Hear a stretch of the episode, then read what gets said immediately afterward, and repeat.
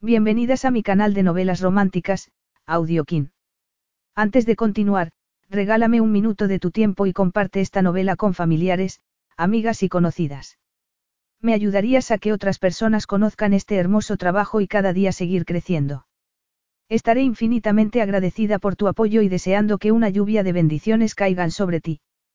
Comencemos con la narración de la novela cuyo título es Prueba de su pecado. Argumento. Podría confiar lo suficiente en él como para revelarle la verdad. Embarazada. A Lauren Bradley se le paró el corazón, solo hay una persona que podía ser el padre y no era su difunto marido, el hombre al que todo el mundo consideraba un célebre héroe de guerra, destrozado por la culpabilidad de haber estado con la esposa de su mejor amigo, Paolo Donatelli le había cerrado su corazón a Lauren para siempre. Pero en nueve meses la prueba de la increíble noche que pasaron juntos estaría a la vista para que todo el mundo pudiera verla. La respuesta de Paolo para evitar un escándalo mayor era el matrimonio, pero eso representaba el peor temor de Lauren, ya que aún llevaba las cicatrices de la primera vez que había pasado por el altar. Capítulo 1.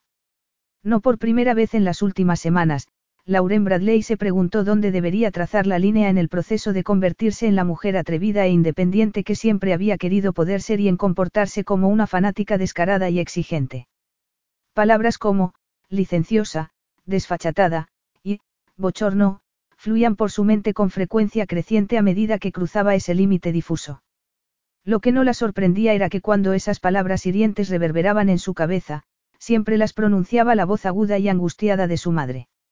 Mientras se echaba una trenza larga y morena por encima del hombro, para sus adentros, hizo callar la voz de su madre mientras observaba a la mujer que había detrás del mostrador del salón de belleza de ese hotel exclusivo. La mujer le acababa de ofrecer el desaire más dolorosamente cortés que jamás había recibido, y la costumbre de toda una vida la empujó a escabullirse con queda deshonra. Sin embargo, esos días el corazón le latía por dos. ¿Me atrevo?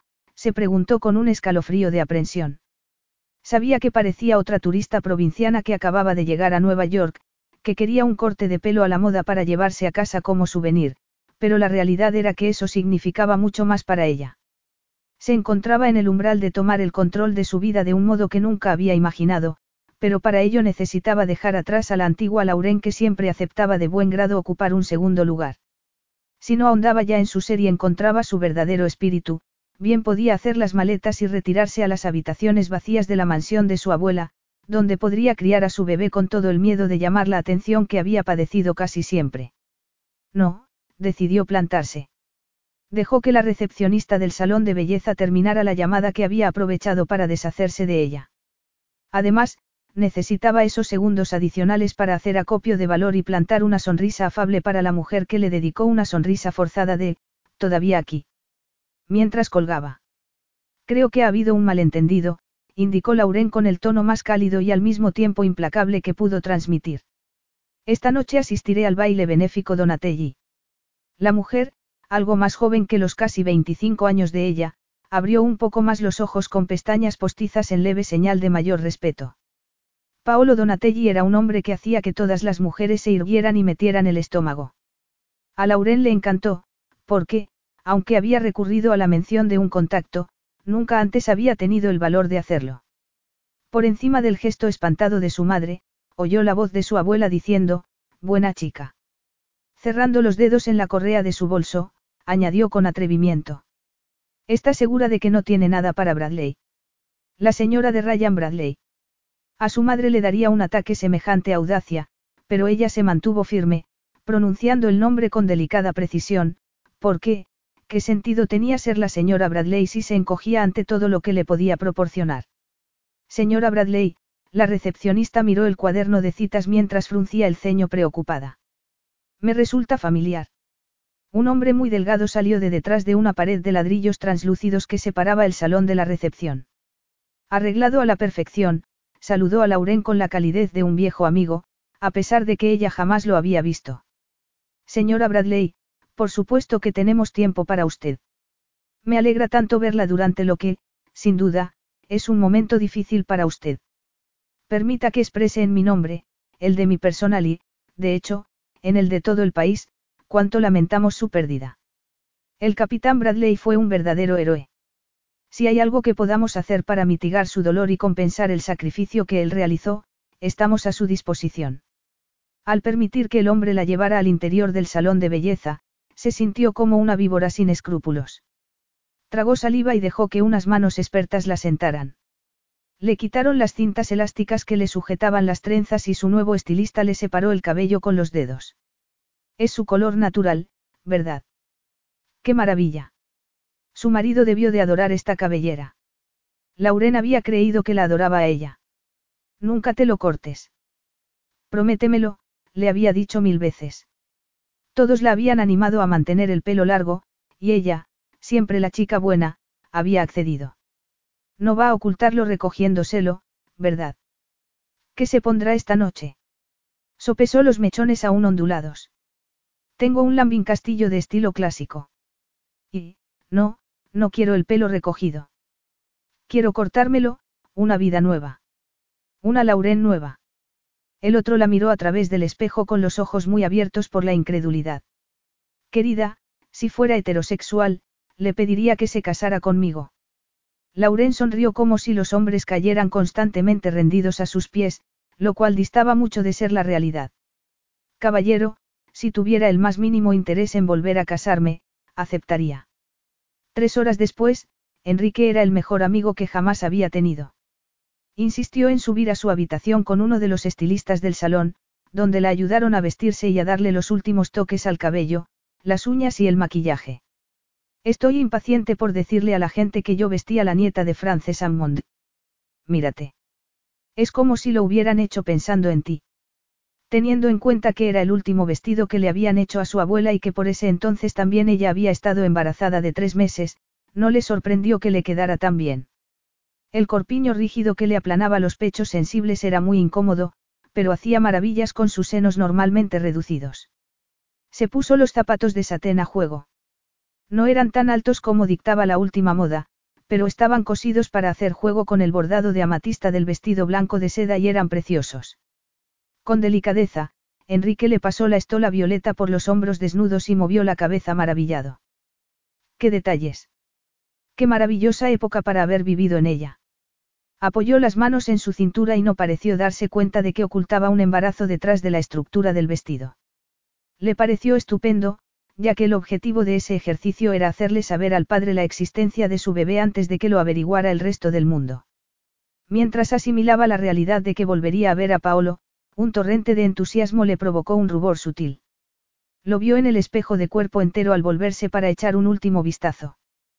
Por dentro la irritó no poder contenerse. Siempre reaccionaba ante ese hombre, algo que no le gustaba nada. Estuvo a punto de revivir los recuerdos de la noche que habían pasado juntos en Charleston y las mejillas se le encendieron de vergüenza. Intentó regresar al capullo de negación de la mañana siguiente, pero era más prieto que el vestido. El acto sexual no debería haber tenido lugar, pero así había sido. Había consecuencias. Tenía que encararlas. Lo que significaba ver a Paolo. Se preguntó qué pensaría. De su cabello y de la noticia. Nunca sabía qué esperar de él. Cuando lo conoció cinco años atrás en un bar de Nueva York, se había mostrado cálido y admirador. La segunda vez que lo vio, medio año después, al casarse con Ryan, las cosas habían ido tan mal que a partir de ese momento todo habían sido desaires fríos. Había estado convencida de que la odiaba y, después de la desagradable actitud de él en el trigésimo cumpleaños de Ryan, le había devuelto la antipatía. Sin embargo, tras la desaparición de Ryan tres meses atrás, había hecho una llamada desesperada desde Charleston y Paolo se había materializado a su lado. Le había mostrado con sincero pesar una faceta increíblemente tierna cuando le transmitió la noticia sobre Ryan, y se había mostrado tan protector que la había llevado a la intimidad del ático cercano que poseía. Donde le había hecho el amor con pasión desesperada y ruin. Se preguntó si consideraría al bebé con entusiasmo y como algo maravilloso o sería el habitual hombre de hielo. Le echaría la culpa o la vería como algo que quería. ¿Qué estaba haciendo al intentar convertirse en alguien que pudiera encajar en su mundo? De pronto se vio como lo que era, una provinciana que jugaba a engalanarse, saliendo furtivamente de su elemento con la intención de conquistar la vida sin poseer la capacidad para hacerlo. Su seguridad cayó en picado. Borra esa expresión aterrada, la reprendió Enrique. Tienes todos los motivos para llevar la cabeza bien alta. No se le ocurrió ninguna persona que pudiera estar de acuerdo con eso. No su madre, y, desde luego, tampoco su suegra. Desde entonces, Paolo no le había dicho una palabra. Lo que no presagiaba nada bueno. La ansiedad la llevó a apoyar una mano protectora en su estómago. Pero entonces el espíritu de Mamie invadió la habitación. Hazlo, Cherie. Corre un riesgo. Vive tu vida. Respiró hondo y su menguada confianza resucitó. No podía defraudar a Mamie. Se abrochó los pendientes antiguos, se acomodó el collar de diamantes de su abuela y, con toda la dignidad aterrada de María Antonieta al acercarse a la guillotina, se dirigió al gran salón. Paolo Donatelli estudió la gala benéfica que su madre había comenzado a organizar anualmente cuando su padre aún vivía. El país en el que se encontraran en diciembre se convertía en el sitio del baile de etiqueta con orquesta completa, fuentes de champán y cena a medianoche. Luego los Donatelli podían regresar a Italia para disfrutar de una Navidad familiar con la certeza de que habían hecho su deber con la economía local, el puesto que ocupaban en la sociedad y la causa del momento. En esos tiempos, su madre rara vez abandonaba la casa de la familia en invierno, pero Paolo se esforzaba en honrarla continuando con la tradición en el extranjero. Todo era perfecto, y, si podía achacarse algún fallo, radicaba en la falta de una esposa que hiciera de anfitriona, aunque nadie se atrevería a manifestarlo. Si su primo Vittorio tenía alguna opinión al respecto, con inteligencia se la reservaba para sí mismo. Aparte de que él mismo se esforzaba en eliminar ese fallo. Esa noche su pareja era Isabella Nutini, una mujer perfectamente apropiada para el papel. Asintió cuando ésta se excusó para ir al tocador. Era italiana, no una de esas estadounidenses híbridas como había sido su primera esposa. La habían educado en el catolicismo y eso hacía que considerara el matrimonio con el respeto que se merecía. Parecía entender conceptos como la lealtad y el deber a la familia, algo que en esos tiempos ya apenas se veía en la gente, sin importar el sexo. Y lo mejor de todo, aparte de los necesarios atractivo físico y un mínimo interés intelectual, era que sentía poco por ella. Sus emociones eran muy profundas y controlarlas resultaba una lucha cotidiana. Lo mejor era tener una esposa que no lo pusiera en un exprimidor emocional.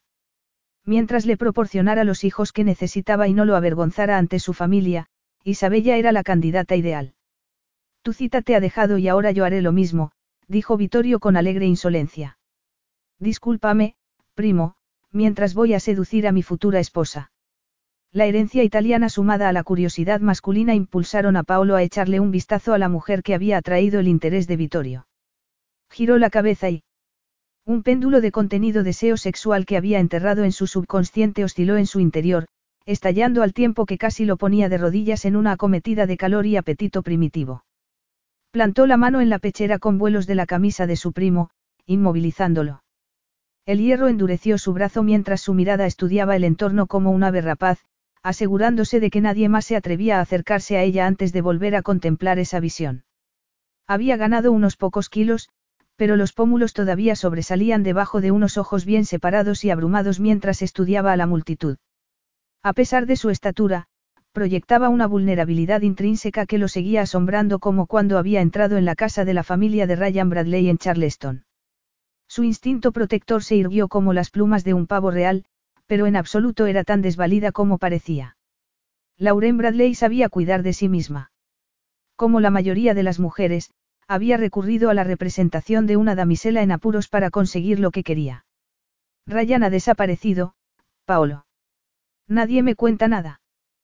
Por favor, ayúdame. Había sabido cómo llegar directamente hasta su corazón, pulsando la profunda lealtad que sentía hacia su amigo a pesar de haberlos enfrentado durante años. Con una simple llamada telefónica, lo había invitado a una montaña rusa emocional de la que había tardado semanas en recuperarse. Un hombre en su posición no podía permitirse el lujo de esa agitación interior. Dio. Pero era hermosa. Vagamente fue consciente de un vestido de seda blanca que remolineaba con un diseño adornado con perlas. Unas franjas de púrpura oscuro cruzaban unos hombros blancos y brazos pálidos, pero su vista devoró los otros detalles, la turgencia de unos pechos pálidos, la estrechez de reloj de arena de la cintura y que florecía en las caderas que habían acunado las suyas como si hubieran sido hechas para acoplarse a la perfección. El cuello había sido un arco esbelto bajo su boca voraz. Y esos labios carnosos y apetecibles habían recorrido su torso, su abdomen, su... Olvidas que has venido con una acompañante, Paolo. La voz de Vittorio contenía la misma burla que ya había oído demasiado a menudo de la familia después de que su matrimonio se hubiera deshecho. ¿Cómo no pudiste sospechar que no era tuya? Lauren Bradley poseía la habilidad de hacer que pasara por alto ciertas cosas y omitiera las demás. La vergüenza le quemó las mejillas, mezclada con bochorno y furia. Jamás la perdonaría por seducirlo hasta situarlo en otra posición deshonrosa. Es la señora Bradley. Es una mujer prohibida.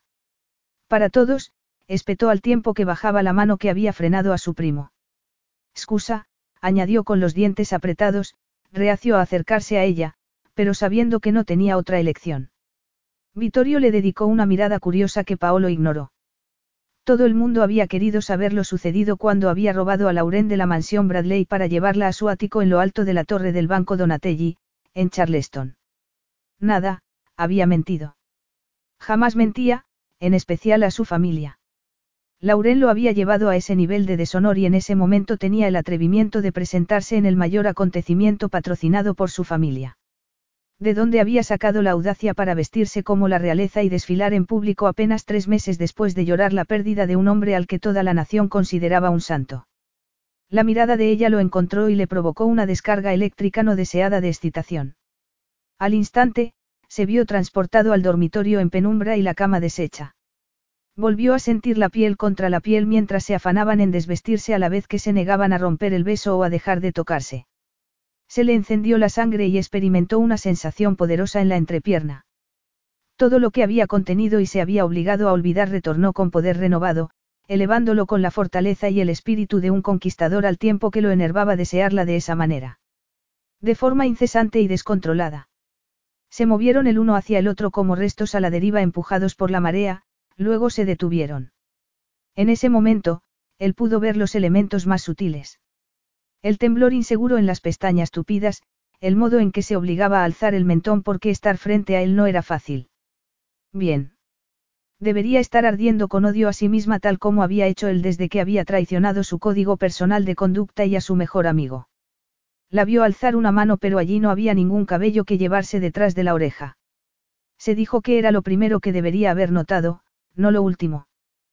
¿Qué has hecho con tu cabello? Gruñó.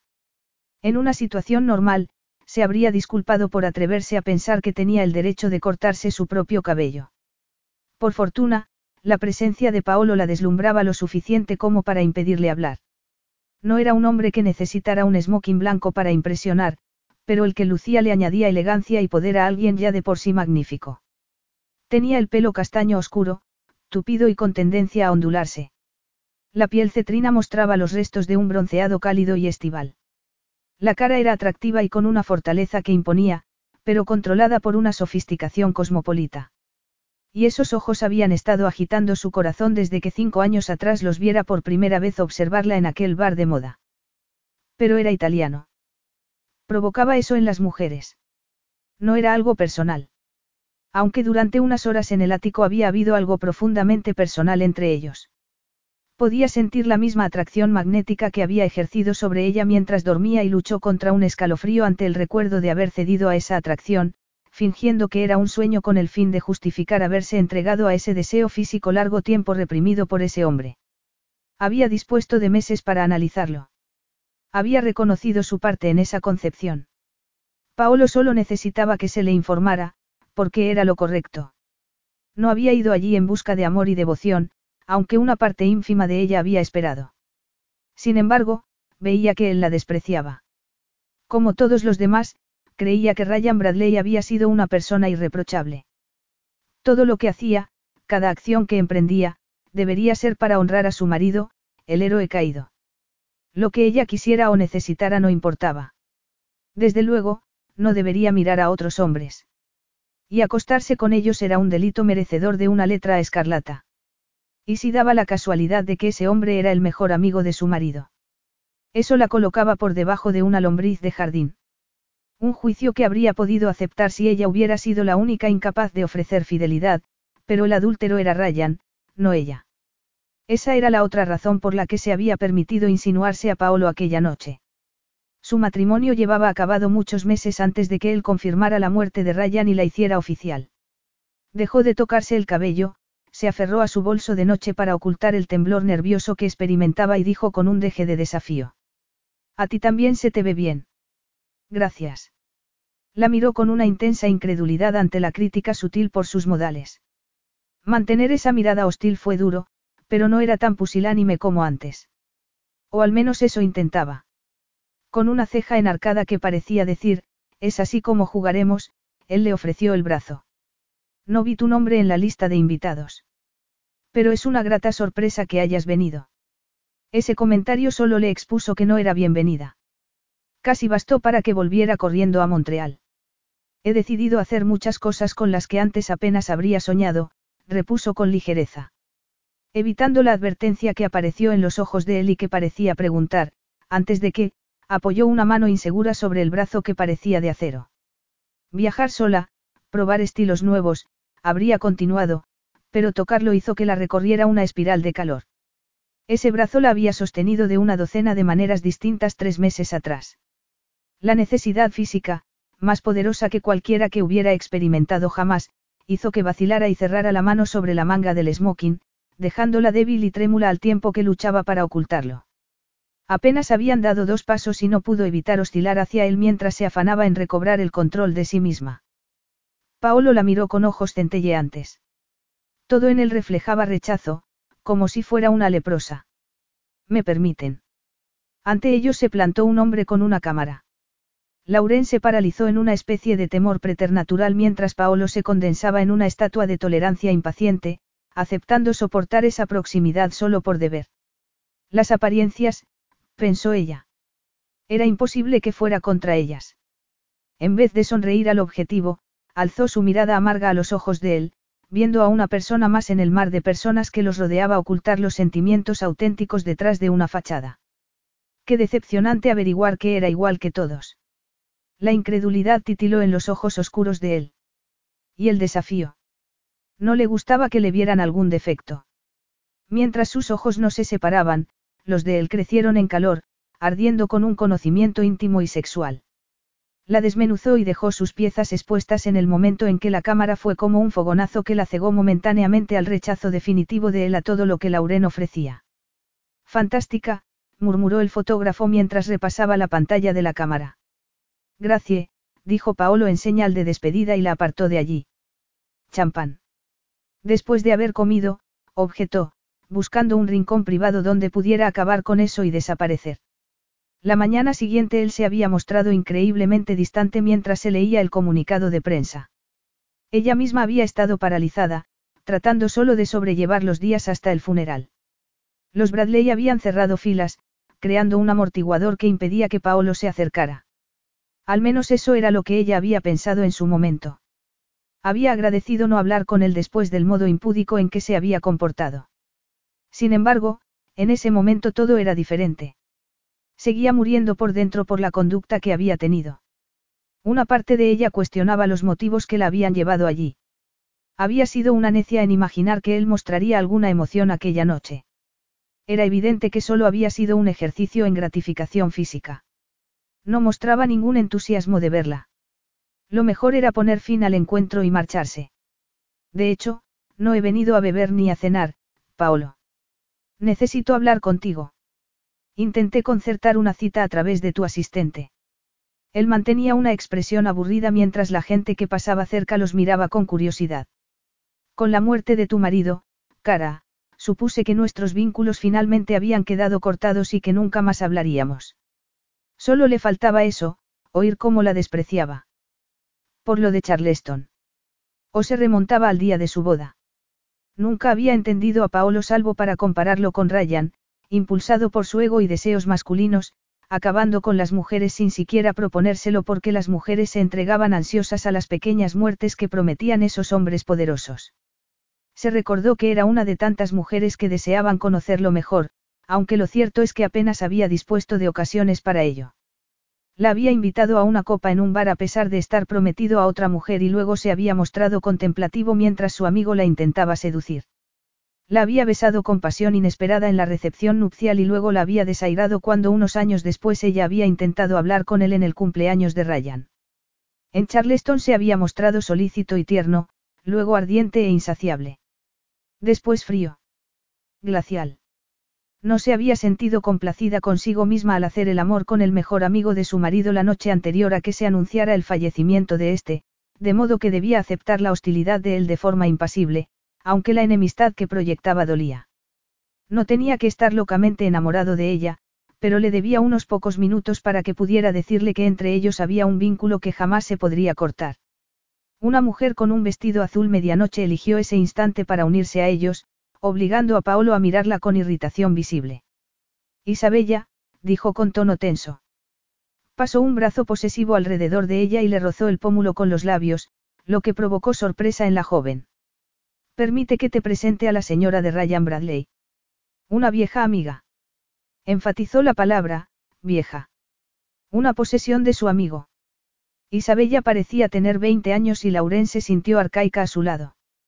Era muy consciente de la posición de viuda que ocupaba. Una viuda cínica y hastiada. No obstante, logró mostrarse cortés. Por favor, llámame Lauren, ya que nadie más parece hacerlo, acompañó la petición ofreciéndole la mano. Le tembló. No se había permitido pensar en Paolo con una mujer en su vida. Pero se había equivocado de forma elemental. Todos la tenían. Isabella los miró, tratando de adivinar lo que podría haber sucedido entre ellos durante la infame desaparición de la esposa del capitán Ryan Bradley en el ático que su íntimo amigo, Paolo, rara vez usaba, antes de que se revelara la muerte del capitán. Paolo mantuvo una expresión estoica. Nada, dijo su mirada impasible. Pero ella era vergonzosamente consciente de que su cintura no tardaría en exponer esa flagrante mentira. Solo puedo quedarme unos minutos, declaró Lauren. Te ofendería mucho si pido un baile. Únicamente deseaba saludar a Paolo mientras estaba de paso por Nueva York. Ha sido muy amable, el adjetivo estuvo a punto de hacer que se atragantara. Por supuesto, concedió Isabella. Y, por favor, acepta mis más sinceras condolencias. Otra vez las apariencias. Al parecer, ella era tan culpable como el resto del mundo. A menudo se despertaba bañada en un sudor frío pensando que la muerte de su marido era su culpa. Ryan no se había mostrado contento con su petición de divorcio. Lo habría vuelto demasiado temerario al frustrar aquel atentado de los terroristas. Empujando la sospecha a un rincón de su mente, aceptó las condolencias en nombre de la familia de Ryan, apretó la mano de Isabella en señal de gratitud y evitó la mirada penetrante que le dedicó Paolo. Diez minutos, se juró a sí misma. Luego podría quitarse ese vestido y el resto de jaulas de su vida. Sería una mariposa al salir de su crisálida, capaz de volar a lugares que jamás había imaginado siendo un gusano de seda atada por vínculos emocionales a la arbolada mansión de su abuela. ¿Por qué aquí, entonces? Preguntó él con desaprobación mientras la conducía a la pista de baile. Si solo querías unos minutos de mi tiempo. Yo.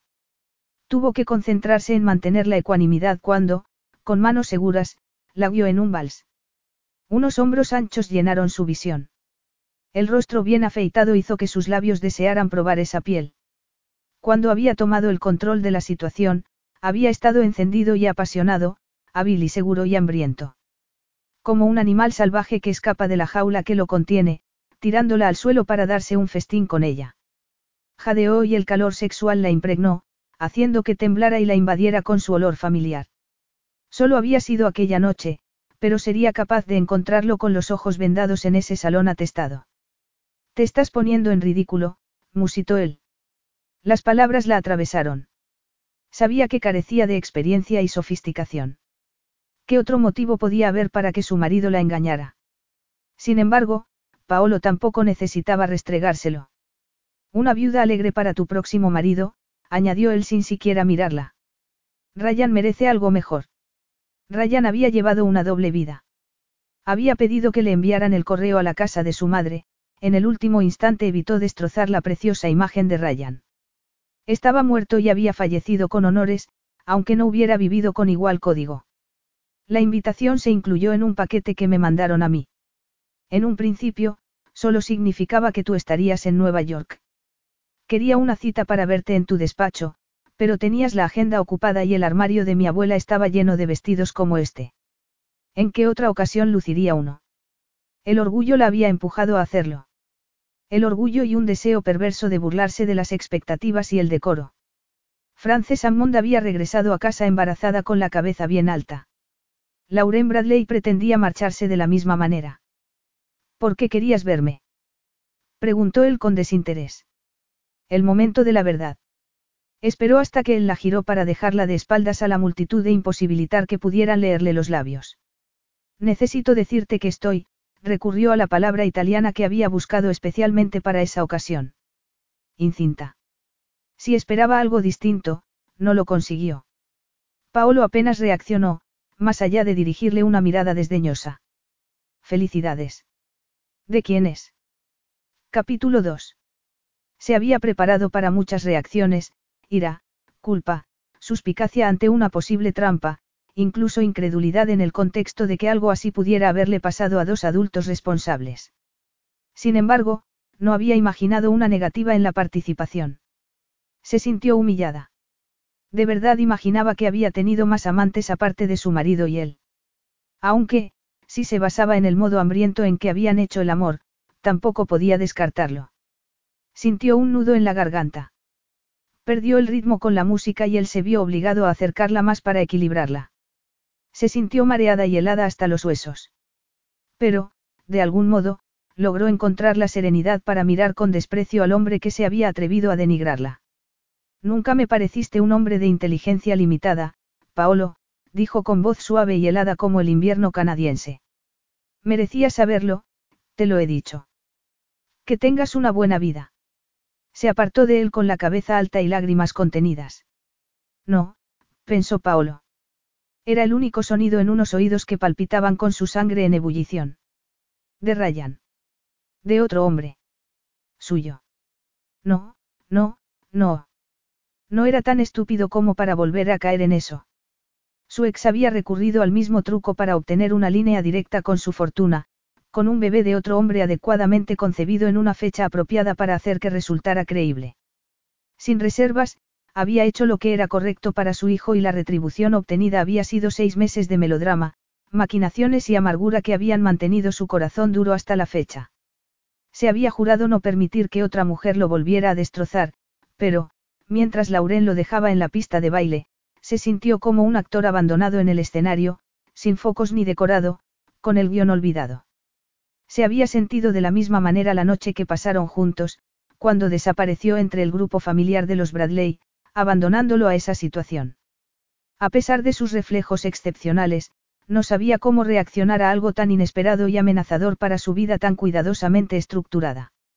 En especial cuando el deseo le obnubilaba la visión y le freía la mente.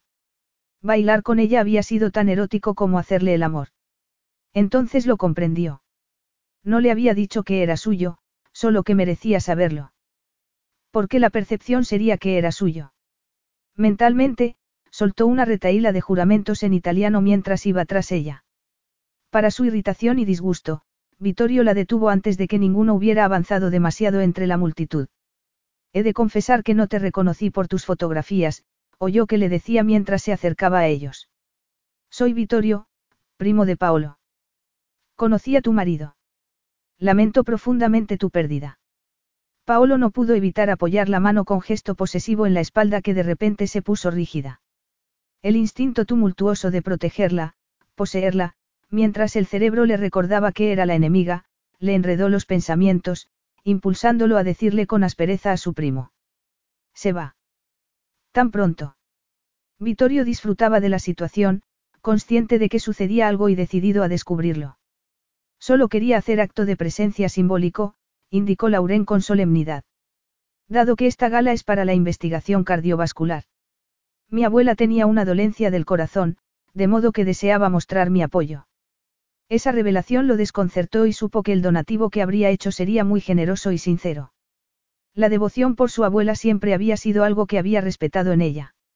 La frase, tenía una dolencia en el corazón, resonó en su cabeza. La anciana había muerto. Inconscientemente, suavizó el contacto en la espalda y le ofreció una caricia de consuelo. Lauren se movió y con sutileza se apartó del contacto al tiempo que seguía hablando con Vittorio. Falleció a comienzos de este año, controló el dolor en la voz. La pérdida quedó eclipsada por otros acontecimientos, pero hace que una noche como esta resulte dura. Espero que lo entiendas y me disculpes. Por supuesto, dijo Vittorio con una inclinación galante antes de hacerse a un lado. A pesar de saber que nunca debería haberla tocado, flexionó el brazo y su fuerza superior impidió que ella se moviera. No importaba que fuera o no el padre del bebé que esperaba, ya que quizá parte de la responsabilidad era suya. Él la había llevado a su casa y le había hecho el amor. Había sido una estupidez y había estado mal, pero había sido la primera vez en cinco años que otros cónyuges no se habían interpuesto. En su estado vulnerable, había permitido que el deseo, largo tiempo contenido, lo sobrepasara. Debería haber sido una aberración agridulce escondida y olvidada, pero ella había decidido llevar a un bebé en una cesta hasta su puerta. Que el bebé resultara suyo sería la única manera en que podría perdonarla por hacer algo así, pero, sencillamente, no podía permitirse creer que le estaba contando la verdad. Había otros motivos en juego, el principal de ellos, su fortuna. Necesitaban hablar. Sé el anfitrión mientras acompaño a la señora Bradley a su habitación, dijo sin mirar a Vittorio, complacido de ver cómo ella se ruborizaba y los pechos florecientes le tensaban el vestido. No es necesario, repuso Lauren con los dientes apretados. Sí, cara, lo es. Y mucho. Y bien. Demandó él cuando las puertas del ascensor se cerraron. ¿De quién es? Lo miró con sarcasmo, mortificada por el deseo que aún la atenazaba. Desde luego, siempre había estado ahí, sublimado, rechazado e ignorado. Razón por la que, después de haber tratado de hablar con él en el trigésimo cumpleaños de Ryan y no recibir más que menosprecio, se había dicho que lo odiaba. Se había convencido de que jamás volvería a verlo, pero tres meses atrás no había tenido a nadie más a quien recurrir. En el mejor de los casos, había esperado una llamada telefónica cívica que pudiera, o no, proyectar alguna luz sobre la desaparición de Ryan. Sin embargo, 24 horas después del mensaje de súplica que le había dejado en el buzón de voz, él había entrado en la fría y silenciosa mansión de los Bradley como un ángel vengador, con ojos solo para ella. Era lo último que había esperado e, inexplicablemente, a pesar de toda la agitación que la rodeaba, el hielo interior se había derretido en una oleada de calidez y alivio. El corazón había vuelto a palpitarle. Deja que te saque de aquí, cara. Había tenido la mandíbula oscurecida por la barba sexy de una noche y sus ojos marrones habían sido líquidos, llenos de empatía y pesar. Había aceptado porque había confiado en él. Las interacciones dolorosas e incómodas del pasado se habían desvanecido y solo habían sido dos personas inmersas en la misma crisis, que deseaban sostenerse para sobrevivir a ella. No había ido al ático porque se sintiera sexualmente atraída por él. No había querido. Eso no era verdad. En algún plano siempre había querido. De forma involuntaria. Bajó la vista desafiante y se tragó la vergüenza que sentía por haberlo buscado en la oscuridad. Olvídalo, se ordenó, intentando soslayar el clamor en su cabeza que decía, no quiero olvidar. Se había acabado. Si Paolo había tenido un momento débil de deseo, había sido su buena fortuna. Esperaba al bebé que tanto había anhelado. Cada vez que pensaba en esa vida que crecía en ella, el corazón se le inflamaba con el tormento más dulce. En ese momento, lo único que realmente le importaba era seguir adelante con la vida como madre. Es tuyo, Paolo, dijo con voz ronca dirigida a sus zapatos, hasta que comprendió que volvía a hacerlo, que bajaba la cabeza como si hubiera algo que la avergonzara. Alzó el mentón. No me importa si me crees, declaró. Bien, dijo cuando el habitáculo se detenía y las puertas se abrían. ¿Por qué no te creo? La furia ofendida estuvo a punto de ahogarla. Le importaba. Claro que le importaba. Era el bebé de ambos. Todo el instinto maternal dormido durante años se alzó para defender al pequeño. ¿Cómo te atreves a llamarme mentirosa con algo tan importante? No hizo movimiento alguno para abandonar el ascensor. Él alargó la mano para sostener las puertas al tiempo que la miraba con desdén. He pasado por esto. ¿Cómo has podido pensar que me bastaría con tu palabra? Lauren no conocía mucho sobre su matrimonio, solo lo que Ryan le había contado, que su exmujer había tramado con su amante engañar a Paolo para que le pasara una pensión infantil. El plan se había ido al traste cuando él insistió en que se casaran. Había desentrañado el subterfugio justo antes de que ella se casara con Ryan, y en su cara había quedado grabada la huella del engaño mientras se mantenía junto al amigo en el altar. Más adelante, Ryan había reconocido que, justo antes de la ceremonia, Paolo había intentado convencerlo de que no se casara. Después de todo lo sucedido, debería haber visto que la metería en el mismo grupo de la mujer que lo había convertido en un cínico sobre la honestidad femenina. Alargó una mano para apoyarse en el espejo del ascensor, conteniendo una protesta de que ella era diferente. No tenía manera de demostrárselo. No cuando había sido ella quien diera los pasos para hacer el amor en Charleston. Pero Lauren había sabido que se hallaba por encima de las mujeres que jugaban sucio, por lo que nunca se le había pasado por la cabeza que pudiera acusarla de algo así. Jamás había coqueteado, tramado o manipulado. Sin embargo, Paolo la veía con ojos contaminados y eso hacía que se sintiera sucia. Pero, ¿por qué le importaba? Nada más sospechar que podía estar embarazada, había estado preparada para criar sola al bebé. Había ido a Nueva York convencida de que no necesitaba ni quería su apoyo en ningún sentido. Pero una parte oculta de ella se había deleitado con la oportunidad de atraer una vez más un poco la atención de Paolo. Como una tonta, había creído que al menos mostraría cierta calidez hacia ella después de su ternura en Charleston, pero eso había sido hasta el primer comentario punzante de esa noche. Sin embargo, su expresión solo mostraba cinismo y desprecio mientras esperaba que asimilara el rechazo de la afirmación que había hecho. Escondió su desolación detrás de una postura orgullosa, avanzando con la espalda recta al salir primero del ascensor y titubear al darse cuenta de que no era su planta, sino una suite privada. ¿Qué? Necesitamos hablar, dijo él. Sin que nos interrumpan. Estás loco. Arrastrarme a tu habitación fue lo que inició todo esto. A pesar de su aprensión, sintió una descarga de expectación en el bajo vientre. Durante un segundo muy largo, no pudo moverse ni mirarlo. Recordarme Charlestone ahora es un error, te lo aseguro, dijo con tono ominoso. ¿De cuánto tiempo estás? Apoyó la mano con delicadeza en su cintura y pensó lo mucho que había descuidado ese día al bebé, tan preocupada como estaba de ver a Paolo como para cuidar de sí misma y de la vida que crecía en su interior. Haz tú el cálculo, murmuró.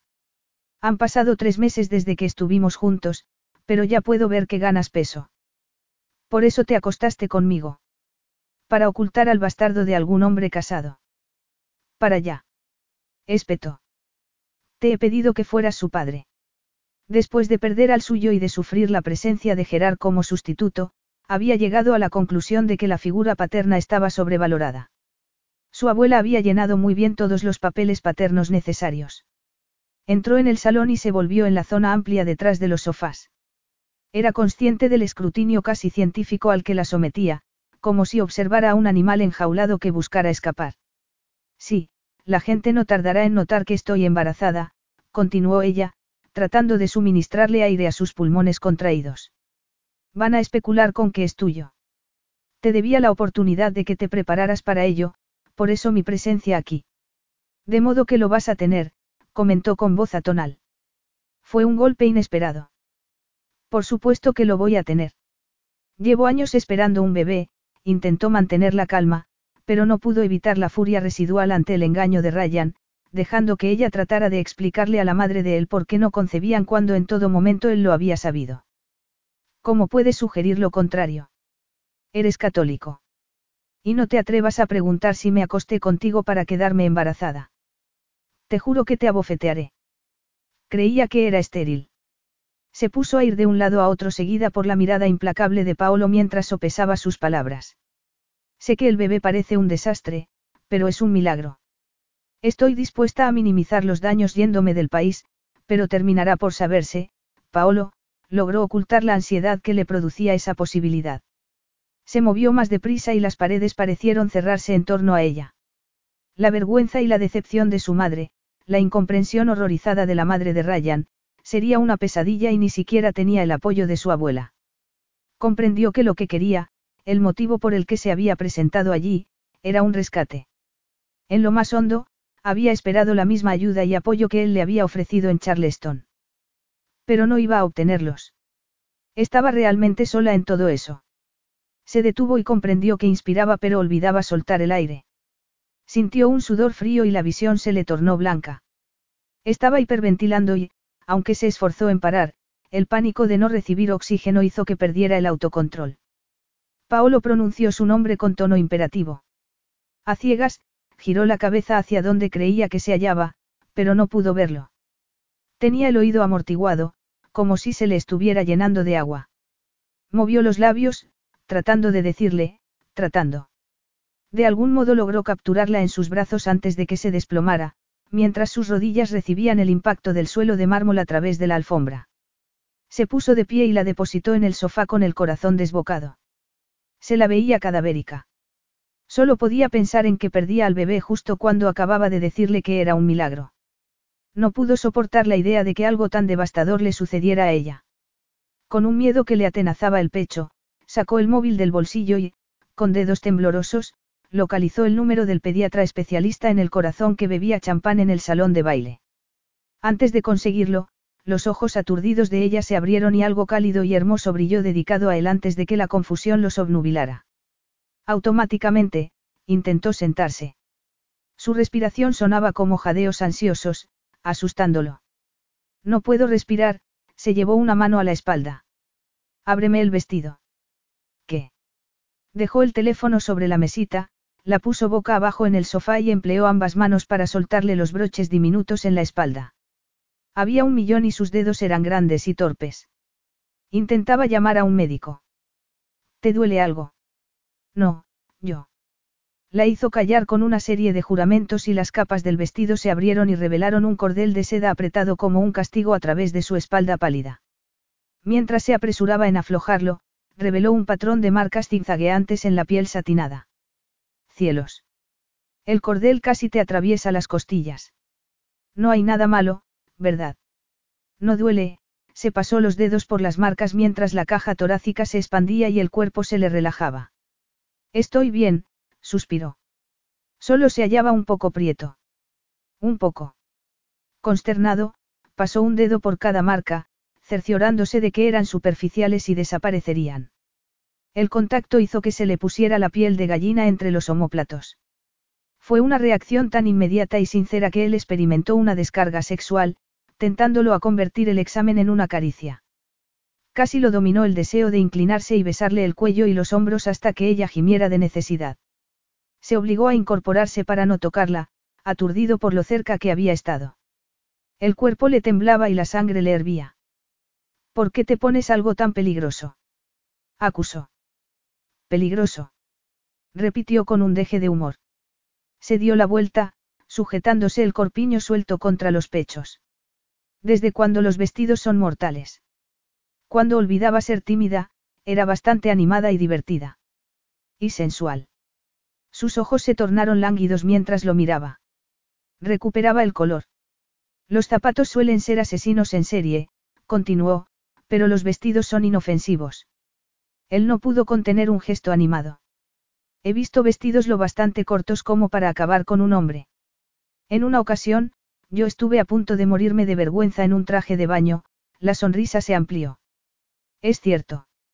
Diría que nada es seguro, aunque probablemente eso es lo más arriesgado de todo. La imaginó desnuda. La atracción irrefrenable entre ellos se alzó como un círculo de fuego incandescente, instándolo a acercarse.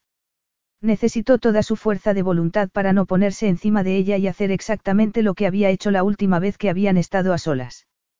Se habían quedado desnudos, sin nada que se interpusiera entre ambos. Y había sido una equivocación tan grande. Cerró las manos con fuerza y se negó a permitirse absorber las implicaciones. Esto no es gracioso, Lauren. Nada de esto es gracioso en lo más mínimo. Ella mostró una expresión de dolor ante el regreso de las recriminaciones. Se cubrió los ojos con el brazo y empezó a decir. Lo sé, lo siento, pero cerró la boca para detenerse. Estaba nerviosa, de modo que no he comido. Por eso estuve a punto de desmayarme. Pediré que suban algo.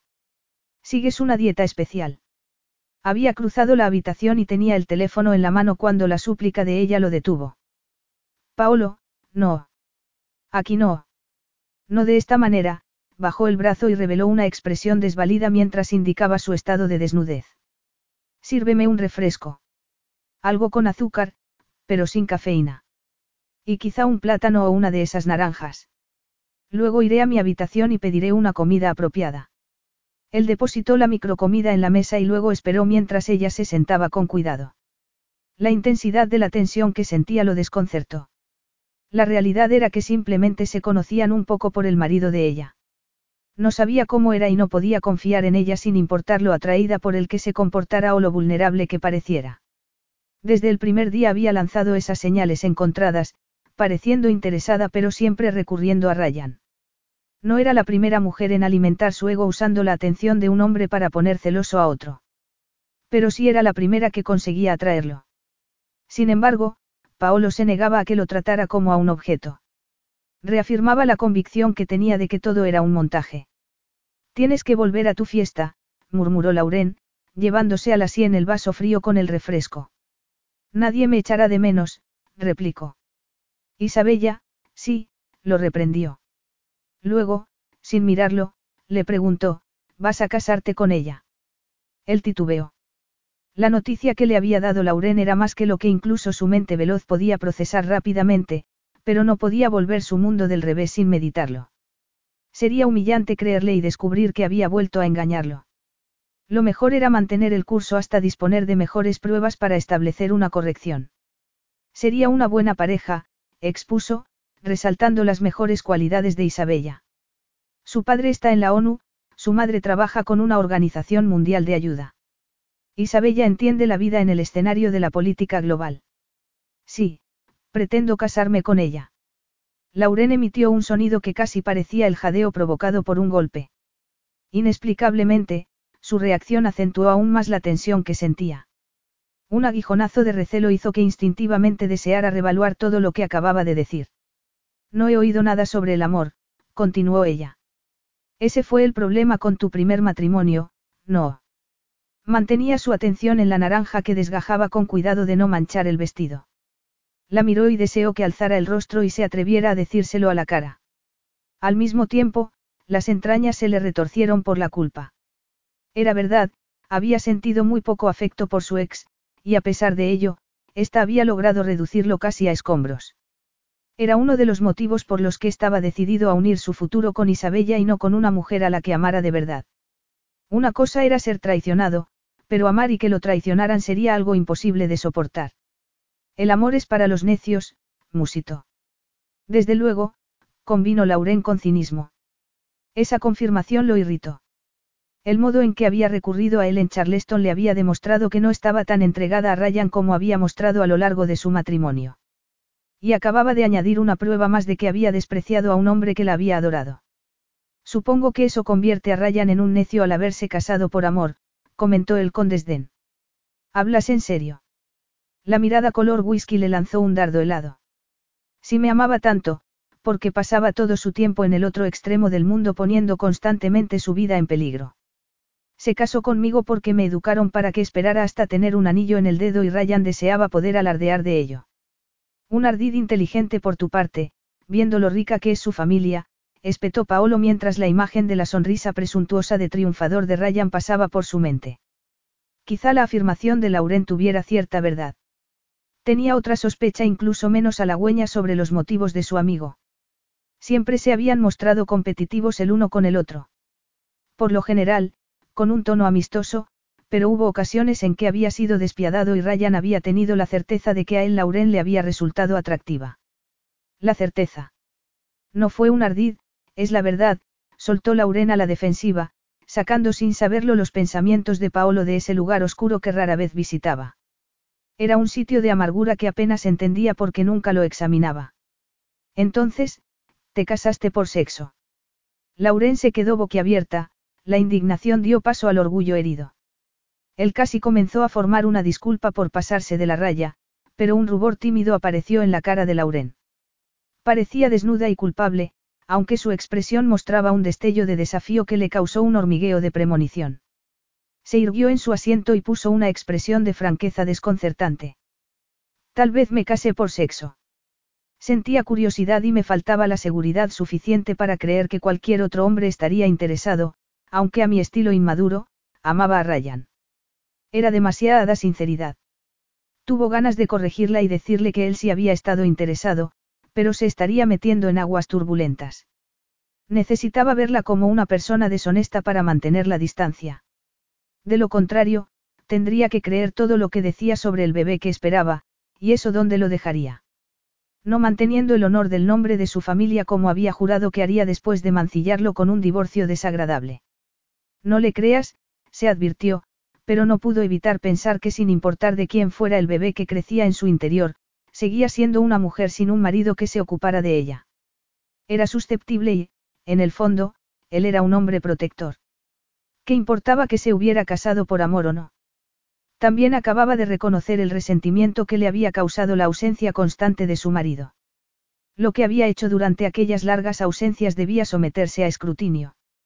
Quizá debería aceptar su palabra de que no le pedía que desempeñara el papel de padre, que solo quería advertirle de la inminente tormenta que provocarían los medios. ¿A dónde piensas ir? preguntó, sentándose en el sofá frente a ella. Ya te lo dije. A mi habitación.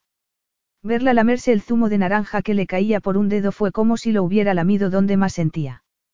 La tensión en la entrepierna alcanzó una rigidez con tanta rapidez que tuvo que contener un gemido. Mencionaste que te ibas del país, le recordó con tono hostil. A Italia, respondió con rigidez para desterrar cualquier vestigio de picnic sensual entre ellos. Y un cuerno, soltó, convencido de que había oído mal. Ese es mi hogar. Lo siento, es que eres dueño de todo el país. En los folletos no aparecía ese dato.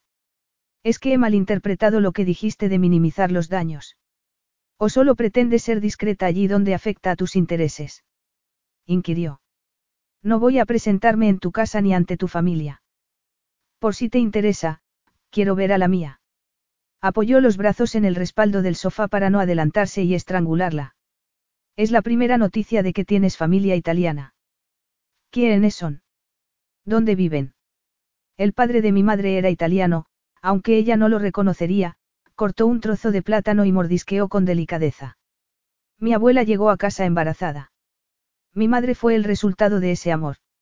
Bajó la vista y fue como si él pudiera verle los pensamientos. El bebé que esperaba no era un acto de amor. ¿Qué era, entonces? Un error. El producto de una aventura de una noche. Suyo. Soslayó el vacío que apareció en su pecho. El hombre que sería mi abuelo estaba casado, prosiguió Lauren. Su esposa estaba muy enferma. Tenían una hija y no pensaba que pudiera dejar a ninguna. Eso es lo que le contó a Mamie. No sé si era la verdad, pero Mamie lo amaba, esbozó una sonrisa de afecto triste. Hasta el último día de vida.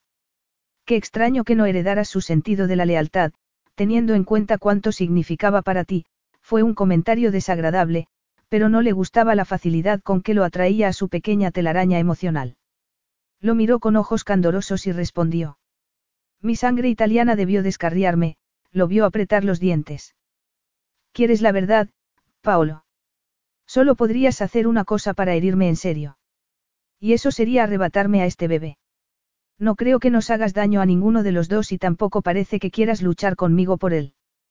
Tendrías que reconocer que es tuyo y me odias demasiado para hacer eso, movió las pestañas como si no comprendiera cómo podría ser así. Con sarcasmo, pensó cómo ella había podido imaginar que podría ser de otro modo. Cuando la conoció, tenía programado casarse en unos días, pero había sido incapaz de dejar que los lobos acecharan la cafetería en la que habían estado. Había cobijado a la prima y a ella en su reservado mientras aguardaba a que llegara Ryan, cautivado por el ingenio tímido y subestimado de Lauren y esas piernas devastadoras.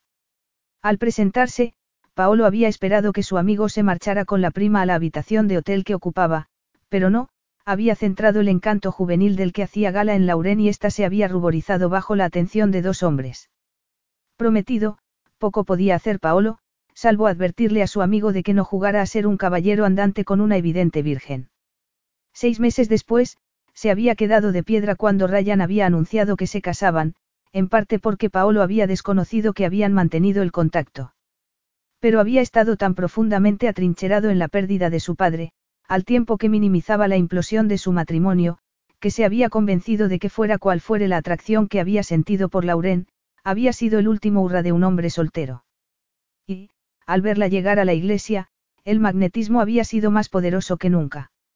Aturdido por ello, le había soltado a Ryan una precipitada e inútil charla sobre la idoneidad de ese matrimonio. Inexplicablemente, mientras pronunciaban los votos, lo había dominado la furia. Toda la ceremonia se había convertido en un infierno y su abominable deseo por Lauren había crecido como una bola de nieve colina abajo. Había bebido para acelerar el transcurso de la velada.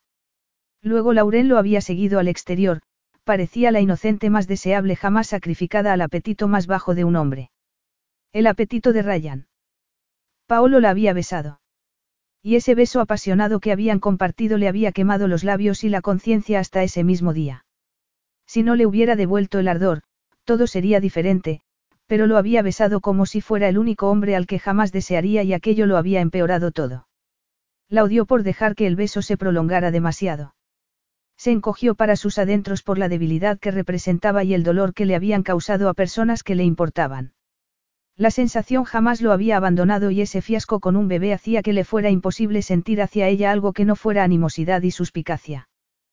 Tu silencio lo dice todo, ¿verdad? Comentó ella con voz algo trémula. Está bien. Como ya he dicho, el bebé es mi única vulnerabilidad, de modo que a menos que decidas que es tuyo, careces de poder para tocarme, dejó la servilleta en la mesa, se aseguró el vestido en su sitio con los brazos cruzados y le dio la espalda. Podrías cerrar los broches para que pueda irme a mi habitación. Mientras observaba esa espalda, le desagradó saber que podía ser cruel con una mujer, incluso una que no estaba tan indefensa como aparentaba, pero se dijo que tenía mucho que proteger. Tengo familia en el gobierno, cara, le recordó con gentileza. No puedes decir que no tengo poder. Odiaría que soportaras un viaje tan largo para que la aduana te expulsara del país. No lo harías, giró con la espalda como un palo. Con la mirada la retó a desafiarlo. Sé una buena chica y vuelve a Quebec, aconsejó con sonrisa condescendiente. Ella apretó los puños con fuerza sobre el corpiño de su vestido. No te atrevas a decirme que siga dando vueltas por esa mansión vacía, espetó. Es lo que he estado haciendo estos meses y estoy harta. Haré lo que me plazca, contradijo con serena brutalidad. ¿Y yo? Se suponía que Ryan mandaría a buscarme tras la muerte de mami y a cambio, cayó. Apartó la vista de él mientras luchaba por superar la angustia silenciosa pero muy intensa. Ryan había desaparecido. El deseo de Paolo de castigarla se evaporó en un giro de pesar y disgusto consigo mismo. El dolor de ella le dolía a él. Como se derrumbara, no sabía lo que haría. No podía abrazarla ni tocarla. Sabía que ese camino conducía a la locura. Lauren, fue lo único que pudo pronunciar. No te desmorones. No hagas que me vuelva a acostar contigo. Ella se tomó el murmullo de su nombre como un intento de persuasión. No, se negó con obstinación. No lo haré, Paolo. Pasé todos esos años con mami porque lo deseaba y no sentí que entregase mi juventud, como diría todo el mundo, aunque reconozco que solo dispongo de esta ventana diminuta entre el presente y el momento en que el bebé me atará. Este tiempo me pertenece y lo tomo. No intentes detenerme haciendo que me impidan el paso en el aeropuerto. No te gustará lo que les cuente. La amenaza, tan sorprendentemente eficaz, lo heló hasta la médula. No podía tomarla a la ligera. No quiero hacerlo, continuó. Depende de ti. No he venido a iniciar una guerra. Te he dicho que no quiero nada de ti. Intentaré mantener el secreto todo lo que pueda. A pesar, a pesar de las circunstancias en que se ha concebido este bebé, me siento feliz, se apresuró a concluir. Su lado más cínico tuvo ganas de preguntarle a qué circunstancias se refería. Mejor eso que aferrarse a un recuerdo tan agridulce que no podía sacarlo de su cámara acorazada interior. Pero debía centrarse en el presente. Con el tiempo podría establecerse la paternidad, pero la realidad era que, sin importar quién fuera el padre del bebé, en cuanto el embarazo se hiciera evidente, todos los ojos se centrarían en él como el responsable. Y, hasta que no supiera con certeza incuestionable que era suyo, no pretendía dejar que lo acusaran de ello. Mi vestido. Instó, volviendo a darle la espalda. ¿Y cómo te lo quitarás cuando estés sola? Se quitó la chaqueta del smoking y la pasó por los hombros de ella, cubriéndole la espalda estrecha y dándole un aire de inocencia y juventud que apenas podía aguantar. No hay nada que pueda decir o hacer que te convenza de no ir a Italia. Le preguntó. Me marcho mañana. Cosisia, musito. Que así sea. Al menos estaría fuera de los Estados Unidos, el país que se mostraría más escandalizado por un embarazo que hablaba de traición a su héroe nacional. La tomó por el codo y la condujo hacia el ascensor mientras su mente funcionaba a toda velocidad. Su intención había sido volar a primera hora con Isabella, Vittorio y los padres de este, con el fin de dejar a Isabella con la familia que la esperaba. Debería revaluar todos sus planes de Navidad. De hecho, toda su agenda para el próximo trimestre, quizá todo el año. Tal vez toda la vida. ¿Vas a Roma? inquirió con tono hosco. A Milán.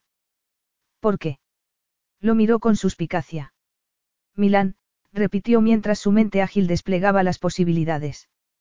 Por suerte, no vieron a nadie al subir a la habitación de ella. Le abrió la puerta mientras Lauren se quitaba la chaqueta y se la devolvía. Cuando lo miró, solo vio una expresión melancólica en sus ojos. Pero la sensualidad seguía ahí. Esos signos encontrados de inocencia y pecado lo fascinaban. Te fuiste tan rápidamente de Charleston después del funeral. Nunca te dije. No me des las gracias, Lauren, experimentó un nudo en el corazón. No me gusta, advirtió. Sin embargo, no. Aplastó con fuerza sentimientos que jamás debería haber tenido. Adiós, concluyó ella con gravedad. Nunca te dije adiós. Ciao, logró musitar a pesar del puño que apretaba.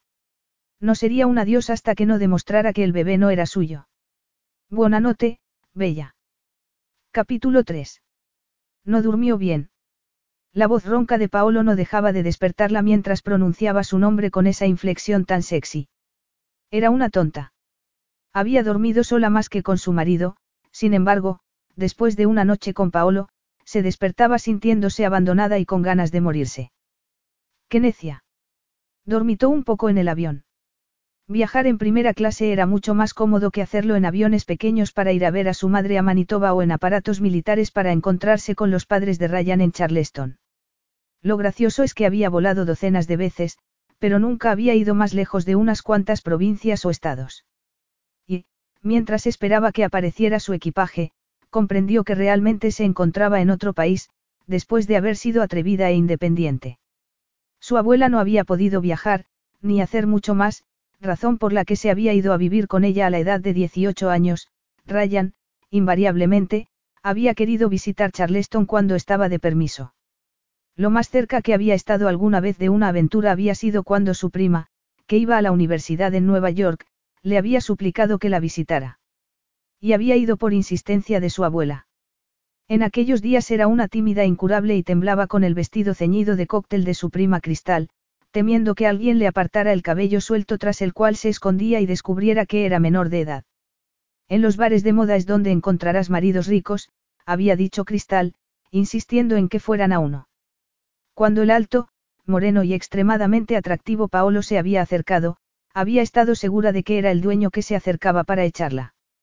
Pero se había ofrecido a invitarlas a unas copas de vino. Todo su ser se había quedado electrizado por esa mirada líquida de admiración. Llena de vergüenza, había apartado la vista para mirar a su prima, quien había aceptado con animación. Los hombres apuestos y ricos se le insinuaban constantemente. Paolo había confesado que estaba prometido. Pero eso no impide que un hombre disfrute de una compañía atractiva mientras espera a un amigo. Su amigo había sido Ryan. Había estado tan centrada en él, que Ryan no había hecho que tartamudeara ni que se encerrara en su timidez. Suspiró, preguntándose si su vida habría sido diferente de haber rechazado la copa de vino de Paolo. O aceptado a Paolo en la recepción nupcial. Vio la imagen del pelo de este cayéndole sobre la frente atormentada cuando Ryan los había encontrado en el jardín, con la invitación de Paolo de marcharse flotando aún en el aire caluroso. La mirada resentida cuando Lauren se había dirigido al lado de su novio para mitigar la tensión animal que irradiaba de ambos hombres. Paolo había estado buscando una pelea y Ryan lo había sabido. Así se lo había comunicado después. Todavía podía sentir el sabor a whisky que había impregnado la lengua de Paolo y había sabido que la insinuación solo había sido reflejo de un acto ebrio e impulsivo. Él había dado el paso, aunque Lauren siempre había percibido que la culpaba a ella de haberlo hecho. Pero Ryan no la había culpado. Quizá eso debía de haber sido indicio de que no se hallaba especialmente interesado en su fidelidad. Habían pasado tres años hasta que empezó a percibir que no se trataba del marido más leal. Podría vivir sin los otros recuerdos dolorosos, pero sin importar lo angustiado que había sido el comienzo de la noche pasada con Paolo en Charleston, no podía lamentarla. A pesar de la hostilidad que le había mostrado la noche anterior y la posibilidad de que en Charleston solo estuviera utilizándola para contener el pesar que lo embargaba, estaba agradecida y feliz de que hubieran hecho el amor. Él no. La odiaba por haberlo llevado a traicionar a Ryan. Desde aquella primera vez en que los había conocido a los dos, había visto en ellos una amistad realmente notable, nacida en la niñez en los colegios internacionales a los que habían asistido, con Ryan descendiente de un linaje militar y Paolo hijo de un banquero inversor. Puede que Ryan lo perdonara por ese momento de debilidad en la boda, aceptando la palabra de Paolo de que estaba borracho y alterado por la desintegración de su propio matrimonio y el juramento de que jamás se repetiría, aunque Paolo nunca se perdonaría a sí mismo. La noche anterior había estado a punto de contarle que Ryan la engañaba, pero sabía por la única vez que lo había sugerido que no le creería. Además, ¿qué clase de persona hablaba mal de los muertos, en especial de su mejor amigo? No obstante, no podía evitar pensar que, si lo comprendiera, quizá Paolo adoptara un punto de vista diferente a la transgresión que habían tenido en Charleston. Detestaba saber que la odiaba. Pero no se había arriesgado a poner las cosas claras y ya no iba a volver a verlo. Unas lágrimas ardientes se acumularon en sus ojos y se llevó las manos a la cara, acercándola a una crisis en un aeropuerto lleno de desconocidos a miles de kilómetros de cualquier cosa que le resultara familiar. Signora. Una voz masculina y preocupada hizo que levantara la cabeza. Al hacerlo, vio que por la cinta se acercaba su equipaje. Dio un paso al frente tratando de recogerlo antes de que repitiera el giro en la cinta transportadora. El hombre, un italiano de mediana edad con un traje clásico, lo hizo por ella. Fue un acto tan inesperadamente galante que la arrancó de su autocompasión y le provocó una sonrisa fresca. Insistió en ayudarla hasta la salida. Oh, signore, dijo cuando la guió al bordillo. Las limusinas de alquiler parecen estar en aquella dirección. Gracie, Bruno, Paolo giró por el lado del conductor de un deportivo negro. A pesar de la llovizna, tenía los ojos ocultos tras unas gafas de aviador. Lauren sintió que la sorpresa le resecaba la boca. Paolo levantó la maleta del carrito y la guardó donde ella creía que debía estar el motor. Su nuevo amigo guardó los bolsos junto a la maleta y cerró el capó mientras Paolo abría la puerta del acompañante. Rápidamente, per favore, instó él. Estoy en un sitio prohibido. ¿Pero cómo? ¿Qué hacía allí? En ese momento, un agente hizo sonar un silbato. Tengo tu equipaje, le recordó él, señalando el asiento donde la quería. Eso es extorsión, pero se sentó y se volvió para darle las gracias a Bruno. Paolo cerró la puerta en su cara. No entendía ese giro en los acontecimientos y, a pesar de todo, se sentía tremendamente aliviada. Él se puso al volante y arrancó. Abróchate el cinturón, ordenó Paolo. ¿Cómo sabías que estaba? Bruno. Volvió a girar la cabeza mientras se ajustaba el cinturón, pero ya se había marchado. ¿Cómo conocías el nombre de ese hombre? Demandó. Es mi jefe de seguridad, repuso mientras zigzagueaba entre el tráfico. Lo puse en tu vuelo anoche. Volvió a clavar la vista en el tráfico. Anoche no dijiste nada de que ibas a regresar a Italia, indicó con voz tensa. Tu asistente dijo que te irías de la ciudad en cuanto terminara la gala y que no regresarías hasta Año Nuevo, pero no mencionó tu destino. ¿Cómo es que has llegado antes que yo? También venías en mi vuelo. No, llegué antes que tú, frunció los labios antes de continuar, no quería que nadie supiera que nos veíamos después de la breve conversación que mantuvimos anoche. Me has puesto en una situación difícil. Lo entiendes, ¿verdad? Que ella lo había puesto. La recorrió una furia defensiva. No te use para robarte la semilla, Paolo. ¿Quién sabe que estás embarazada? inquirió él. Solo mi doctora. ¿Quién más? Nadie. Todos los libros decían que lo mejor era esperar tres meses antes de contárselo a alguien. Eso no se refiere al padre, Lauren. O intentaste contárselo y las cosas no funcionaron. Por eso recurriste a mí. ¿Qué pasó con el padre verdadero? Dímelo. Yo te ayudaré. La irritación la lanzó al combate. El padre verdadero no me creyó y se está comportando como un idiota. Él la observó hasta que captó el mensaje por la mirada demoledora que le lanzó. La boca formó una línea dura. Tú te estás comportando como un idiota, reafirmó ella. Necesitaba tiempo para descifrar cómo sería mi vida como madre soltera, así que me reservé la información. ¿Por qué no me llamaste tú? Desafió. Sabías que no habíamos usado preservativos. Un músculo se contrajo debajo del ojo de Paolo. Creía que no podías quedarte embarazada, de modo que, aunque no era mi intención correr ese riesgo, las probabilidades de concepción no parecían lo bastante altas como para hacer un seguimiento. Lo único que oyó fue la primera parte y experimentó la sensación de que un cuchillo le atravesaba la garganta mientras otro se clavaba en su corazón. Ryan te contó que no me podía quedar embarazada. Soltó con incredulidad. No con tantas palabras, pero soy italiano. Tenemos familias numerosas. Tú siempre me diste la impresión, cayó. ¿Qué? Instó Lauren, preparándose para lo peor. Parecías una mujer que quería ser madre, concedió, como si lo irritara reconocerlo. Siempre que veía a Ryan, de forma natural le preguntaba si los bebés ya estaban de camino y él siempre respondía, aún no hay suerte. Así que sabía que lo intentabais. Muy perspicaz por tu parte dar por hecho que era fallo mío, no suyo, espetó. No importa de quién fuera el fallo, tienes que reconocer que es descabellado que crea que solo hizo falta una noche para dejarte embarazada después de intentarlo durante tantos años con tu marido. Bueno, a ti no te han hecho una vasectomía, ¿verdad? Preguntó Lauren. Controlando el volante, la miró fijamente un instante. ¿Qué estás diciendo? Ryan no habría hecho algo así. Cualquier remordimiento que hubiera podido sentir por revelar la naturaleza hipócrita de su marido, quedó rápidamente eclipsado por la gran amargura que sentía ante el secreto que le había guardado. Los muchos secretos. Fue exactamente lo que hizo, confirmó. Antes de casarnos. Y nunca me lo contó. ¿Por qué crees que lo hizo? ¿Por qué iba a considerar siquiera algo así antes de tener hijos? Arguyó Paolo. No lo sé, frunció el ceño. Ya sabes lo difícil que era su padre, acusó a regañadientes. No puedo evitar pensar que eso tuvo algo que ver con su decisión. Paolo movió la cabeza, incapaz de comprender esa información. Quiso descartarla por completo, pero al mirarla la vio debatirse con un torbellino de emociones, luchando por aferrarse a su orgullo. Este bebé es un milagro. Centró su atención en el camino incómodo con lo que ella decía, porque fomentaba un perfil de Ryan que hacía tiempo que intentaba quitarse de la cabeza. Y se sintió aún más incómodo al recordar una conversación que casi habían mantenido en el cumpleaños de Ryan un par de años atrás. ¿Estás segura, Lauren? Soltó, deseando que se equivocara. ¿Cómo lo averiguaste si él no te lo dijo?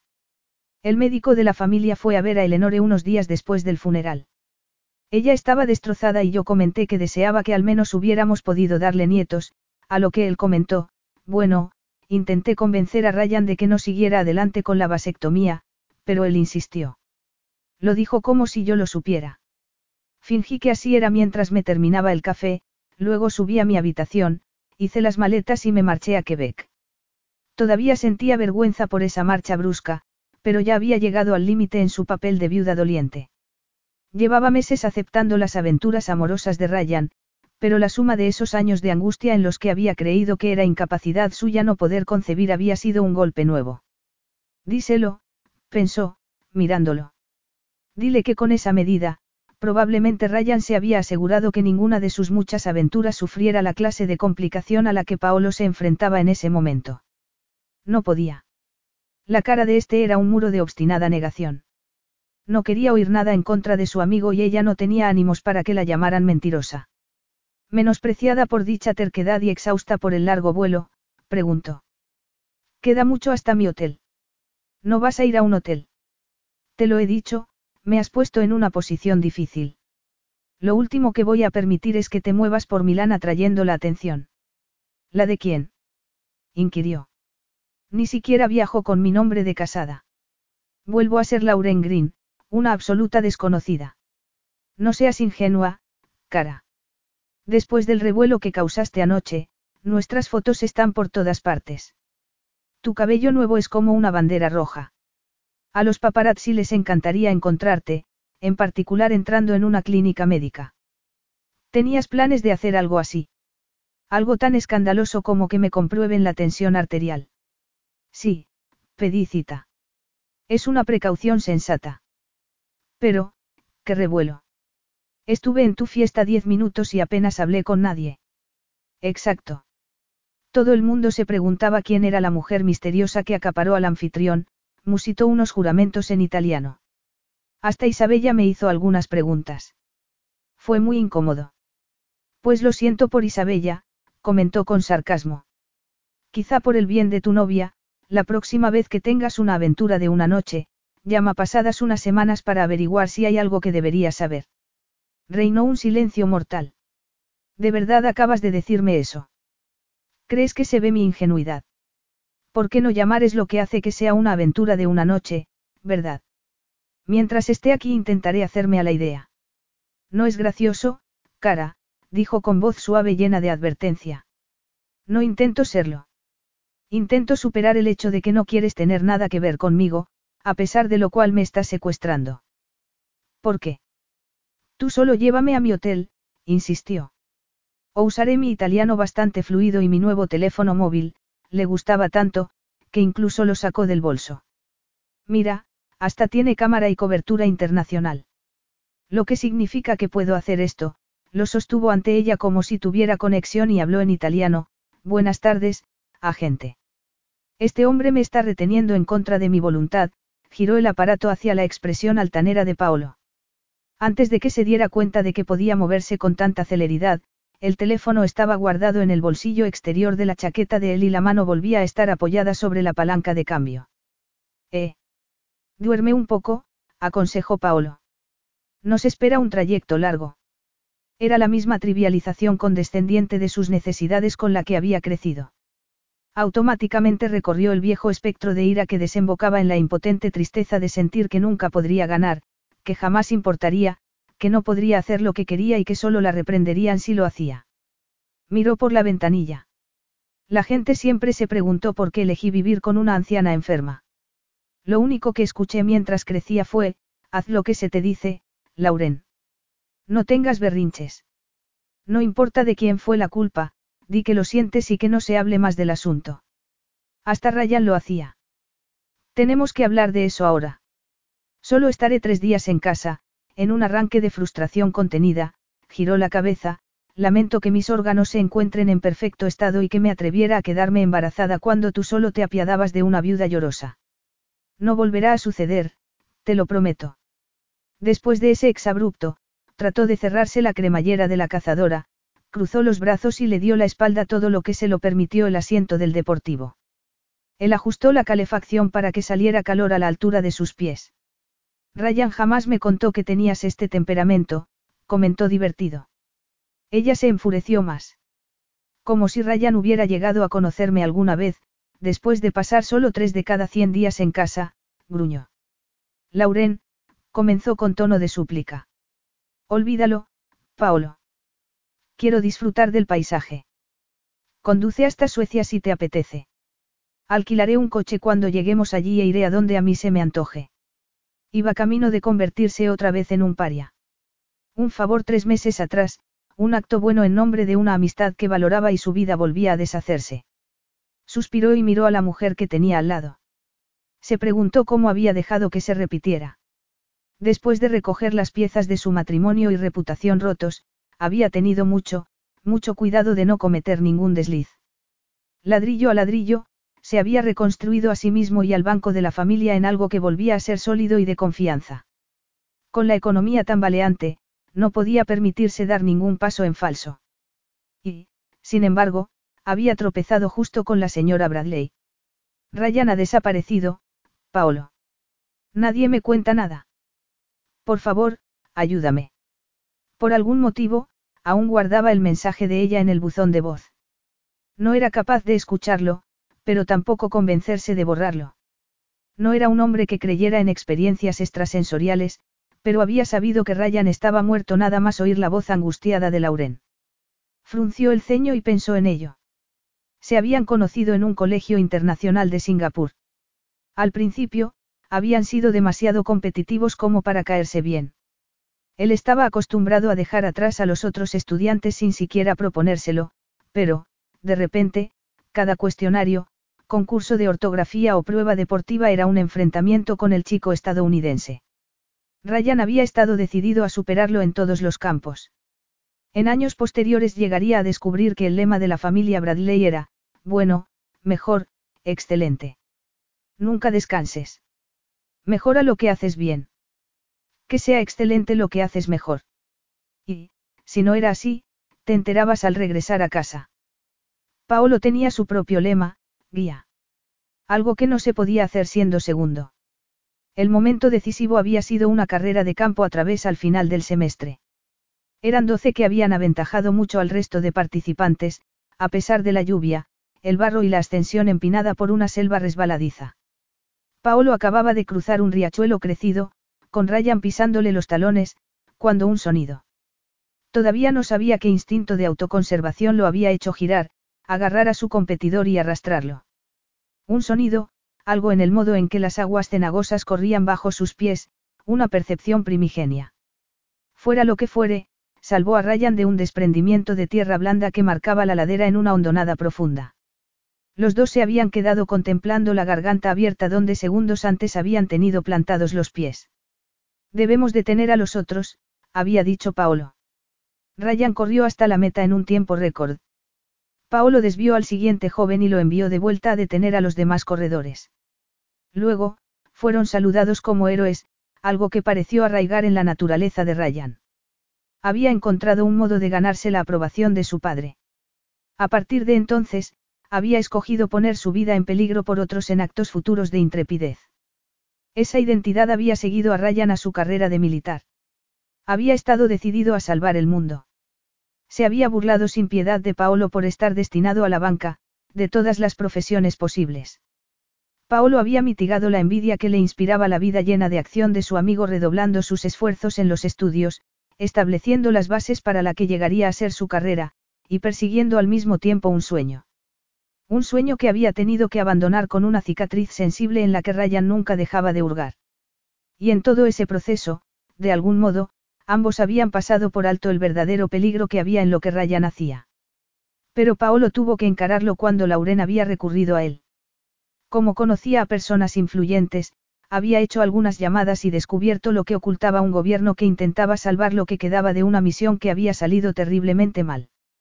No tardó en experimentar la sensación de culpabilidad del superviviente.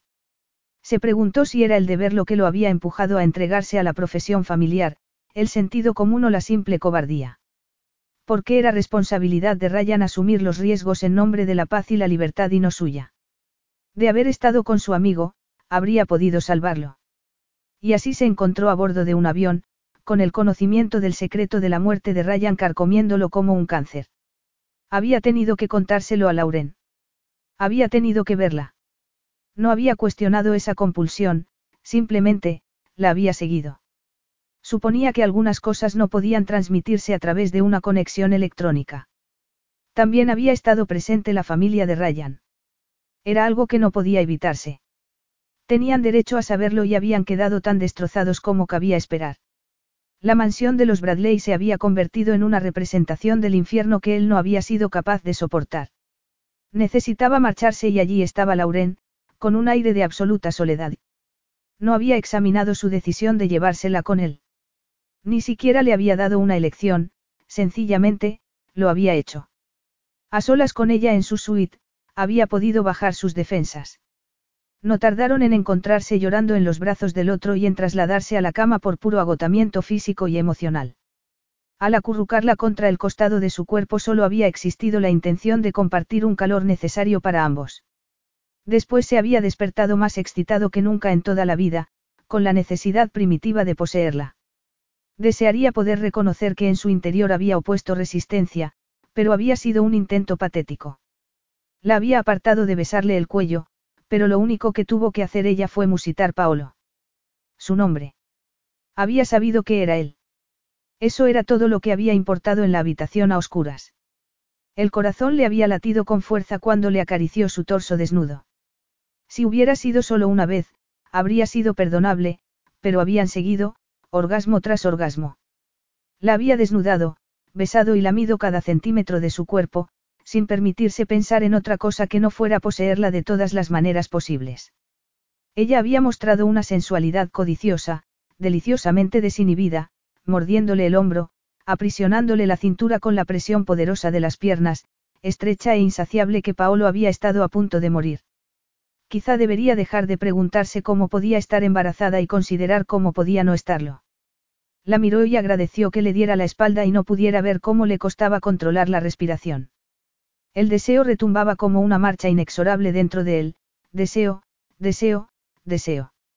Sin embargo, lo único que tenía que hacer para acabar con él era recordar el desprecio que había sentido hacia sí mismo al despertar con el cuerpo desnudo de ella entrelazado con el suyo. Lauren se había mostrado igual de consternada al sentarse y apartarse. Ninguno había dicho una palabra, solo se habían dirigido a las duchas separadas. ¿Qué clase de gente se comportaba de forma tan deshonrosa? Paolo los odiaba a ambos, asimismo por volver a ser el hombre que sucumbía al deseo de un momento, a Lauren por no detenerlo. Ella poseía el poder de hacer que olvidara las consecuencias y tomara algo que jamás debería haber tocado en primer lugar. Lo enfurecía. Hacía que siguiera la dirección que conducía al hombre irresponsable que había sido en el pasado, algo que no podía tolerar. Volvió a mirarla y la postura de ella le indicó que se había quedado dormida. Lo dominó un sentido extraviado de protección. Como no llevara esa situación con mente despejada y absoluto cuidado, Lauren sería el instrumento de otra caída. Capítulo 4. Los dedos cálidos de Paolo le acariciaron con ternura el lado de la cara. Adormilada, posó los labios en la parte interior de su muñeca. Él retiró la mano y soltó una vociferación seca. Lauren abrió los ojos, desorientada y consternada. Había sabido que se trataba de Paolo, entonces, ¿por qué? Bajó la vista y se vio plenamente vestida en el asiento del acompañante de su coche. Él se apartaba para hacerle sitio para bajar, dejando la puerta abierta. Remolineó un viento vivo, como ansioso de eliminarle las telarañas de la mente. ¿Dónde estamos? Logró tartamudear al poner los pies en el suelo.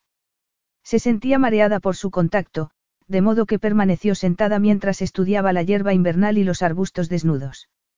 En el centro de una propiedad bien cuidada se alzaba una hermosa casa de piedra cubierta de hiedra. Terrazas de hierro forjado sobresalían aquí y allá, y detrás del valle, el fondo lo formaban el cielo azul y las cumbres nevadas. Se incorporó y, debajo de ella, un lago de un azul intenso se extendía hacia una vista asombrosa que le daba la bienvenida. Oh, suspiró embelesada. Reinaba una serenidad maravillosa. En el costado de la casa, unos escalones de piedra bajaban a una terraza con una piscina con centelleante agua color turquesa, a mitad de camino de la playa. Disfrutarás tu estancia aquí, entonces. Estancia. Preguntó con labios resecos. He dispuesto que esta villa esté a tu disposición mientras te encuentres aquí. Su habitual meticulosidad arrogante. Sería gracioso si no fuera irritante. Recalcaba el gran deseo que sentía de hacerla desaparecer. Controlando cierta inseguridad infantil, cerró la puerta del coche y se acercó a los escalones. Eres muy generoso, Paolo, pero de haber querido quedarme en una villa a kilómetros de la civilización, lo habría organizado yo misma, lo miró con ojos altaneros. Mi abuela hizo una fortuna en el campo inmobiliario. Mis hermanastros piensan que la razón de que me fuera a vivir con ella fue para asegurarme una parte de la herencia. No fue así, aunque, de todos modos, ella me lo dejó todo a mí, no pudo evitar sonreír. Mami era la única que la había tratado con naturalidad y justicia y por eso la adoraba. Luego está la parte de Ryan de la fortuna de su madre, añadió, decidida a dejarle claro que no carecía de recursos. No sabes cuánto irrita a Chris que me quede con esa parte del fideicomiso, probablemente lo hago por eso, ya que no lo necesito. Y, por supuesto, el Estado me envía la pensión de viudedad, frunció la nariz, ya que no se sentía demasiado cómoda aceptando ese dinero. Si pensara que la dedicarían a algo que no fueran tanques y armas, la rechazaría. Pero la he destinado a un programa que ayuda a familias que han perdido miembros en el cumplimiento del deber. Volvió a posar la vista en la hermosa villa. Así que, como bien puedes ver, no necesito que pongas a mi disposición otra casa vacía. Pero mientras estamos aquí, estiraré las piernas antes de que me devuelvas el teléfono y pueda arreglar otro alojamiento. Su voz se fue perdiendo al bajar los escalones hasta el césped. Mientras ella contemplaba la arena pedregosa más allá de unos áridos árboles frutales, Paolo se concentró en esos vaqueros teñidos que resaltaban unas piernas gráciles y terminaban en unas botas cortas. No pudo evitar recorrerlas una y otra vez. La brisa procedente del agua era lo bastante fresca como para impulsarla a alzarse el cuello de la cazadora de piel. ¿Qué quieres que te diga, Paolo? Espera, a ver si lo adivino. Sí, Paolo. Por supuesto, Paolo. Lo que tú digas, Paolo, recitó con desdén. Ya he estado ahí y he hecho eso, salvo que su nombre era Ryan. Pero te diré lo que pienso hacer, se giró hacia él. Si decido quedarme en Italia, dejaré que me regales esta villa. Parece un sitio precioso en el que criar a un niño. Quedarte. Avanzó hacia ella dispuesto a someterla a su voluntad. ¿Qué intentas hacerme, Lauren? Ella retrocedió un paso y pisó arena suave en vez de hierba firme y seca. No te hago nada. Intento hacérmelo a mí, vivir mi vida. La gente como Ryan y tú, que nunca responde ante nadie, no entiende. Yo respondo ante todo el mundo. La cortó exasperado. ¿Crees que los inversores de un banco quieren que el presidente se vea inmerso en un escándalo de paternidad? Otra vez. Es caro y desestabilizador. Y, cuando la situación se produce porque ha engañado a su mejor amigo, entra en juego la ética. La vio parpadear desconcertada, pero continuó deletreándoselo porque era evidente que necesitaba oírlo. Es un negocio familiar, Lauren. A mis hermanas y primos no les gusta que mi conducta irreflexiva y cuestionable se interponga con su estilo de vida. Lo sé porque así me lo han dicho. ¿Y crees que mi madre, que ya se entregó a un nieto nonato que le fue arrebatado, apreciará otro incidente similar. Las mentiras de mi ex le partieron el corazón. No dejaré que vuelva a suceder. Así que debes reconocer que lo que hagas con tu vida impacta en la mía. Su furia apasionada fue como una bofetada del viento y le permitió oír más que las palabras de Paolo. La madre de él no era la única que se había entregado a ese niño nonato. Nunca se le había ocurrido pensar que el mismo día en que se rompía su matrimonio se le había partido el corazón. Lo había embargado el dolor, sintiendo como si hubiera perdido al bebé que no había llegado a nacer y que había resultado ser de otro hombre. Claro que no se permitiría creerle cuando Lauren afirmaba que él era el padre de ese nuevo bebé. Dio unos pasos hacia el agua, torturada por el recuerdo de la rapidez con que había descartado el comportamiento de Paolo en la boda. Está borracho, Ryan. No significa nada. Odiaba que trivializaran su dolor, pero ella había hecho lo mismo con el de Paolo. Pero, de ser cierto eso, sabía que era porque no quería que nadie descubriera lo mucho que la atraía, y menos él. Todas las acciones evasivas que emprendía, eran una cortina de humo para ocultar la fascinación por un hombre que estaba más allá de sus posibilidades y que nunca correspondería dicho interés. Alzó la vista clavada en el agua. No intento perturbar tu vida, ni herir a tu madre ni arruinar tu carrera, Paolo. Pero trata de comprender. He sido paciente toda la vida, esperando hasta crecer y abandonar mi hogar, esperando hasta que mami no me necesitara, esperando hasta reunirme con mi marido en el extranjero, esperando hasta poder ver todos los lugares de los que me hablaba mami. Ahora tú me pides que vuelva a esperar. ¿Hasta cuándo? Hasta dentro de 20 años, cuando este bebé sea un adulto. Visitar todos los lugares de los que te habló tu abuela en que hace que vivas tu vida. Suena como que pretendes revivir la de ella. Fue un comentario que solo buscaba rechazar la sensación de culpabilidad o de ablandarse por la empatía, pero el rostro de ella se paralizó. Aturdida, bajó la vista al suelo y cruzó los brazos en gesto protector. Supongo que eso es justo. Yo no lo veía así, pero, se acercó al borde del agua, donde permaneció largo rato en silencio. Al rato, se acercó a ella, percibiendo que se había excedido. La conciencia lo aguijoneó. No había querido ser duro. No podía negar que había estado atada durante mucho tiempo, sin poder hacer nunca lo típico de una joven veinteañera. Me falta imaginación, agregó ella, frotándose los brazos. Siempre elijo el camino seguro. Me dije a mí misma que al fin estaba haciendo algo atrevido y estimulante, pero tienes razón. Esto no es más que una repetición de la aventura de Mamie. Porque para todos los demás es tan fácil ser tan interesante y para mí, no.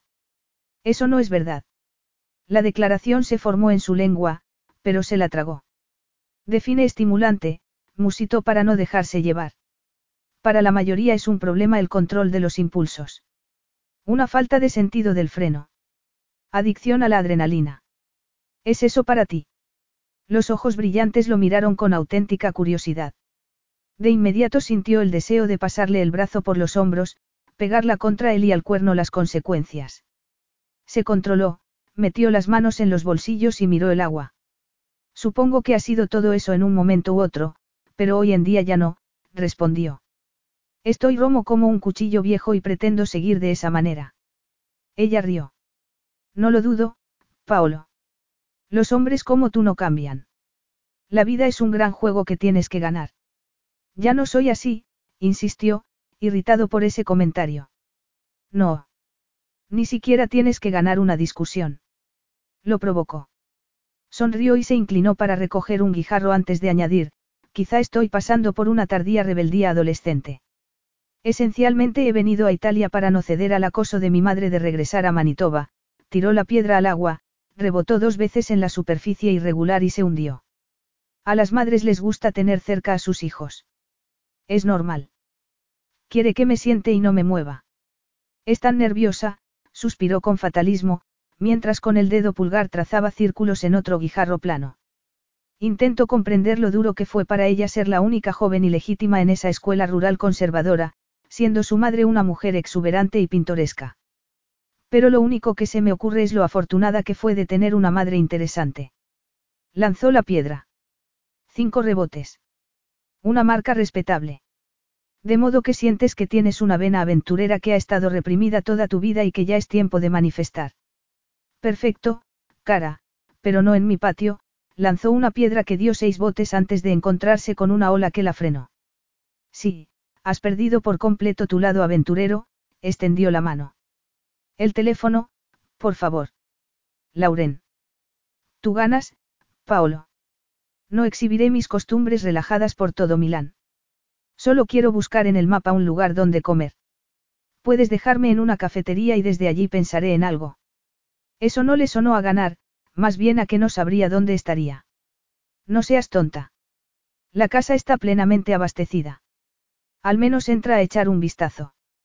Te prepararé algo si tienes hambre, miró su reloj de pulsera, recordando que esa noche tenía un cóctel en la casa de su tía, pero disponía de tiempo. Perfecto, suspiró frustrada mientras subía los escalones que conducían a la piscina.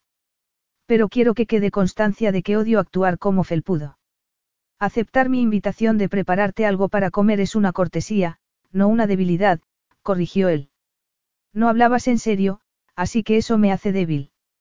En cuanto alguien simplemente me insinúa lo que tengo que hacer, me pliego con más facilidad que una silla de jardín. Lauren, imitó con tono de burla, tienes que venir a Nueva York. Nadie más puede, giró en lo alto de la escalera y se tocó el pecho. Sabes, yo no quería ir. No quería conocer a un militar que me consideraba un desafío. Y menos aún casarme con él. Si no empiezo a sacar la cara por mí misma, voy a criar a otra pusilánime que temblará toda la vida como un chihuahua, como me pasa a mí. Él se detuvo en el escalón anterior al rellano, atrapado por las palabras de ella. La tenía casi a la altura de los ojos y no podía pasar sin tocarla. Únicamente podía pensar en que con solo inclinarse unos centímetros la besaría. Era él quien corría el peligro de ponerse a temblar y de plegarse. Cerró una mano sobre la barandilla fría y la otra apoyada contra la pared de piedra, analizando todo lo que ella había dicho. En particular, no quería casarme con él. El comentario sobre la vasectomía lo había torturado todo el trayecto y había tratado de olvidarlo, pero ella había sonado amargada y convencida. Estás temblando, indicó para distraerse de sus conflictos interiores. Ve dentro. El código de la cerradura está programado con la fecha de tu cumpleaños. ¿Y cómo la conoces? Dio un paso atrás. Nos conocimos en tu cumpleaños. Cristal mintió, comentó. No era mi cumpleaños. Nací en octubre, no en abril. Se sintió como un tonto y un ingenuo. Había estado usando durante años esa fecha como uno de sus códigos de PIN. El calor que recibió a Lauren al entrar fue como un abrazo esperado. No fue solo la calefacción central, sino el espacio diáfano y las líneas suaves con los muebles mullidos. Hasta la cocina con sus electrodomésticos brillantes era un lugar soleado que fomentaba la permanencia. La casa tiene 200 años, pero el interior fue rehabilitado el año pasado. Quítate los zapatos. Las baldosas están templadas, indicó Paolo. Lo hizo y suspiró mientras recorría las habitaciones azules y verde mar con toques de amarillo crepúsculo e índigo melancólico. En el dormitorio principal de la primera planta, unas cortinas transparentes enmarcaban las ventanas mientras unas cristaleras daban a un balcón privado con vistas al lago. La casa era amplia pero acogedora, extravagante pero práctica. Se sintió como en casa. Malvado, Paolo. Al regresar a la cocina, lo encontró con la camisa remangada, había puesto agua a hervir mientras picaba unas hierbas aromáticas. Hablabas en serio, afirmó, desconcertada. Por supuesto. ¿Por qué no querías casarte con él? Fue un análisis a posteriori, aclaró. Cinco años de darme cuenta de que me había casado con el hombre equivocado. Si he perdido la juventud en algo, fue en esperar que mi marido llegara a casa y empezara nuestra vida juntos. Nunca iba a hacerlo. ¿Por qué era militar? Encorvó los hombros. No quiero hablar del tema, Paolo. Me llamarás mentirosa, y la mentira es actuar como si Ryan hubiera sido un héroe sin mácula que siempre mereciera mi devoción. No puedo seguir haciéndolo. Estoy demasiado enfadada con él. Otro motivo para tener que largarme. La gente no dejaba de ofrecerme sus condolencias cuando yo solo quiero soltar veneno. No es agradable. ¿Por qué no fue sincero sobre no querer hijos? La invadió una furia silenciosa. No fue sincero en nada, soltó sin lograr mantener la ecuanimidad. Silencio. Le pedí el divorcio, continuó sin poder contenerse. No quería dármelo. No dejó de pensar que estaba distraído y que eso fue lo que lo mató. Capítulo 5. Parecía inminente una explosión que cambiaría sus vidas para siempre. La necesidad instintiva de abrazarla y consolarla hizo que diera un paso antes de parar. Miró alrededor distraído y recobró la serenidad, recordó que estaba cocinando, aunque podía dejar que hirviera a fuego lento, y se pasó una mano por el pelo. ¿Por qué? demandó. ¿Por qué ibas a hacerle algo así? ¿Por qué no iba a casa tanto como a ti te hubiera gustado? ¿Sabías con quién te casabas? Lo sabía, Paolo. De verdad. Le dio la espalda y parpadeó para contener las lágrimas. Cruzó los brazos. Servía a su país, insistió, martilleando el punto que había empleado para justificar ante sí mismo por qué Ryan merecía a esa mujer.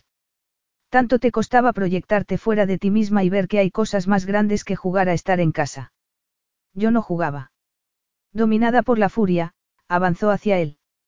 Comprendo que Ryan y tú os emborrachasteis el día de su trigésimo cumpleaños, continuó con tono acalorado, pero aún era temprano cuando te pregunté si me engañaba cuando estaba fuera.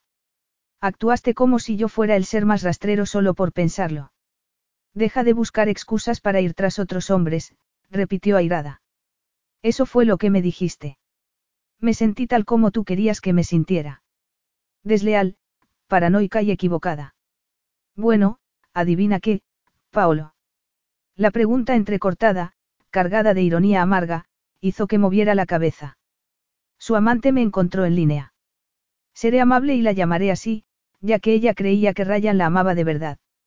Dijo que esa era la razón por la que tenía una relación con un hombre casado. Sabía que era un seductor, pero pensé que conmigo era diferente. ¿Lo sabías, Paolo?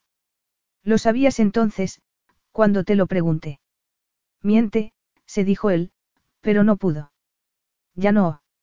Le había estado carcomiendo la conciencia todo el tiempo, aunque había sido reacio a romper el matrimonio de su mejor amigo. No cuando casi lo había hecho en una ocasión.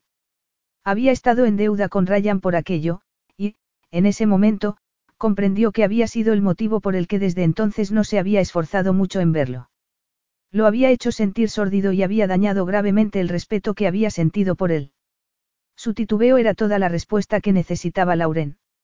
Dio un paso atrás, como asqueada, obligándolo a precipitarse en su propia defensa. No lo sabía. Fue una serie de cosas que escuché aquí y allá. Una posibilidad, no una certeza. Sin embargo, hiciste que me sintiera como una criminal, su cara reflejó el dolor de la confianza mal depositada. Apretó los labios y frunció el ceño. A pesar de saber que debía hablar, Paolo no pudo formar ninguna frase. Con un sollozo dolido, Lauren abandonó la habitación, llevándose las llaves de él en el proceso. No. Lauren.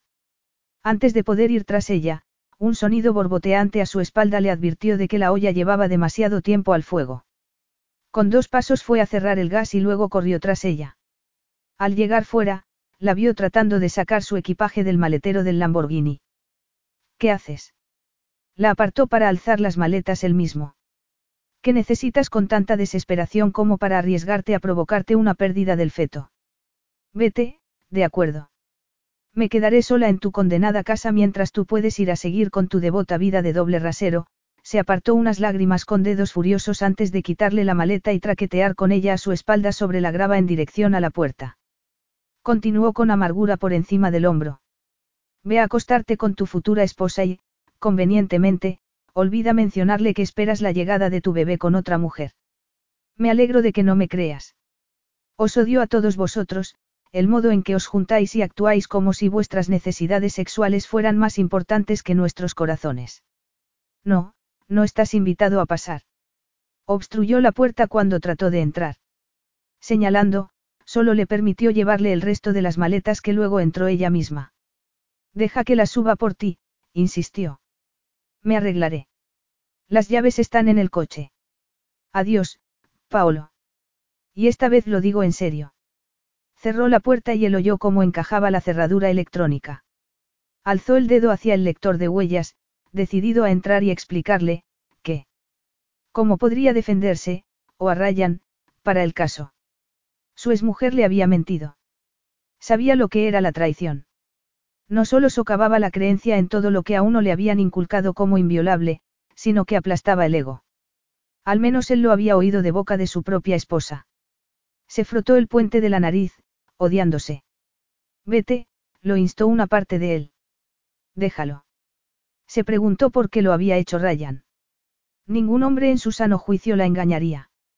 Se negó a demorarse en los recuerdos exquisitos de esos labios como pétalos de rosas, de unos pezones tan turgentes y excitados que apenas podía dejar de besarlos, de un nicho de calor tan sensible que alcanzó el orgasmo la primera vez que la acarició con los dedos.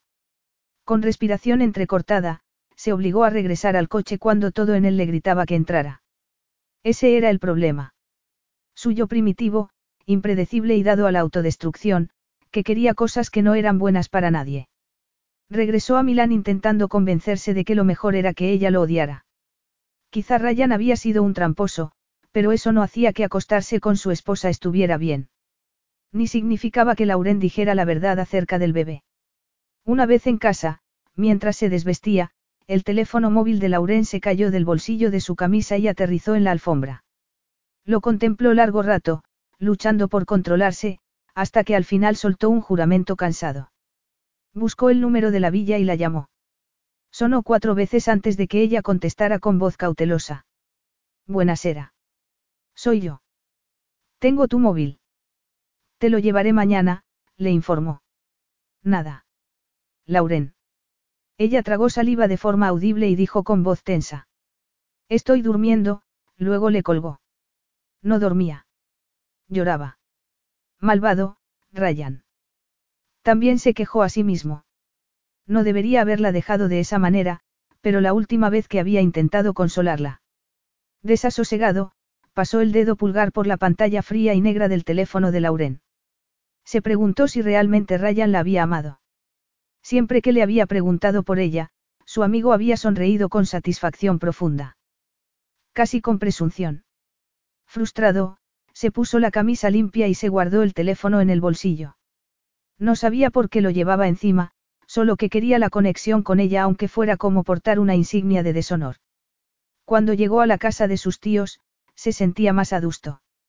Todos notaron la ausencia de Isabella y Vittorio estuvo decidido a aprovechar al máximo esa situación. ¿Qué ha pasado, Paolo? Una riña por tu baile de anoche con la señora Bradley. No culpo a Isabella. La señora Bradley es muy atractiva. Y no la mujer que vi con nuestro viejo amigo en Berlín. No. Ya lo impacientaba el modo en que los Bradley empezaban a ocupar cada minuto de su vida. Bajo ningún concepto, Vittorio movió la cabeza. ¿Qué clase de coglione engaña a una mujer así? Lauren seguía la ruta del tren que marcaba la yema del dedo sucio sobre el mapa. Cuando el viento amenazó con llevárselo, apoyó el plato de su café express sobre una esquina en la mesa metálica de la terraza de la cafetería.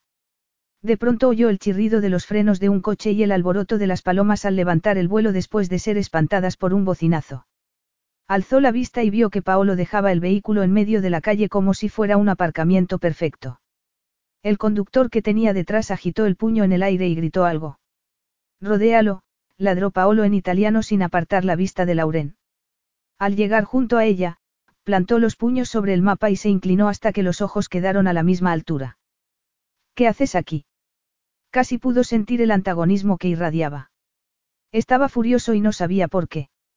Ella era la parte ofendida. Se reclinó y se acomodó el atrevido sombrero nuevo para poder verlo mejor. Es una pregunta filosófica. ¿Por qué estoy en la Tierra? Porque es bastante obvio que estoy en esta cafetería para tomar café y conseguir orientación. ¿Orientación para ir a dónde? Preguntó, estudiando el mapa. Venecia, murmuró, incapaz de sonar tan interesada como pretendía. Dino, aquí presente, me informa de que debería visitarla, junto con Roma, Nápoles, Pompeya, empezó por Palermo. Paolo giró la cabeza lo suficiente como para espetarle a su acompañante. Déjanos, luego alzó las manos del mapa, cruzó los brazos y soslayó la sorpresa boquiabierta que mostraba Lauren. ¿Por qué estás aquí y no en la villa? Sabías que iba a ir. Y pensaste que tendría preparados té y pastas. Di por hecho que dejarías mi teléfono en la mesita del recibidor. Lo creas o no, no me entusiasmaba la idea de verte. Por favor, quédate a terminar tu café, Dino.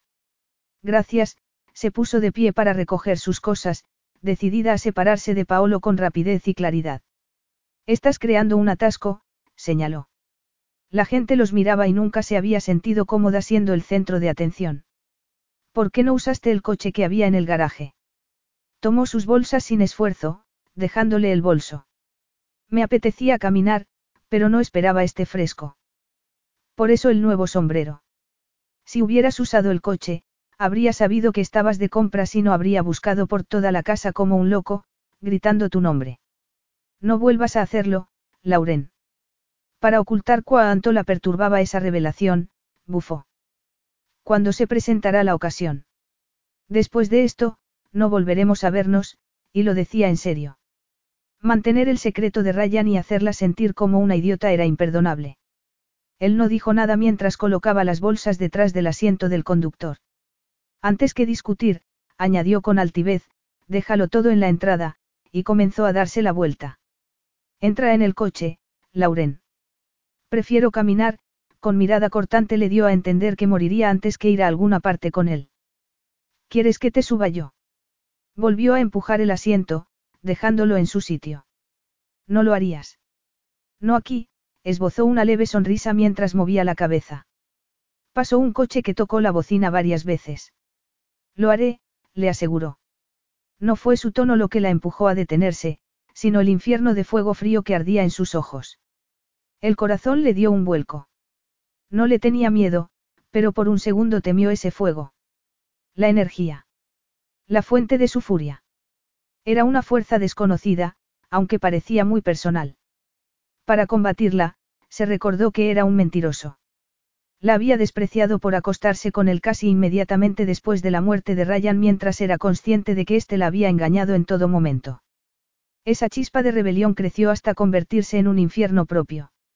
Adelante, lo provocó antes de regresar a la cafetería y la manifiesta curiosidad de Dino. Ni en un millón de años habría creído que lo haría, pero unos brazos atléticos la alzaron con rapidez. Pasada la sorpresa, soltó una serie de protestas indignadas mientras se retorcía en los brazos que la mantenían contra su pecho. Él se mostró impasible. Pensó que era asombrosamente fuerte, ya que no solo era alta, sino que el embarazo había hecho que empezara a ganar kilos. Pero nada de eso lo afectó, y a pesar de su resistencia, no fue rudo. La llevó al asiento del acompañante con sumo cuidado, como si fuera un objeto de cristal muy frágil. No supo por qué eso la hizo sentir segura, pero a pesar del horrible bochorno de ser tratada de esa manera en público, en la acción había un componente de dulzura. Le encantó volver a estar cerca de él. Notar el movimiento de sus músculos hizo que la expectación le debilitara el cuerpo. Eso sí que sería bochornoso. Comenzó a debatirse con más ahínco, pero no la puso de pie hasta que necesitó una mano para abrir la puerta del coche. Agitada y encendida, lo miró con ojos centelleantes. Soltándose de la mano que le sujetaba el brazo, dijo. Has hecho que se me cayera el sombrero. Entra o pasaré por encima de ese condenado sombrero. Echando humo, se sentó y se ajustó el cinturón de seguridad. Lo vio rodear el vehículo, recoger el sombrero, tirárselo y luego sentarse ante el volante. ¿Qué te pasa? Musitó mientras contacto le devolvía la forma al ala del sombrero. Tú me pasas, soltó, arrancando como si estuvieran huyendo del escenario de un robo. Hace años que no me comporto de forma tan vergonzosa, pero tú tenías que arrojar el guante, ¿verdad? Tú no tenías por qué recogerlo. Me tenías preocupado, respondió casi a gritos. Por si lo has olvidado, te desmayaste hace dos días. Pensé que te encontraría flotando en la piscina. En vez de eso, coqueteabas con un desconocido. No iba a dejarte volver sola a casa sin saber si lo conseguirías. ¿Y si ese hombre te hubiera seguido? Es un estudiante universitario de vaca. No me importa quién es. No hables con extraños, redujo la velocidad y entró en la villa. Extraños como tú. Porque desde luego no eres el hombre que creía que eras. No dijo nada, simplemente frenó y permaneció sentado con las manos apretando el volante con fuerza. Te preguntaría por qué lo hiciste, pero ya lo sé. Me odias y Ryan era tu mejor a mí. Pensé que te había pasado algo horrible. Eso te suena a que te odio. Mira mis manos. Todavía me tiemblan, le mostró una. ¿Qué te indica eso? Que eres un excelente actor. Capítulo 6. Una vez en la casa, dejó las compras sobre el sofá. No contestaste cuando te llamé. Sabía que anoche estabas alterada. No debí dejarte de esa manera, se pasó una mano por la cara. No te haces idea de lo que sentí. ¿De verdad pensaste que me había ahogado en la desesperación? No estoy deprimida, Paolo. Estoy indignada. Eres tú quien no se hace una idea de lo enfadada que estoy. ¿Y cómo canalizar eso? Contra un hombre muerto. Nadie quiere saber que el gran héroe americano era un tramposo. De lo contrario, todas esas mujeres que se acostaron con él y todos los hombres que estaban al corriente de eso dirían algo, pero no lo hacen. Quieren a su héroe mítico, gesticuló. Mientras tanto, yo he de mantener la mentira. Tengo que dar la impresión de ser la esposa tonta que no sabía nada y en seis meses pasaré a ser la esposa voluble. Gracias a ti. Paolo sintió el dedo acusador de Lauren como una bala que lo atravesaba. Si de verdad estuvieras algo preocupado por mí, asumirías tu responsabilidad y me ayudarías a sobrellevar esta situación, continuó con voz cortante. Pero lo único que quieres es que deje de hacerte la vida difícil a ti. Bueno, es tu día de suerte, ¿por qué me voy al sur y puedes olvidarte de que existo? No, dijo con voz serena y tajante. Otro hombre en la vida de Lauren. Nunca. Instintivamente conocía el curso de acción que quería tomar para evitar algo así, pero había dedicado años a prepararse para no reaccionar siguiendo sus impulsos. Mejor analizar todos los ángulos. No eres mi jefe, Paolo, Lauren llevó las bolsas a la isla de la cocina y comenzó a sacar el contenido. Si me quiero ir, me iré. Cierto, carecía de influencia sobre ella y eso debía cambiar. Se hallaban en un momento decisivo. Desde que ella lo emboscara en Nueva York había estado actuando impulsado por la conmoción, pero el embarazo terminaría por salir a la luz. Su reputación requeriría ayuda, sin importar que el bebé resultara ser suyo o no. Seguía reacio a aceptarlo como suyo. Por la lógica sabía que no solo era posible, sino probable, pero su corazón no bajaba la guardia. Y en gran parte se debía a su renuencia a confiar en ella, o, más bien, en sí mismo. Creer podía resultar ser un anhelo provocado por lo susceptible que era ella. Por algún motivo, su libido se encendía ante el mero hecho de pensar en Lauren. La deseaba y era algo que no desaparecía. Y poseerla en Charleston había empeorado ese apetito. De no haber estado embarazada, una aventura discreta y extensa habría sido la solución perfecta, pero estaba embarazada. Y sola. Los hombres que se negaban a asumir la responsabilidad por sus hijos solo le inspiraban desprecio. Más allá de su reputación en juego, no podría rechazarla aunque el niño no fuera suyo. Si había caído en una relación sin futuro justo antes de que Ryan desapareciera, fue porque se había sentido sola, al tiempo que se dolía por la muerte de su abuela y era desdeñada por su infiel marido. ¿De quién era la culpa de que hubiera seguido en ese matrimonio? No dejaba de pensar en eso. Si de verdad estuvieras algo preocupado por mí, asumirías tu responsabilidad y me ayudarías a sobrellevar esta situación. No podía negar que había estado preocupado por ella, y al contemplar la idea de un vínculo permanente había imaginado que le provocaría un sudor frío. Pero a cambio vio que la niebla parecía desaparecer de su mente al tiempo que un peso se evaporaba. Matrimonio. Sí. Era la solución perfecta. Tanto su instinto como su intelecto lo supieron. Si me das unos días para organizar los preparativos, dijo con calma apaciguadora, yo mismo puedo llevarte al sur. Lo llamaremos luna de miel.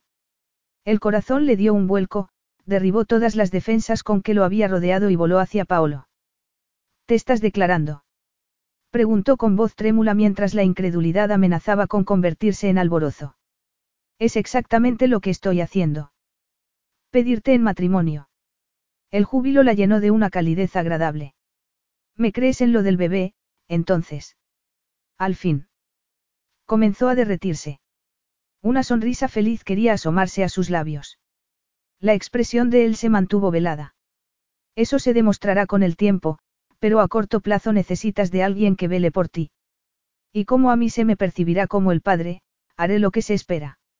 Los oídos de Lauren bloquearon el resto. Su corazón regresó a su pecho y cerró todas las puertas. Todo en ella quedó aplastado y enterrado bajo la decepción y el rechazo. Se concentró en las compras para ocultar la bofetada que había representado eso. ¿Por qué lo harías de nuevo, casarte cuando no estás seguro de ser el padre del bebé?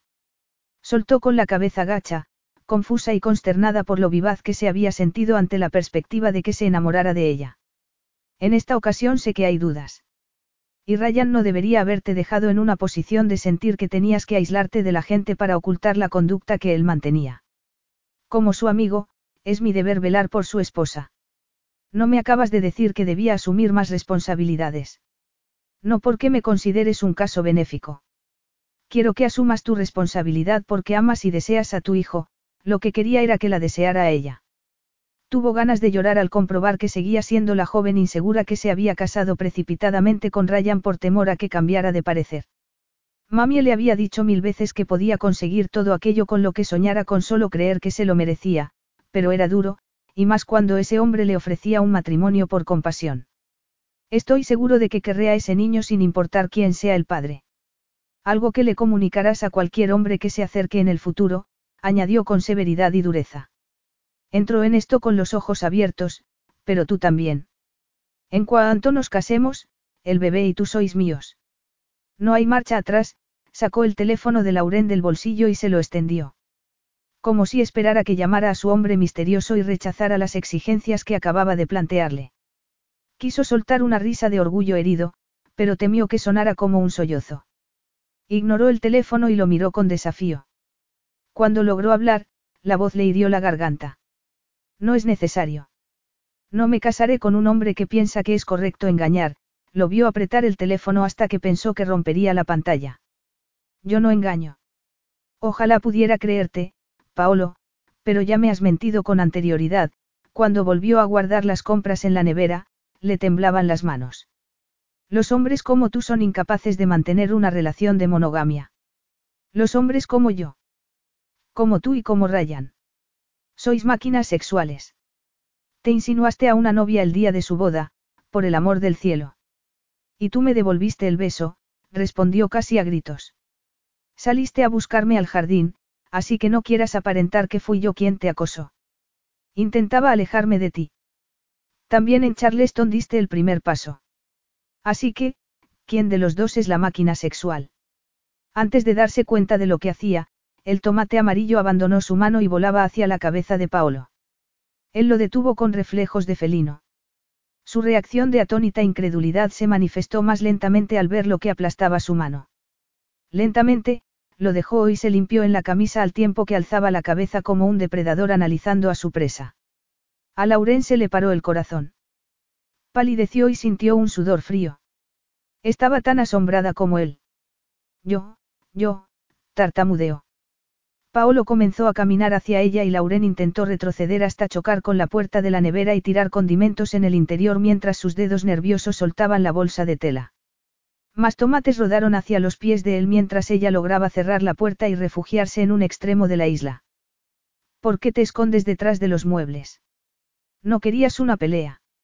La provocó con voz sensual. O invitabas a otra cosa. Te invitaba a perderte, pero no soportas que una mujer se te resista, ¿verdad? Espeto. Si al menos intentaras resistirte, cara, quizá no nos encontráramos en esta situación. ¿Quién acosa a quién ahora? No quiero tener nada que ver contigo. Te comportas como un idiota. Un vestigio de desesperación veló los ojos clavados en ella. De verdad tengo que perseguir a una mujer que quiere ser atrapada.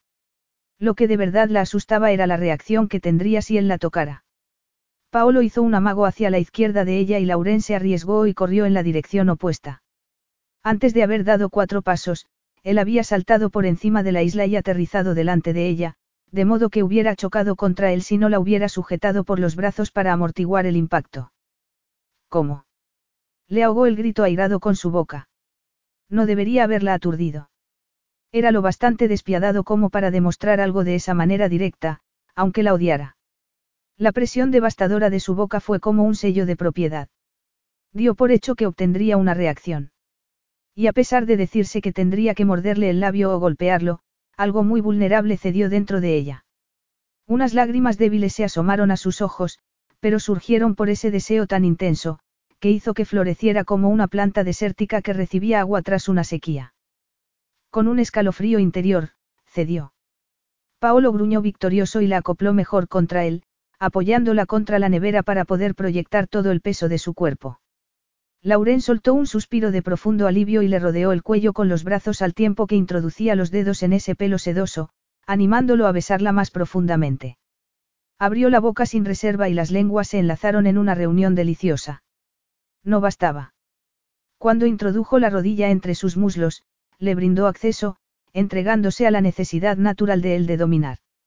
Ansiaba sentir que se adueñaba de su cuerpo. Se le puso la piel de gallina ante la dulce caricia de su ombligo antes de que le recorriera la cintura y subiera por el costado de su torso. Se sintió tan indefensa ante ese deseo que quiso llorar. Él soltó un sonido de aprobación al posar la mano sobre la abundancia creciente de su pecho. Con precisión, encontró el pezón y comenzó a acariciárselo a través del sujetador, provocándole sensaciones tan intensas que casi resultaban dolorosas. A pesar de su protesta, se retorció contra él. Paolo la sujetó con más firmeza y ahondó el beso mientras introducía la mano bajo el sujetador, llevándole la cumbre de su seno a una sensibilidad extrema. Una cascada de sensaciones de hormigueo descendió por su estómago hacia su entrepierna, acumulándose en un nudo de gozosa anticipación. Contrajo músculos internos en un intento por resistir lo que estaba pasando, pero su cuerpo sabía lo que quería. Iba a tener un orgasmo allí mismo, en la cocina, completamente vestida. Espantada, quebró el beso y, jadeante, le tomó la mano para detenerlo. Paolo, para. Ahora. Por favor. Me encanta tu contacto cuando estás excitada, cara, le susurró al oído. Dio. Nunca he conocido a una mujer tan receptiva. Deja que te lleve a la cama. No. Se cubrió la cara para ocultar que casi lloraba y se dio la vuelta, apoyando el hombro en la puerta de la nevera y haciendo que la mano de él cayera a su cintura. El deseo de regresar a él casi la abrumó. Lauren, tú deseas esto. Me deseas. Pero no quiero demostrar que soy la mujer más fácil que has conocido. Qué cosa tan horrible para decirle a alguien. ¿Quieres que te diga el puesto que ocupas tú en mi vasta experiencia? Él retiró la mano y retrocedió un paso. No era eso lo que manifestaba. Sí. Me besaste con el fin de demostrar que no puedo controlar la manera en que reacciono ante ti, y eso es mezquino. He intentado no sentirme atraída por ti, Paolo. Dios sabe que lo he intentado. Sé que me comporté mal en Charleston. Por eso no espero que te cases conmigo. Pero aprovecharte de mi debilidad no es agradable. Y negarte a reconocer que Ryan me engañaba era cruel. Podría estar divorciada y casada con un hombre que me amara de verdad, podría estar esperando tener su bebé, en vez de tratar de dejar atrás este caos. Sus palabras fueron como golpes y quedó consternado ante la afirmación de que solo jugaba con ella. Es que no tenía idea de lo mucho que lo atraía. Sin embargo, él había pensado lo mismo. Había descartado las señales de interés de Lauren como un coqueteo deliberado, pero al observar su nuca inclinada, tan vulnerable y vencida, recordó a la mujer inocente que cinco años atrás se había sentado con él en un bar, tan incómoda con su propia sexualidad que en ningún momento había dejado de tirar de su falda corta. De pronto vio la verdad. Lauren había estado luchando contra esa misma atracción por el mismo motivo, habían tenido que pensar en otras personas. Pero debía de saber lo atractiva que era. A menos que su marido jamás hubiera estado allí para decírselo. De hecho, Ryan había hecho todo lo opuesto, estar lejos y tener aventuras. No le extrañó que tuviera tan poca conciencia de su atractivo. Lo embargó el remordimiento, ya que él sabía muy bien lo que era recibir mentiras. Respiró hondo y fue al armario en busca de dos vasos. Al regresar para usar el dispensador de hielo que había en la puerta de la nevera, ella lo miró con cautela y se apartó para concederle espacio.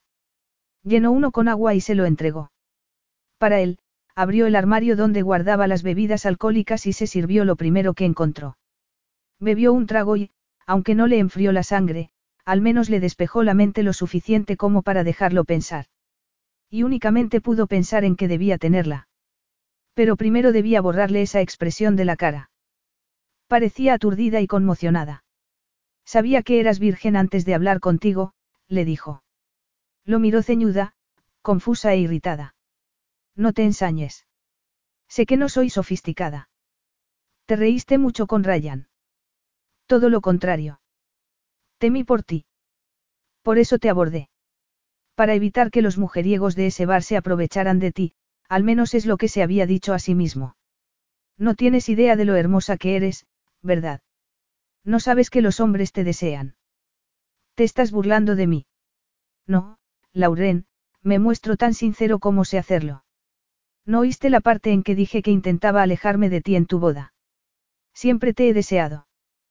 Capítulo 7. Alarmada, apartó la vista y se recordó respirar. Escapó agachándose para recoger la compra dispersa. Me cuesta creerlo. Para empezar, eres un hombre al que le gustan los desafíos y yo no represento uno importante. Como bien has señalado, fui yo quien te buscó en la boda. Pero, créeme, se te veía tan enfadado e inquieto, que sentí que era mi culpa que tuvieras que asistir a una boda cuando ya no creías en eso. Solo buscaba comprobar que estabas bien. No lo estaba. Lo sé. Fue una estupidez preguntártelo, abrió la bolsa y la llenó con los productos que había recogido. No, fue amable, Lauren. Fue dulce y yo te pagué besándote y pidiéndote que te marcharas conmigo. Eso fue una estupidez. No querías estar allí, comentó todavía en cuclillas. Fue una imposición. Querías que te dejaran en paz y yo no respeté ese deseo. No, la contradijo con gravedad. Hablaba en serio cuando te pedí que te marcharas conmigo. Salí para despejarme la cabeza porque llevaba observándote todo el día. Cuando me seguiste, cedí a la tentación. No había podido olvidar ni un segundo. Había sucedido, así, sin más.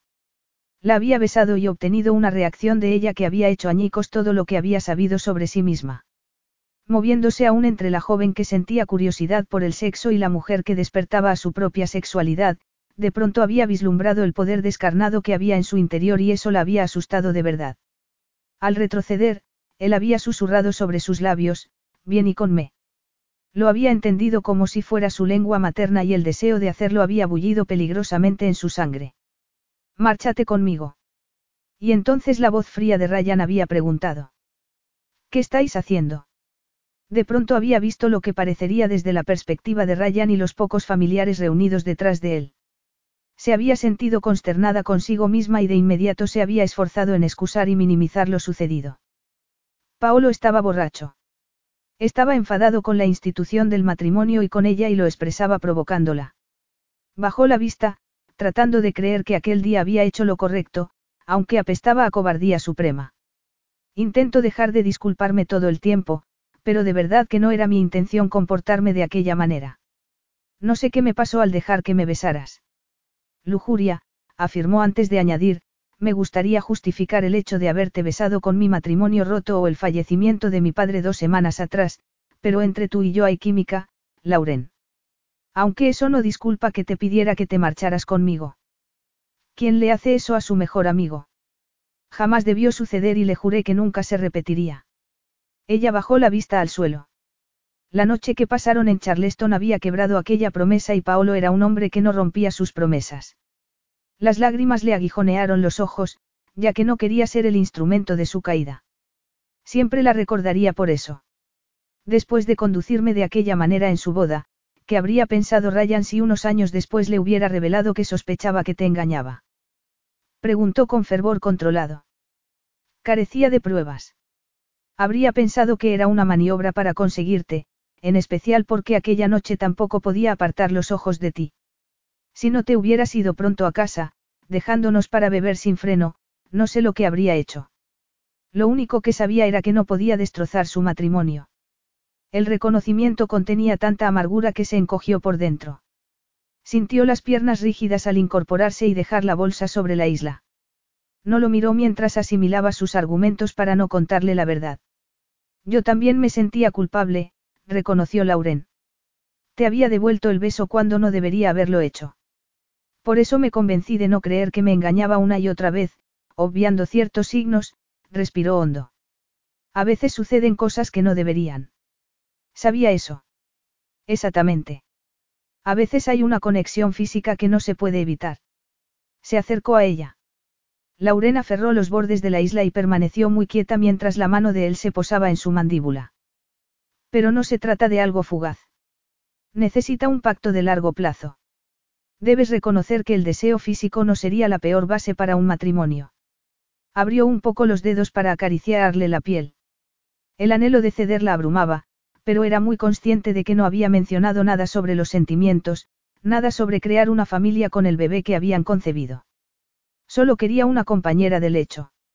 Ahora puedes entender por qué no fui tan sincero contigo, musitó con voz dulce. Puedes creerme cuando te digo que seré completamente monógamo. ¿Por qué descarriarme cuando lo mejor está en casa? Quebró el contacto y bajó los ojos para ocultarle cuánto quería creer en él, tener una familia verdadera. Pero sin amor no cuajaría. Si el sexo era todo lo que hacía que un hombre volviera a casa, podría hacer que perdiera el camino con igual facilidad. Y con una sola semilla de sospecha entre ellos. Que confíe en ti es la mitad de la ecuación, ¿verdad? Tú no confías en mí, silencio. Bajó la mano y la cerró con frustración. Si soy el padre, Lauren, no te negarás a casarte conmigo, indicó finalmente. O sea, que casarme contigo te demostrará que lo eres. Es lo que estás diciendo. Alzó la cabeza. Su expresión le indicó que no sería tan fácil, solo que, si se negaba, ante sus ojos le demostraría, de una vez por todas, que no era el padre. No estás siendo justo, murmuró dolida. Lauren, le acarició la mejilla con el nudillo. No, se apartó. Conseguir lo que quieres de esa manera hará que te odie. No seas obstinada, gruñó, frustrado porque no viera el riesgo que corría al proponerle matrimonio sin una garantía de su paternidad del bebé. Eres tú el obstinado, lo acusó con vehemencia. He de considerar la totalidad del cuadro, le recordó. Pues yo tampoco pienso precipitarme a un matrimonio sin tomar en consideración todas las ramificaciones. Me casé la primera vez porque creí que era mi única opción. Mi madre me había lavado el cerebro para pensar que necesitaba a un hombre en mi vida. Y no es así. Cuando nazca el bebé, podrás hacer análisis de sangre. Comunícame entonces si deseas involucrarte y hablaremos del matrimonio. Y, Mientras tanto, denigrarás mi reputación. Muy agradable, espetó. Giró para mirarlo con beligerancia femenina. Si crees que puedes hacerme cambiar de opinión diciéndome que tu trabajo es más importante que mi felicidad, te equivocas. Ya he pasado por eso. Dime lo que sacaré con el matrimonio y me lo pensaré.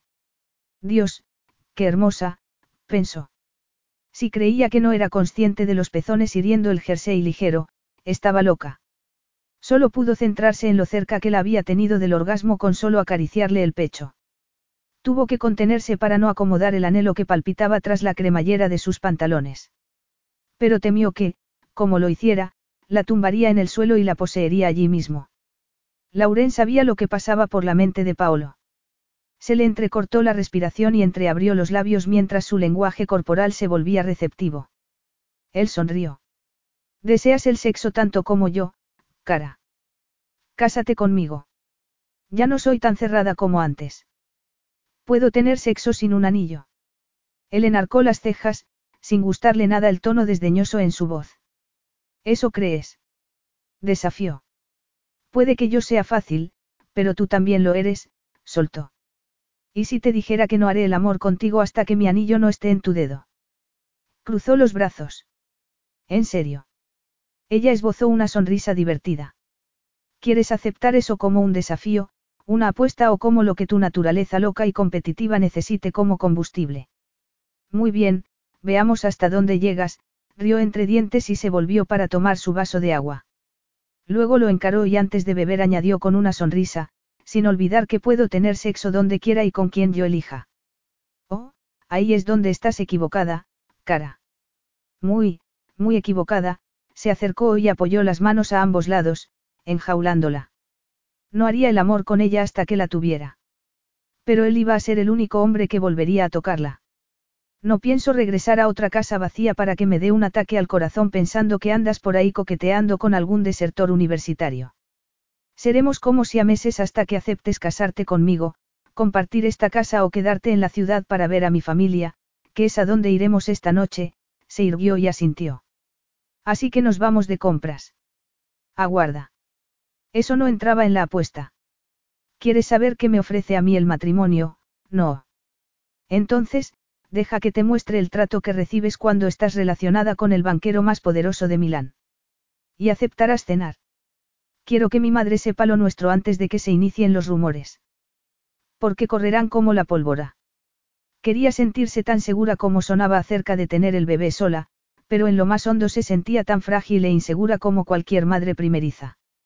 Anhelaba recibir un apoyo con el que poder contar, pero no cuando se le ofrecía tan a regañadientes.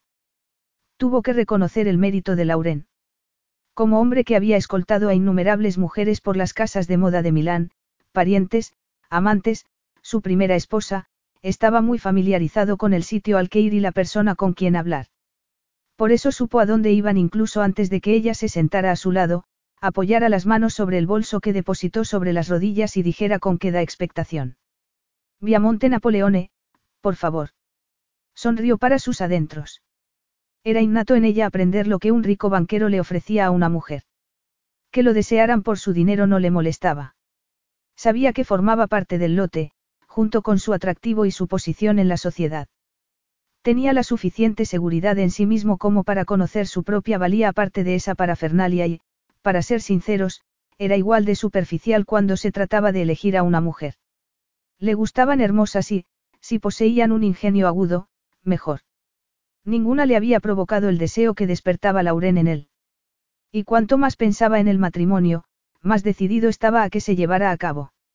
Había algo enormemente satisfactorio en la imagen de ella luciendo su anillo y estando de pie a su lado. Y a todo ello se sumaban las compensaciones de atemperar su carácter fuerte. Lo que demostró diciéndole a la mujer que los recibió en la casa de moda. Lauren necesitará una entrada en la cuenta de los Donatelli. Desde luego, Signore, afirmó la mujer con respeto y renovada atención hacia la nueva clienta. La signorina busca algo especial hoy. Quiero mirar todo, indicó Lauren en italiano. Pero, Paolo, no seas bobo. Si hay un sitio donde mi abuela quisiera que me gastara su dinero, sería este. En los 70 trabajó como modelo para esta casa, añadió en voz baja dirigiéndose a la mujer mientras avanzaban por la casa. ¿Ha oído hablar de Frances Hammond? A los pocos momentos, el apellido de Paolo había sido superado por el misterioso vínculo de las relaciones femeninas intergeneracionales. La anfitriona se apresuró a solicitar refrescos mientras los diseñadores aparecían para agasajar a la visitante especial. Paolo la dejó en esas manos capaces y pasó una hora tranquila en su despacho. Al regresar, vio a Lauren tan feliz que permaneció paralizado largo rato. Había completado su transformación de esposa viuda a segura mujer con medios. Los ojos color miel, que resaltaban con un pañuelo verde y oro alrededor del cuello, resplandecían. El vestido estilo túnica ocultaba que la cintura comenzaba a ensancharse y los elegantes zapatos de tacón alto completaban dicha distracción. Se dio cuenta de que lo que había agobiado su personalidad todos esos años era la falta de alegría vital.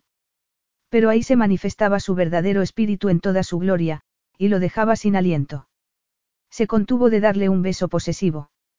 Todo el mundo ya la estaba llamando, signora Bradley. La gata había sacado una zarpa. Arregló que todas las compras se entregaran en la casa del lago como, con sutileza indicó que el recibo de la tarjeta de crédito de Lauren se rompiera y se pusiera todo en su cuenta, tal como había solicitado en un principio, luego aguardó hasta que estuvieron solos en el coche para preguntarle. ¿Les has dicho que estás embarazada? Claro que no. Sintió una calidez placentera al notar que la mirada de él estaba clavada en sus rodillas, haciendo que se sintiera hermosa y segura, a lo que también había ayudado la compañía de mujeres que con sutileza le habían recordado todas las cualidades que había poseído su abuela y que sabía que también ella podría alcanzar. Pero no dejaron de hacer comentarios sobre mi peso, hasta que al final les expliqué que a principios de año había estado enferma y perdido mucho peso, que me empeñé en recuperar, pasándome en el proceso. ¿Qué os pasa a las mujeres? Estás saludable, protestó.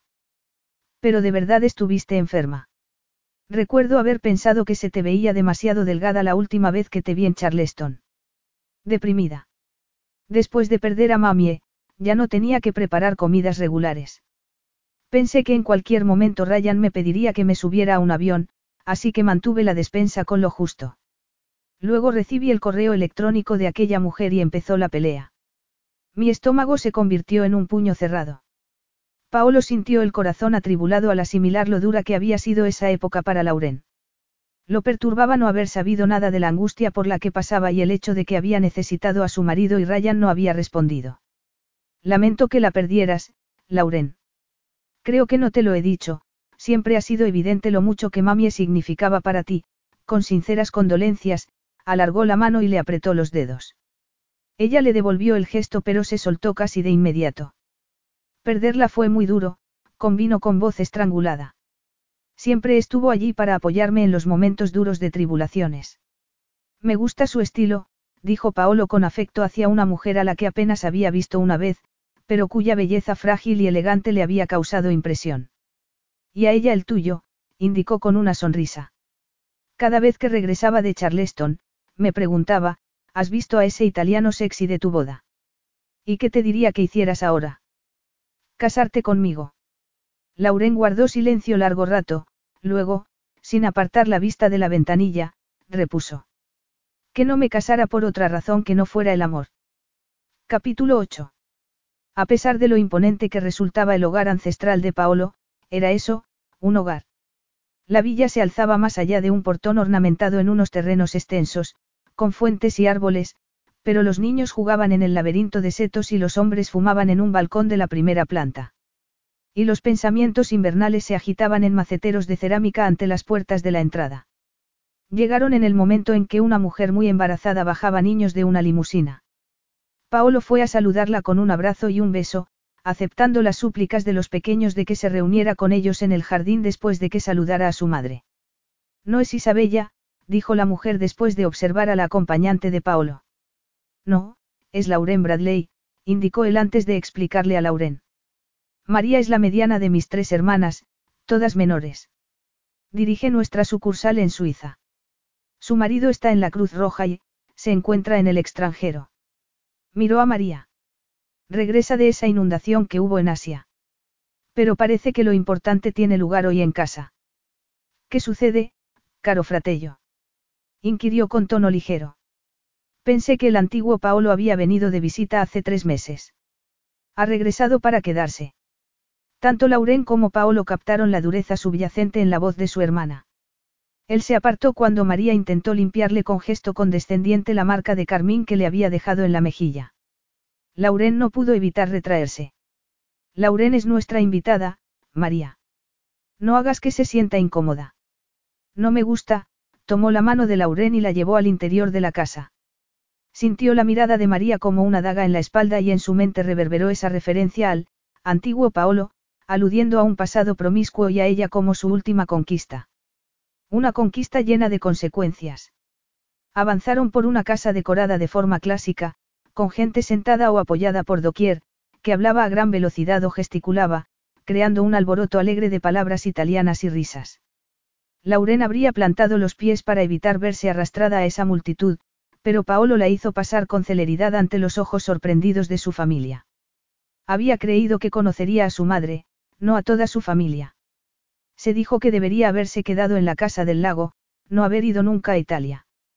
Al entrar en la cocina la recibieron unos aromas cálidos y deliciosos, los espacios de trabajo con encimeras de mármol estaban cubiertos de bandejas y recipientes.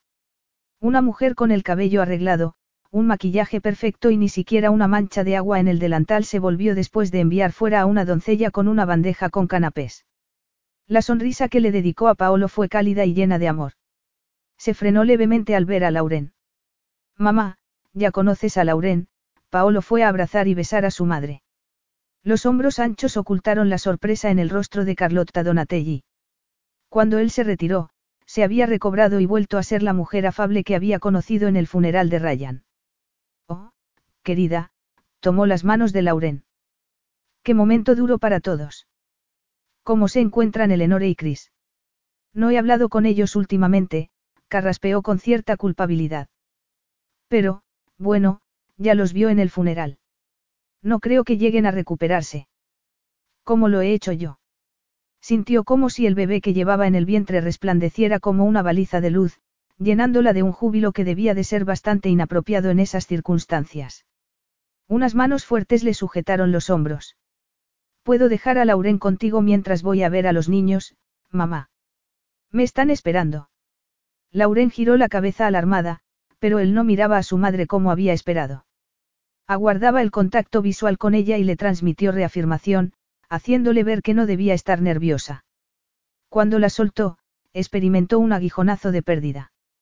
Debía parecer la peor viuda del mundo, sonrojándose por la percepción sensual y siguiendo la marcha de Paolo con ojos de cachorro. Si Carlotta la juzgó, no lo reveló.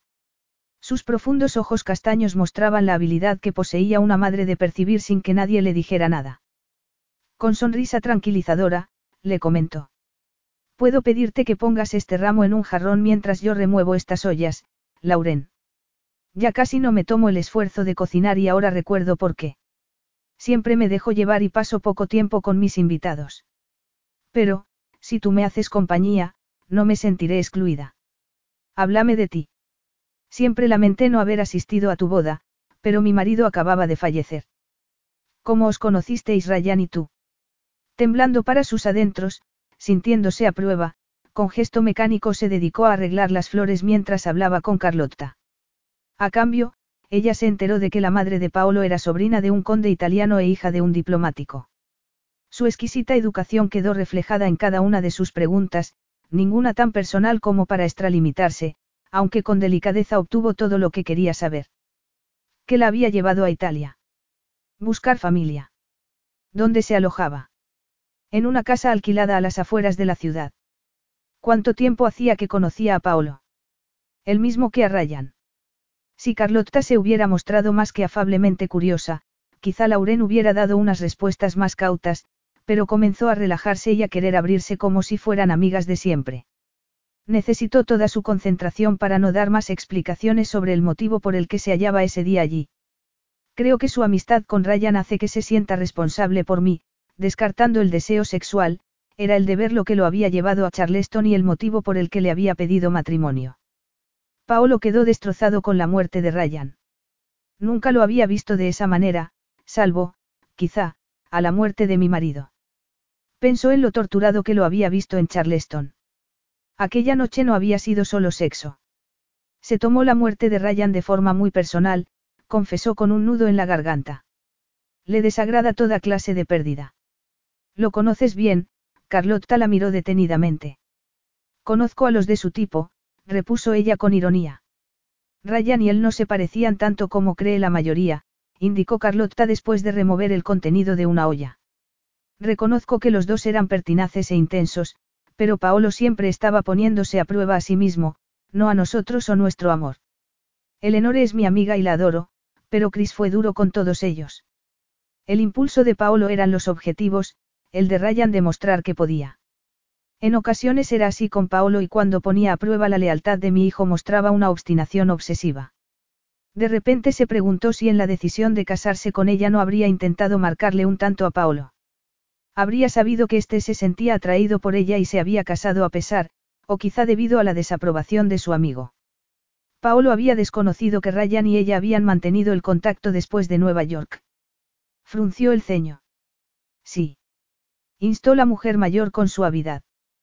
Solo me preguntaba por qué Ryan se había casado conmigo cuando consideraba que sentar la cabeza era una rendición. Las palabras resonaron en la cocina silenciosa. Lauren se quedó atónita por haberlas pronunciado en voz alta. No pudo imaginar lo que Carlotta pensaba de ella. Esta solo sonrió con ternura. Paolo no lo ve de esa manera.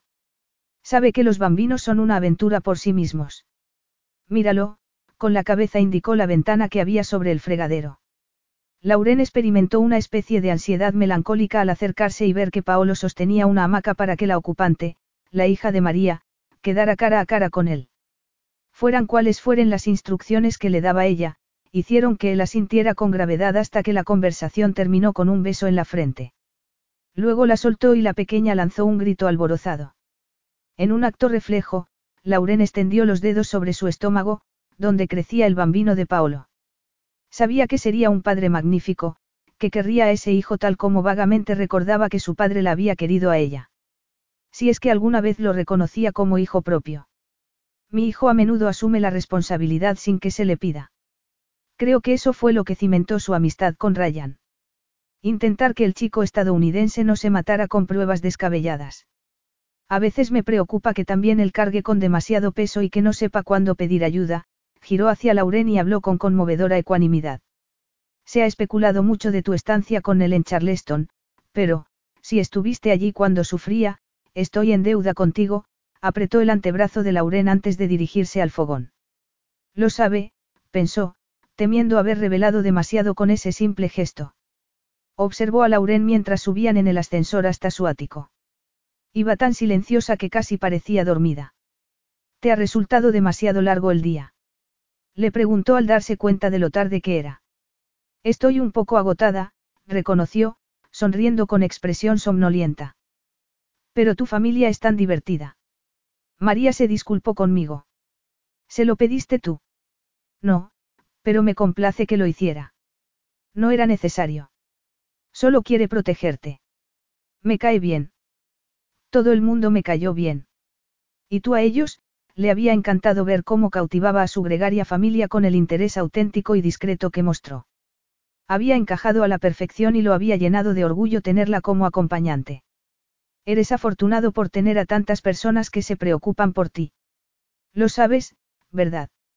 Asintió, encogiéndose de hombros, y le sostuvo la puerta cuando llegaron, guardándose para sí mismo la opinión de que había ocasiones en que cuestionaba esa suerte. La conversación corrosiva mantenida con María mientras subía a su bebé dormido aún le molestaba. Estoy sumando uno más uno y me da tres, le había soltado en voz baja ella, un comentario demasiado cortante que no conducía a ninguna parte. Le he pedido que se case conmigo. Te lo digo en secreto para que le brindes el respeto que merece, había respondido él con sequedad mientras la urgencia que tenía de casarse con Lauren había aumentado. Fingir que era una amiga que lo visitaba desde Canadá resultaba irritante cuando sus intenciones no solo eran honorables, sino algo con lo que estaba completamente comprometido. María lo había mirado con curiosidad. ¿Estás seguro esta vez, Caro? No había respondido, ya que tenía un nudo de indecisión en el estómago. Era consciente del deseo creciente de que el bebé fuera suyo. Lo asustaba lo mucho que anhelaba eso. Observar a Lauren jugar con los niños y tomar en brazos al bebé recién nacido de su prima a cada oportunidad que se le presentaba, le había dejado claro que no solo era una mujer que quería ser madre, sino que asumiría el papel de forma natural. El bebé que esperaba era afortunado y, si era suyo, él era afortunado de tener a semejante mujer como madre de sus hijos. No importa de quién es, le había asegurado a su hermana. Es la esposa de mi amigo y necesita un marido. Hasta él le había sonado demasiado caballeroso. María le había advertido de que no se precipitara y actuara impetuosamente solo por el dolor. No era eso. Los sentimientos que sentía por Ryan se habían vuelto muy contradictorios. Sentía mucha ira hacia él por el modo en que había tratado a Lauren, y se incluía en que eso hubiera sido así, pero había más. En su interior clamaba el instinto ancestral de la protección familiar. Quería a Lauren en su cueva, bien cobijada de los depredadores o del hambre. Quería a su cachorro bajo su tutela. Y realmente no le importaba que el ADN del bebé fuera el suyo siempre que pudiera retener a ambos. Lo inquietaba el curso que seguía su mente sin tener pruebas firmes. Pero costaba dudar de Lauren cuando se le daban tan mal los subterfugios. Más de uno había sonreído cuando había declinado beber vino, afirmando que, Paolo me ha dicho que, si no bebía, podría conducir el Lamborghini. La visión que tenía de ella se había reorganizado. Era cuidadosa acerca de mostrar sus sentimientos por ser sensible, no manipuladora. Anteponía a las ancianas enfermas y la reputación de un marido infiel a las necesidades propias. Hacía lo que consideraba correcto, no fácil. Revelarle lo del bebé no había sido necesario. Podría haber dejado que se apañara con la mancha que surgiría en su reputación mientras ella criaba sola al bebé. Tenía suficientes medios económicos. No lo necesitaba ni a él ni a ningún otro hombre. ¿Te importa si me voy directamente a la cama?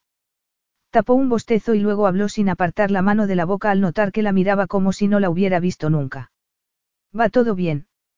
Tu bolsa debería estar por aquí, tuvo un leve escalofrío, como si escapara de un lugar desagradable. Quizá el día también había sido largo para él.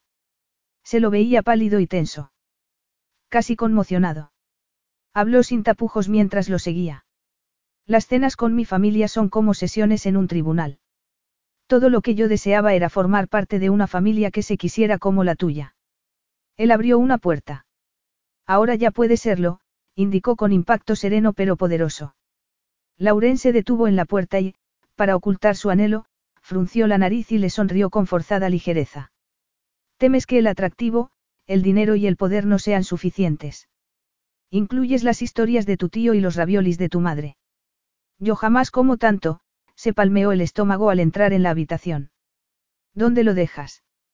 Él no dijo nada y, al mirarlo, vio que sus ojos mostraban una intensidad casi aterradora. Lo interpretó como la exigencia de una respuesta. No pienses que no me tienta, juntó los dedos. Pero dar un sí hace que todo sea real. Lo postergaré el tiempo que pueda. Ya ha sido bastante duro contártelo y soportar tu reacción. Él frunció el ceño. Me asusta contárselo a mi madre, reconoció Lauren. Cualquier otra persona estaría encantada de ser abuela al fin, pero lo único que verá ella es el momento. Debería haber pensado en ella aquella noche en Charleston, indicó con sarcasmo. Amenazará con desheredarme. En Charleston. Volvió a experimentar ese afán de protección. No quería ser la causa de desavenencia entre su madre y ella. No quería que lo fuera el bebé que esperaban. Lauren carecía del mismo sentido de aceptación que le aportaba su propia familia. Todos los comentarios sobre la madre culminaban en la imagen que le mostraba de cuánto le estaba costando tener el bebé. Involucrarlo a él le complicaba mucho más la situación y los problemas. Había ido a verlo solo por un motivo. Era el padre del bebé y su ética personal le exigía que se lo comunicara. Lo invadió la vergüenza al haber rechazado su palabra incluso por un solo momento. Al mismo tiempo, la realidad de la paternidad inminente lo embotaba. Apenas la oyó mientras se quitaba el pañuelo y seguía hablando. Cuando me enteré de que estaba embarazada, llegué a considerar contarle que era de Ryan. Fingir que había ido a una clínica de fertilidad. Aunque aún seguiría odiándome. No, soltó Paolo, consternado. Jamás debería haberla dejado sola, desde lo de Charleston, tendría que haber permanecido con ella. No, no llegaría a odiarme, convino con mirada nerviosa por su vehemencia. Pero se comportaría como si así fuera. Podría decirte ahora mismo que, aunque nos casáramos en su casa, se negaría a asistir a la boda. No la aprobará. Me refiero a que no puedes decirle que el bebé es de Ryan, avanzó y la sujetó por los brazos. Este bebé es mío. La verdad era una certeza en él. Un estímulo aterrador. Lauren exhibía la misma expresión indefensa que probablemente mostraba su propia cara. No había esperado que fuera de esa manera. No elegía creerlo. La certeza llegó sin rodeos y lo debilitó al mismo tiempo que lo hacía invencible. Su vida jamás volvería a ser la misma. Aquella noche no solo hicimos el amor. Concebimos un bebé, intentaba absorber que una parte de él crecía en esa mujer, conectándolos para siempre. Lo sé, parpadeó con rapidez. Creo que te lo dije aquella noche en Nueva York. Rió al tiempo que la abrazaba. Algo se abrió en su interior. Un júbilo atemperado por las plegarias por la salud y el bienestar de su bebé. Y ternura por la mujer que tenía en brazos. No quería creerte. No quería sentir otra vez esa desilusión, confirmó, conmovido y mareado. Yo no te haría eso, se echó para atrás con el fin de apoyar una mano en su mandíbula. El contacto era sincero y su belleza iba más allá de lo físico. Salía del núcleo de su ser. El deseo que siempre sentía por ella se metió en aguas más rápidas y profundas. Besarla no era un anhelo, sino una necesidad. La pegó contra su cuerpo y bajó la cabeza para tomarle la boca con toda la emoción descontrolada que tenía en el interior. El beso fue tan dulce. Lauren gimió por miedo a gritar de júbilo. Esa era la reacción con la que no se había atrevido a soñar. La besaba como si la amara. Le devolvió encantada el mismo ardor. Las manos se movieron para volver a familiarizarse el uno con el otro y, con un delicioso escalofrío de expectación, ella supo que iban a hacer el amor. Con firmeza, él plantó la palma de una mano firme en su trasero y bajó el beso por su cuello. La piel le hormigueó de placer. Oh, Paolo, le acarició el pelo. Lo había echado de menos. Tengo que tocarte, Lauren. Me encanta el contacto. Él alzó la cabeza y el hambre que vio en sus ojos estuvo a punto de tragársela. Se le atenazó el estómago y una descarga de pura necesidad cayó sobre ese punto donde se aplastaba contra el calor ferviente de él. Porque estaba con Paolo, dejó que el instinto la guiara y arqueó las caderas en busca de más presión y un ángulo mejor y más sensible. Él gruñó algo en italiano, pero ella le bajó la cabeza para volver a besarlo mientras con cuidado retrocedían hacia la cama. En ningún momento paró y la lengua la invadió para darle placer y poseerla. Al caer, Lauren se fundió con la cama y se frotó deliciosamente contra Paolo mientras se acomodaba sobre ella. Anhelaba verlo perder el control como había hecho aquella noche en Charleston. Le tomó la cabeza con las manos y se afanó por incitarlo, y cuando él apoyó el peso del cuerpo sobre un codo, empleó el espacio para arquearse y alcanzar la cremallera de su vestido. Paolo la ayudó, pero no le bajó la manga por el hombro, sino que le coronó el pecho a través de la tela suelta y lo masajeó con gentileza, enloqueciéndola poco a poco. El pezón anheló una atención adecuada, por lo que ella gimió y le cubrió la mano, transmitiéndole que necesitaba más presión. Él se lo mordió suavemente a través del vestido y Lauren lo animó con una súplica susurrada. Él soltó otra retaíla de palabras en italiano y la besó con una súbita pasión descarnada. Ella ya no pudo pensar y solo fue consciente del calor que tenía entre las piernas y de la caricia tan esperada que bajó por su costado, más allá de la cadera, por debajo del vestido, por el muslo y... Le sacó la camisa de los pantalones y le pasó las uñas por la espalda. Todo su ser se hallaba tenso y expectante, hormigueando por la exploración que hacía de sus braguitas. Lo animó con una subida leve de las caderas y él la recompensó deslizando los dedos debajo del encaje. El contacto experto la separó, la presionó y despacio la acarició mientras, con gentileza, la mano establecía un contacto íntimo con su centro sensible. Movió las caderas mientras ayudaba a establecer el ritmo con las manos en su espalda. Él la siguió hasta lanzarla a una extraordinaria locura. Cuando ya no pudo soportar tanta dulzura, Lauren le clavó las uñas. Quería desnudarse y sentirlo dentro de ella, pero él empleó el cuerpo más fuerte y el beso devastador para mantenerla donde estaba, a merced de sus dedos implacables.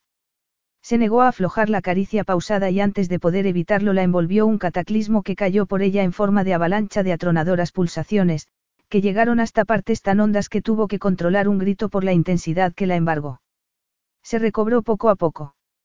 Entre sus jadeos, Paolo la besaba con ternura. Sacó la mano de debajo de la falda. Cariño, murmuró, llenándole la cara de besos. Tienes que casarte conmigo. Lo sabes, ¿verdad? Se apoderó de ella una laxitud deliciosa, pero también el deseo de proporcionarle el mismo placer que él acababa de darle. Sí, por supuesto, musitó. Sintió la cabeza pesada al alzarla para tocarle los labios y solo conseguir rozarle el mentón.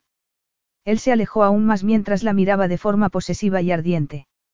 Bajándole el vestido para cubrirle las piernas, se levantó de la cama. ¿A dónde vas? No pretendía sonar tan desesperada, pero no lo entendía.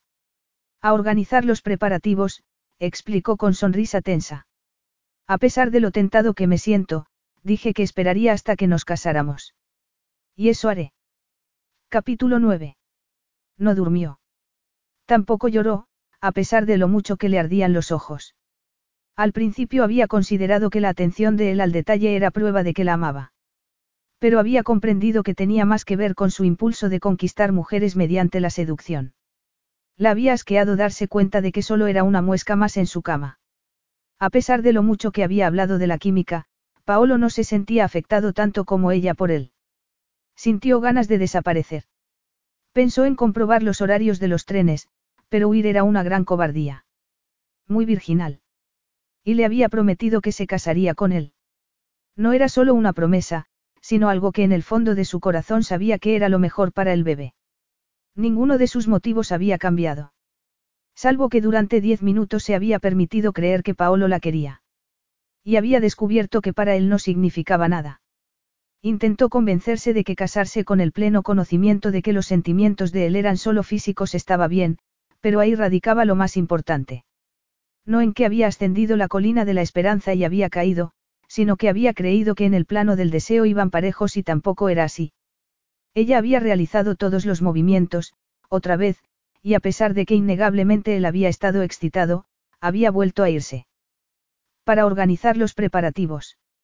Mientras sacaba el anillo de su abuela de la caja fuerte, decidido a dárselo a Lauren, el cuerpo le temblaba por tanta tensión sexual que lo atenazaba. Pero se sentía orgulloso. Había jurado casarse con Lauren antes de hacerle el amor otra vez y así sería, aunque el modo en que había estallado en llamas bajo su contacto había estado a punto de ser su perdición. Dejarla cuando se había mostrado entregada y excitada casi lo mata. Solo la determinación de casarse primero había impedido que la tomara. No es que todo el mundo apreciara el grado de control que mostraba.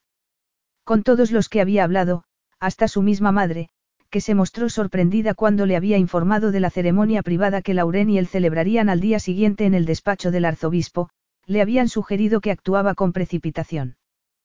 Todos se equivocaban. El bebé era suyo. Un matrimonio rápido era imperativo. Además, acelerar la ceremonia le permitiría mantener su juramento sin sufrir demasiado. La necesidad que tenía de ella era intensa. Y tanto en Charleston como en ese momento seguía sin gustarle cómo lo había hecho sentir. Esa noche apenas había conseguido frenarse, pero ese bálsamo para su ego tenía un límite. Sin embargo, en cuanto estuvieran casados y ya no tuviera que controlarse, esa agitación sin nombre desaparecería. La tensión incluso se manifestó cuando le entregó el anillo. Era de mi abuela. Aún vivía la primera vez que me casé. Mi ex jamás lo lució. Me gustaría que tú sí lo llevaras. Lauren cerró las manos y cruzó los brazos en señal de rechazo.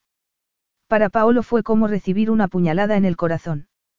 Dejó el anillo sobre el escritorio con rostro impasible. Desde luego, si prefieres algo más moderno. Preferiría que no me trataras como un juguete sexual al que recurres cuando te viene bien. Exclamó con voz helada. No soy como tú. Para mí, hacer el amor significa algo. ¿Crees que apartarme de ti fue fácil? Al instante tuvo el mismo grado de furia que ella proyectaba, sumido aún en una intensa frustración sexual. Oh, pude ver que fue duro, Paolo, convino con desdén. Pero tu estúpida apuesta fue más importante que lo que sucedía entre nosotros. ¿Te haces idea de cómo me siento? Una parte de ella estaba horrorizada por exponerse de esa manera. La otra no era capaz de guardar silencio. Se hallaba demasiado indignada. Es lamentable, prosiguió. No me enorgullece carecer de inhibiciones cuando estoy contigo, pero al menos cuando me dejé llevar en Charleston, estuviste a mi lado. Esta noche no te sentía seguro. Odio que puedas controlar la atracción existente entre nosotros y yo no. Si piensas que voy a casarme cuando nuestra relación está tan descompensada, estás loco. Es el motivo por el que a la mañana siguiente en Charleston te comportaste como si te hubiera contaminado. Te sentías abochornada por el modo en que te habías entregado. El rubor le abarcó todo el rostro. Cuando Ryan y yo, comenzó. Jamás me hables de vosotros dos en la cama, gruñó Paolo, cerrando mentalmente una puerta que nunca abriría. Apenas podía soportar qué había sucedido. No quería los detalles. Nos casamos, finalizó ella con un temblor de incredulidad ante semejante exabrupto. Solo decía que cuando nos casamos nunca había besado siquiera a otro hombre. Ese tipo de inexperiencia siempre representó una desventaja. Tú has tenido millones de amantes y... Ninguna de esas mujeres significó para mí lo que rayan para ti, espetó. Piensas que eres la única a la que le preocupan las comparaciones. La pregunta la aturdió. ¿Por qué crees que intenté detenerte aquella noche en Charleston? Continuó Paolo. Pensé que lo buscabas a él. No quería ser su sustituto. Se quedó boquiabierta, sin poder hablar. Siempre había visto a Paolo de forma aristocrática y arrogante, pero en ese momento su orgullo estaba en el suelo ante ellos como una piel desechada. Debía andar con sumo cuidado. Lo vio frotarse la cara. Dio. Quizá deberíamos sentirnos avergonzados de nosotros mismos por acostarnos aquella noche sin tomar en consideración quién resultaría herido, pero lo que hicimos allí, no te avergüences de ello, Lauren. Intenté decírtelo en una ocasión, me gusta que respondas conmigo con la misma intensidad que tú provocas en mí. Entonces, ¿por qué te fuiste esta noche? quiso gritar con un nudo en la garganta por lo que acababa de oír. Claro que sabía que eras tú, por eso lo había buscado. Había sido la culminación de mil fantasías reprimidas. Y yo sabía que eras tú, corroboró él. No eres una aventura sin importancia, Lauren. Y de pronto su vida sexual tan activa resultó sórdida comparada con las palabras de ella de que hacer el amor significaba algo. Con Lauren, todo era diferente. Su guerrero interior quedó indefenso, haciendo que se resistiera a revelar cualquier signo de debilidad, pero esa noche había mellado la seguridad de ella. Eso exigía que bajara las defensas y arreglara las cosas. ¿Quieres que diga que hacer el amor contigo fue más importante que casarme primero? Pero no puedo, reconoció a regañadientes, enfrentándose a un malvado al que hasta el momento no había encarado del todo. Necesito que lleves mi apellido. No volveré a tener en mi cama a la señora Bradley. Ella palideció antes de que la indignación le devolviera el color. Eso es repugnante. La tomó en brazos. No estoy orgulloso de estos celos, admitió. Pero estamos siendo sinceros. Comunidad Europea, lo miró con suspicacia. No se trata de una especie de competición. ¿Qué? No. Él ni siquiera está presente para ver que ahora eres mía. Exacto. No está aquí, así que ¿cómo puedes estar celoso de un apellido que ni siquiera uso? Lo sorprendía su ingenuidad. Siempre he estado celoso, explicó. No tengo derecho a ello, concedió a regañadientes, pero desde el instante en que se sentó con nosotros y tú apenas volviste a mirarme, los celos me han devorado. Lauren se obligó a soltarlo, crispada por lo que le decía. Los celos eran una señal de desconfianza, no de amor, pero una esperanza nebulosa intentó afianzarse en su pecho. Parecía una especie de comienzo. Lo sabía él. ¿Tú qué crees? La soltó y metió las manos en los bolsillos. Recordó la conversación que luego había tenido con Ryan en la suite nupcial, cuando le reveló, como no dándole importancia, que Paolo había intentado convencerlo de no seguir adelante con la boda. Lo había interpretado como un intento de aquel de salvar a su amigo de una mujer que consideraba indigna, pero en ese momento tomaba connotaciones diferentes, igual que el escrutinio intenso al que la había sometido Ryan mientras se lo decía. ¿Crees? Se frotó la frente, intentando desterrar la tensión. ¿Crees que se casó conmigo para hacerte daño? Era un golpe para una mujer que ya luchaba por recobrarse de la infidelidad. Era muy cruel sugerir que su marido nunca la había amado. En última instancia, fue incapaz de mentirle. Al ver su palidez, sintió un gran pesar. Jamás había sido su intención arrastrarla a lo que en ese momento temía que siempre hubiera sido más odio que amistad. Él tenía sus propios celos, extendió una mano que ella soslayó. Ya sabes cómo era su padre. El mío estaba orgulloso y era comprensivo, a los ojos de Ryan, yo era un consentido que llevaba una vida fácil. De modo que es posible, su voz sonó como si hubiera tragado cristales. Entonces, creía que se casaba contigo porque lo hacías feliz, no costaba creerlo, cuando lo había deseado para sí mismo. De haber sospechado lo contrario, de verdad que habría detenido la boda, parecía ensimismada y perdida en sí misma. Mírame, le sostuvo el mentón y esperó a que esos ojos rotos buscaran los suyos. Le acarició la piel suave, tratando de mitigar la angustia mientras un dolor personal crecía en su interior. Me dejaste y fuiste a él más de una vez. Creía que también te hacía feliz. Para mí era importante que lo fueras. Le temblaron los labios y los aquietó con el dedo pulgar. Pensé que no quería saber nada de mí, reconoció con desgana. Por eso para mí era crucial que aquella noche en Charleston supieras que hacías el amor conmigo, el suelo se convirtió en arenas movedizas al abrirse a ella de esa manera. Sabes que en mi pasaporte pone Lauren Green. Eres una mujer cruel, muy cruel, señora Green. Con el corazón como flotando, no pudo contener una sonrisa perversa. La miró con pupilas dilatadas, deslizó una mano por el cuello fino mientras la otra se abría en la cintura de ella, firme y posesiva. Pero esto es importante para mí, Lauren. Quiero que mi esposa esté en mi cama. En la de nadie más. Sabía que lo quería en su vida.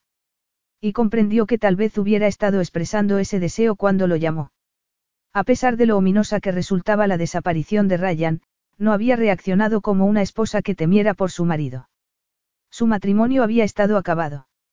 Ryan había sido una parte importante en su vida y jamás hubiera querido que sufriera ese fin trágico, pero podría haber esperado para oír la verdad. Sabía que los militares terminarían por darle respuestas. Pero había aprovechado la excusa para contactar con Paolo, percibiendo que la conexión tenue que mantenía con él estaba a punto de desaparecer. La verdad era que llevaba cinco años anhelando explorar lo que podría haber pasado entre ellos si Paolo no hubiera estado comprometido cuando se conocieron en Nueva York.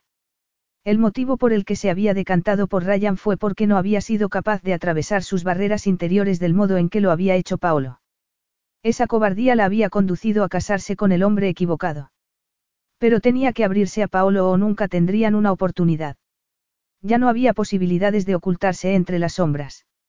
Era hora de adaptarse al mundo nuevo en el que ella misma se había puesto. Asintió con gesto brusco. Yo también quiero casarme.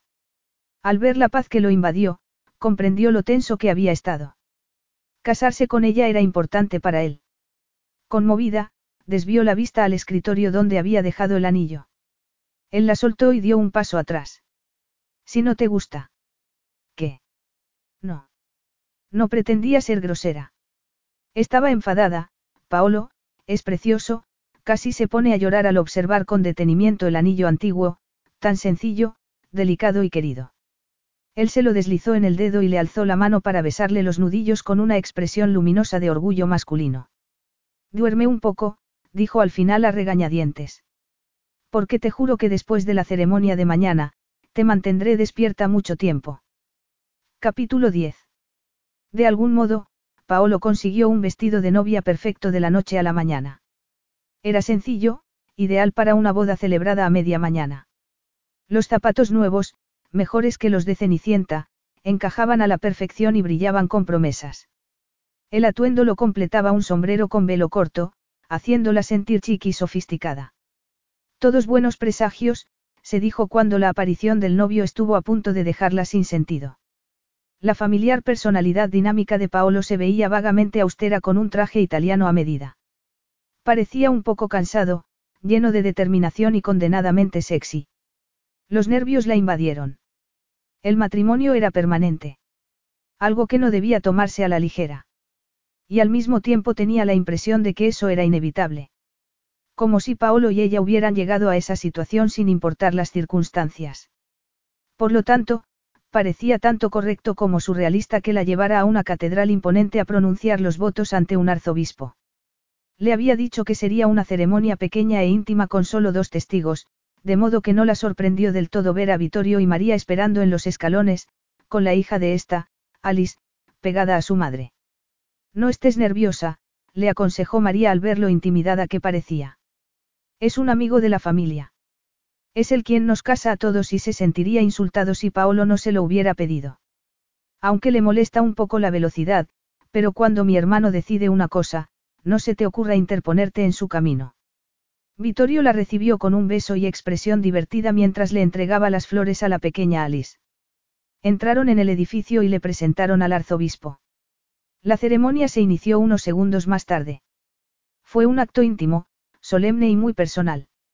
Lo que casi hacía que fuera demasiado para que Lauren pudiera sobrellevarlo. Se sentía muy sensibilizada al ceño marcado de él cuando le tomó las manos frías entre las suyas y se las frotó para calentarlas. Y cuando la miró a los ojos y pronunció sus votos, sintió un nudo en la garganta. Al besarla, temblaba con el esfuerzo de no mostrar lo susceptible que se sentía. La abrazó. ¿Estás bien? murmuró. No, todo en él parecía demasiado idóneo. Bajó la cabeza para ocultar su expresión. El bebé me vuelve demasiado emocional, se excusó con otro susurro y sintió un beso suave en la sien. Se separaron al tiempo que María anunciaba que debía volver junto a sus otros hijos. ¿Vas a ir a la casa? Le preguntó a Paolo. Ya me he disculpado con mamá. Le prometí a Lauren que la llevaría al sur de luna de miel. Regresaremos en una semana. A los 30 minutos, volaban a Sicilia. Algo debió de reflejarse en el rostro de Lauren cuando volvió de cambiarse en el lujoso dormitorio del avión privado, porque Paolo le dedicó una sonrisa lacónica antes de ir también él. No quiero que nos interrumpan y tendremos que ocupar los asientos al aterrizar. No sabía que fuera tan obvia. Cuando aterrizaron, Paolo murmuró algo acerca del deseo de ella de ver su país e instruyó al chofer para que los llevara de Catania a Taormina por la ruta costera. El paisaje era bastante bonito, con las olas rompiendo sobre extensiones de arena y acantilados intercalados con pueblos pintorescos y refugios para turistas. Agradeció el gesto, pero era consciente del hombre que tenía al lado, al parecer atrapado en una similar inmovilidad de impaciencia. Subieron por una ladera que el conductor llamó Monte Tauro. El camino entró en un pueblo encantador bastante por encima del nivel del agua con una vista de la cumbre nevada del monte Etna. Pasaron junto a un tranvía que bajaba hasta el agua. Te evita descender a pie a la playa. El agua está templada todo el año. Podríamos nadar si te apetece, indicó Paolo. ¿Esperas que dejemos la villa? Bromeó ella. Rió francamente divertido y le apretó la mano. El coche se detuvo y la ayudó a bajar detrás de él a un patio soleado donde las bugambillas florecían en explosiones de rojo en zarcillos verdes que se aferraban a las paredes de la casa. Despidió al personal y metió él mismo las maletas mientras Lauren recorría el interior lujoso de la pequeña casa. En la terraza, la piscina parecía fundirse con el mar y caer en el horizonte. Se protegió del sol sesgado y cada vez que respiraba era como un aliento de expectación sexy. ¿Tienes hambre? Conteniendo un pequeño escalofrío ante esa voz ronca, movió la cabeza y luego giró un poco para mirarlo. Su figura era como un mapa en relieve de poderosa belleza masculina. En su estómago se inició un hormigueo femenino de respuesta. Apretó la barandilla con más fuerza al ver el tornado que se formaba y saber que no podría eludirlo. Al adaptarse a la luz, vio el deseo arder en la cara de Paolo. Ven aquí, gruñó. Se protegió los ojos con una mano y miró abajo. Creo que ahí hay a alguien con prismáticos. No pasa nada, apoyó la mano en su cintura para forzarla levemente a mirarlo. Cuando los cuerpos se tocaron, la necesidad estalló dentro de Lauren.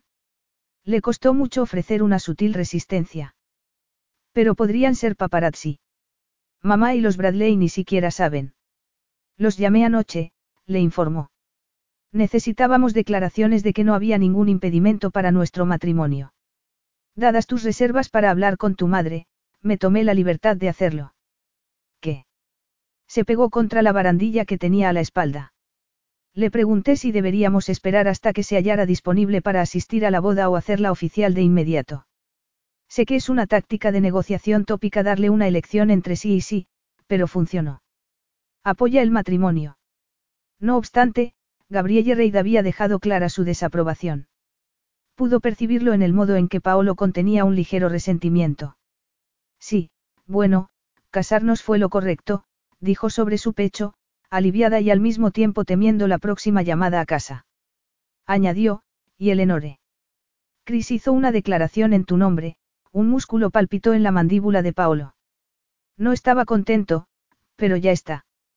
Todos los que pudieran verse afectados saben que nos hemos casado. Ese fotógrafo trabaja para un amigo, con la cabeza indicó al cámara que había abajo. Filtrarán la noticia con la mínima dosis de sensacionalismo. Se acabaron los secretos y los impedimentos, experimentó una oleada de excitación al asimilar la libertad que tenían de estar al fin juntos. Nos dejará en paz pronto, le aseguró. Mientras tanto, concedámosle lo que ha venido a buscar. Lauren esquivó el beso antes de que pudiera dárselo. ¿Qué sucede? Él frunció el ceño. No quiero interpretar el papel de esposa devota otra vez para el mundo, lo miró dolida. Esto es entre tú y yo, Paolo. Es real y privado. Tienes razón. Ven, signora Donatelli. He esperado demasiado tiempo para tenerte, de la mano, la condujo al interior de la villa. Las paredes y la ropa de cama de tono marfil del dormitorio reflejaban el resplandor rosáceo del sol que se hundía. Paolo se detuvo y la giró hacia él. Alzó las manos hacia los botones de su blusa. Lauren retrocedió ante esa muestra de atrevimiento. Él esbozó una sonrisa. No te estoy dando prisa, solo me muero por ver cómo te está cambiando el bebé, le sacó la blusa mientras ella se mordía el labio, incapaz de no sonreír al tiempo que Paolo le separaba los extremos de la blusa y bajaba la vista. Apenas se nota algo, pero me siento ridículamente orgullosa, confesó ella, manteniéndola separada mientras él le desabotonaba los pantalones y le bajaba la cremallera. Reveló la pálida hinchazón del abdomen, la forma sutil apenas discernible porque Lauren era de esbeltez natural. Apoyó las manos unos momentos en la cintura mientras la frente se inclinaba hacia la de ella. Los labios volvieron a sonreír. Fascinada, Lauren siguió su forma con un dedo y sintió la textura suave. Él le tomó la mano y le besó la palma. Me alegro de que vayas a tener a mi hijo, la mía adorata. Yo también, convino con voz muy emocionada. También me intriga la falta de sujetador, los ojos dilatados bajaron al pecho mientras le apartaba con suavidad la tela de los hombros y revelaba los senos desnudos. Estimulada por el cosquilleo de la tela y la caricia de su contacto, se irguió y contuvo el aliento, sacando pecho de forma inconsciente. La combinación de aire fresco con la mirada ávida de Paolo le endureció los pezones hasta que parecieron pequeñas lanzas. De la noche a la mañana, todos mis sujetadores se han quedado pequeños, concedió mientras él le recorría la parte exterior de los pechos y la dejaba sin aliento.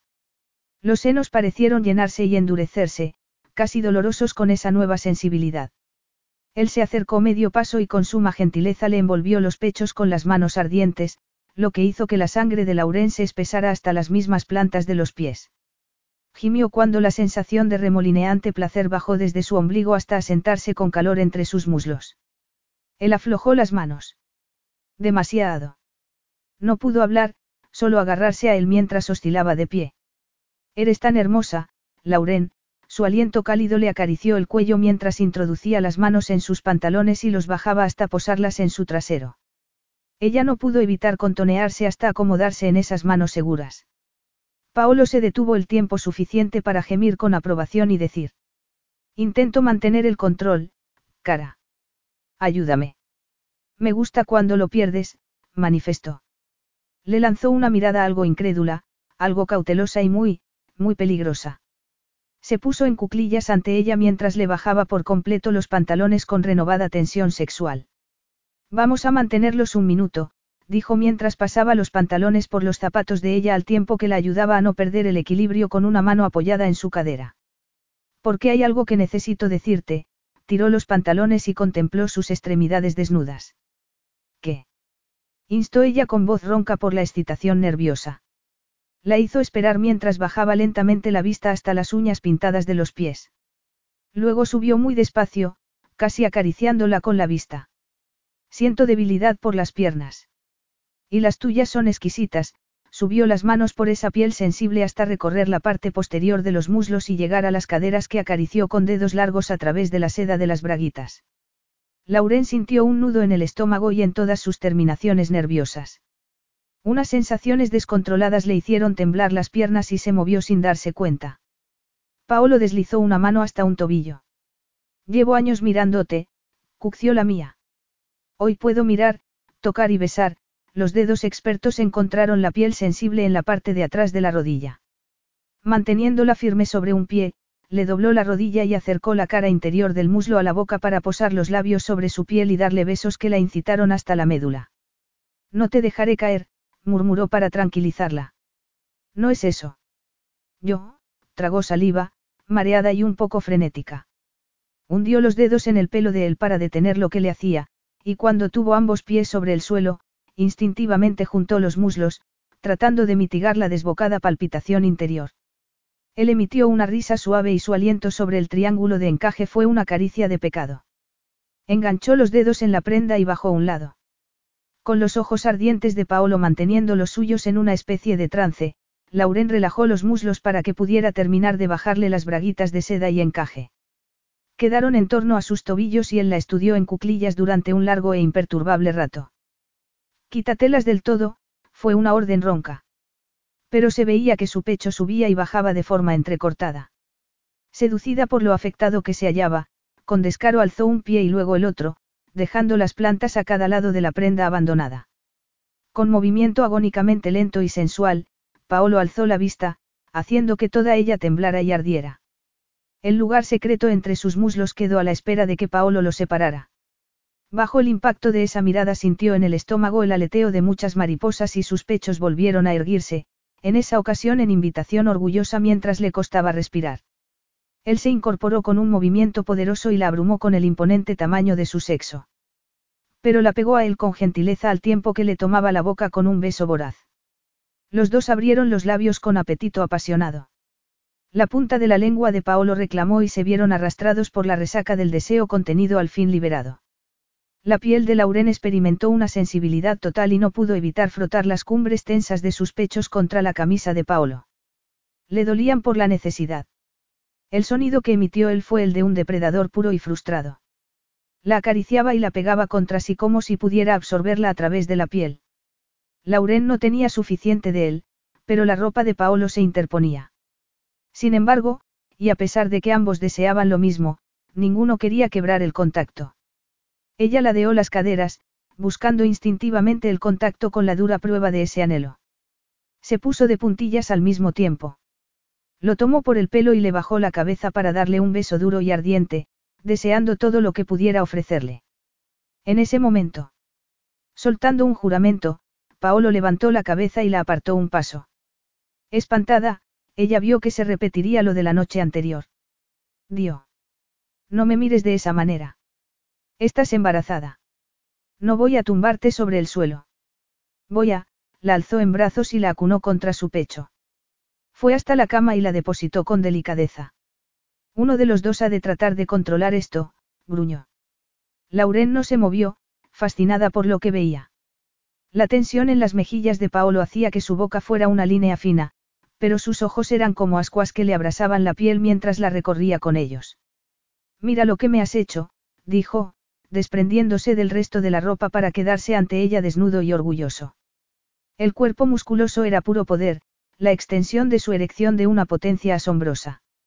Impresionada, bajó los pies al suelo, aunque permaneció sentada en la cama.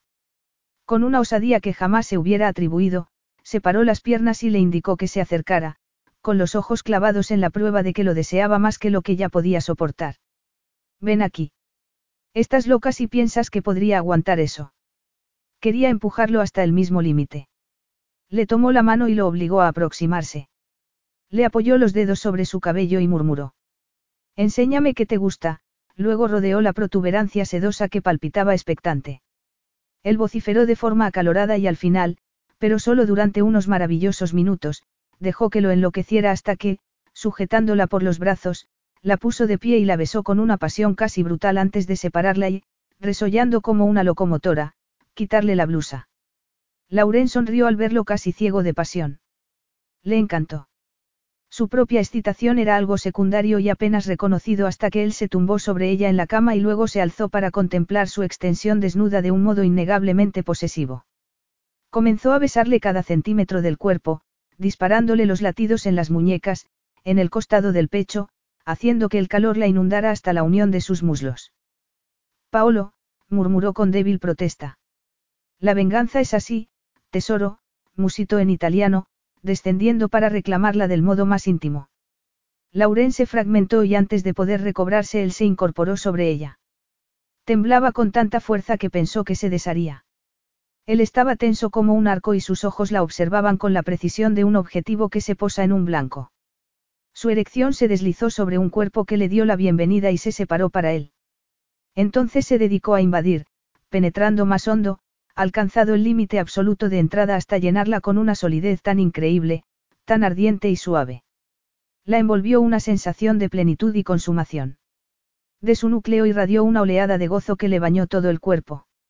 Ambos temblaron y el jadeo de ella se mezcló con el suspiro entrecortado de él. Era demasiado bueno. Lauren quiso girar la cabeza y cerrar los ojos, pero él murmuró. Mírame. No dejes de mirarme, cara. Deja que yo te mire, sí, así. Paolo se retiró, regresó, y ella se derritió. Su interior se expandió y la cascada de placer supremo fue casi insoportable. Quiso lanzarse a esa conflagración, pero él la sostuvo con brazos fuertes, controlando los movimientos de ambos, de modo que sus embestidas lentas extraían placer y lo hacían durar para que ambos gimieran en desenfreno. Lauren no podía contenerse para siempre. Emitió gemidos, instándolo a continuar, y Paolo respondió con un rugido e inició unos embates más frenéticos y profundos. La fusión comenzó para ella en el instante en que le clavó las uñas en la espalda. Los músculos del cuello de Paolo sobresalían por la tensión. Sus movimientos se tornaron espasmódicos mientras la reclamaba con energía masculina. Sus gritos fueron primarios y tan desinhibidos como los de ella a medida que el cataclismo los envolvía. Capítulo 11. No dejo de recordarme que estás embarazada y que no debería exigirte mucho, pero me deseas otra vez, Lauren. Quizá ella hubiera podido contestar si él no se hubiera llenado las manos con protuberancias aterciopeladas y pezones firmes y enhiestos. El grito que soltó le confirmó la rapidez con la que sucumbía a la misma pasión que lo mantenía él bajo su yugo. Quería poseerla y marcarla como suya para siempre, pero se contuvo, estableciendo su punto de vista de una forma más sutil y duradera, jugando con los pezones hasta que la tuvo frotando contra su erección. Solo entonces se movió para poder besarla al tiempo que se retiraba de la tentación de enterrarse en ella, empleando la mano para acariciarla y llevarla hasta el borde del precipicio, aunque sin dejarla caer a medida que incrementaba la intensidad para los dos.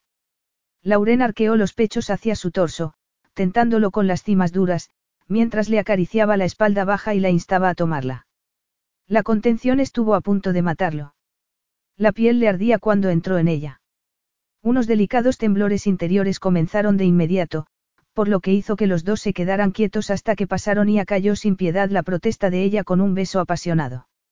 Al final, se centró en reclamar su cuerpo y sus sentidos, llevándolos a ambos al borde de una intensidad atolondrada con embestidas lentas y profundas.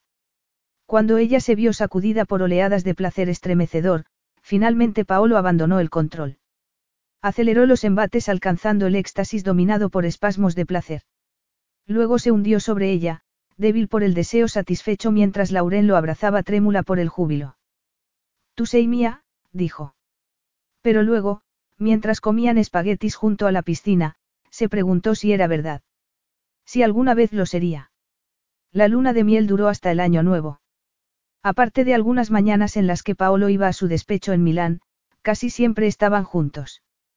Compraron regalos para todos y pasaron tiempo con la familia de él. Solo hubo dos momentos incómodos. El primero tuvo lugar inmediatamente después de regresar de Sicilia. Nada más aparecer, se descorcharon botellas de champán durante una gran cena familiar en la casa de la madre de él.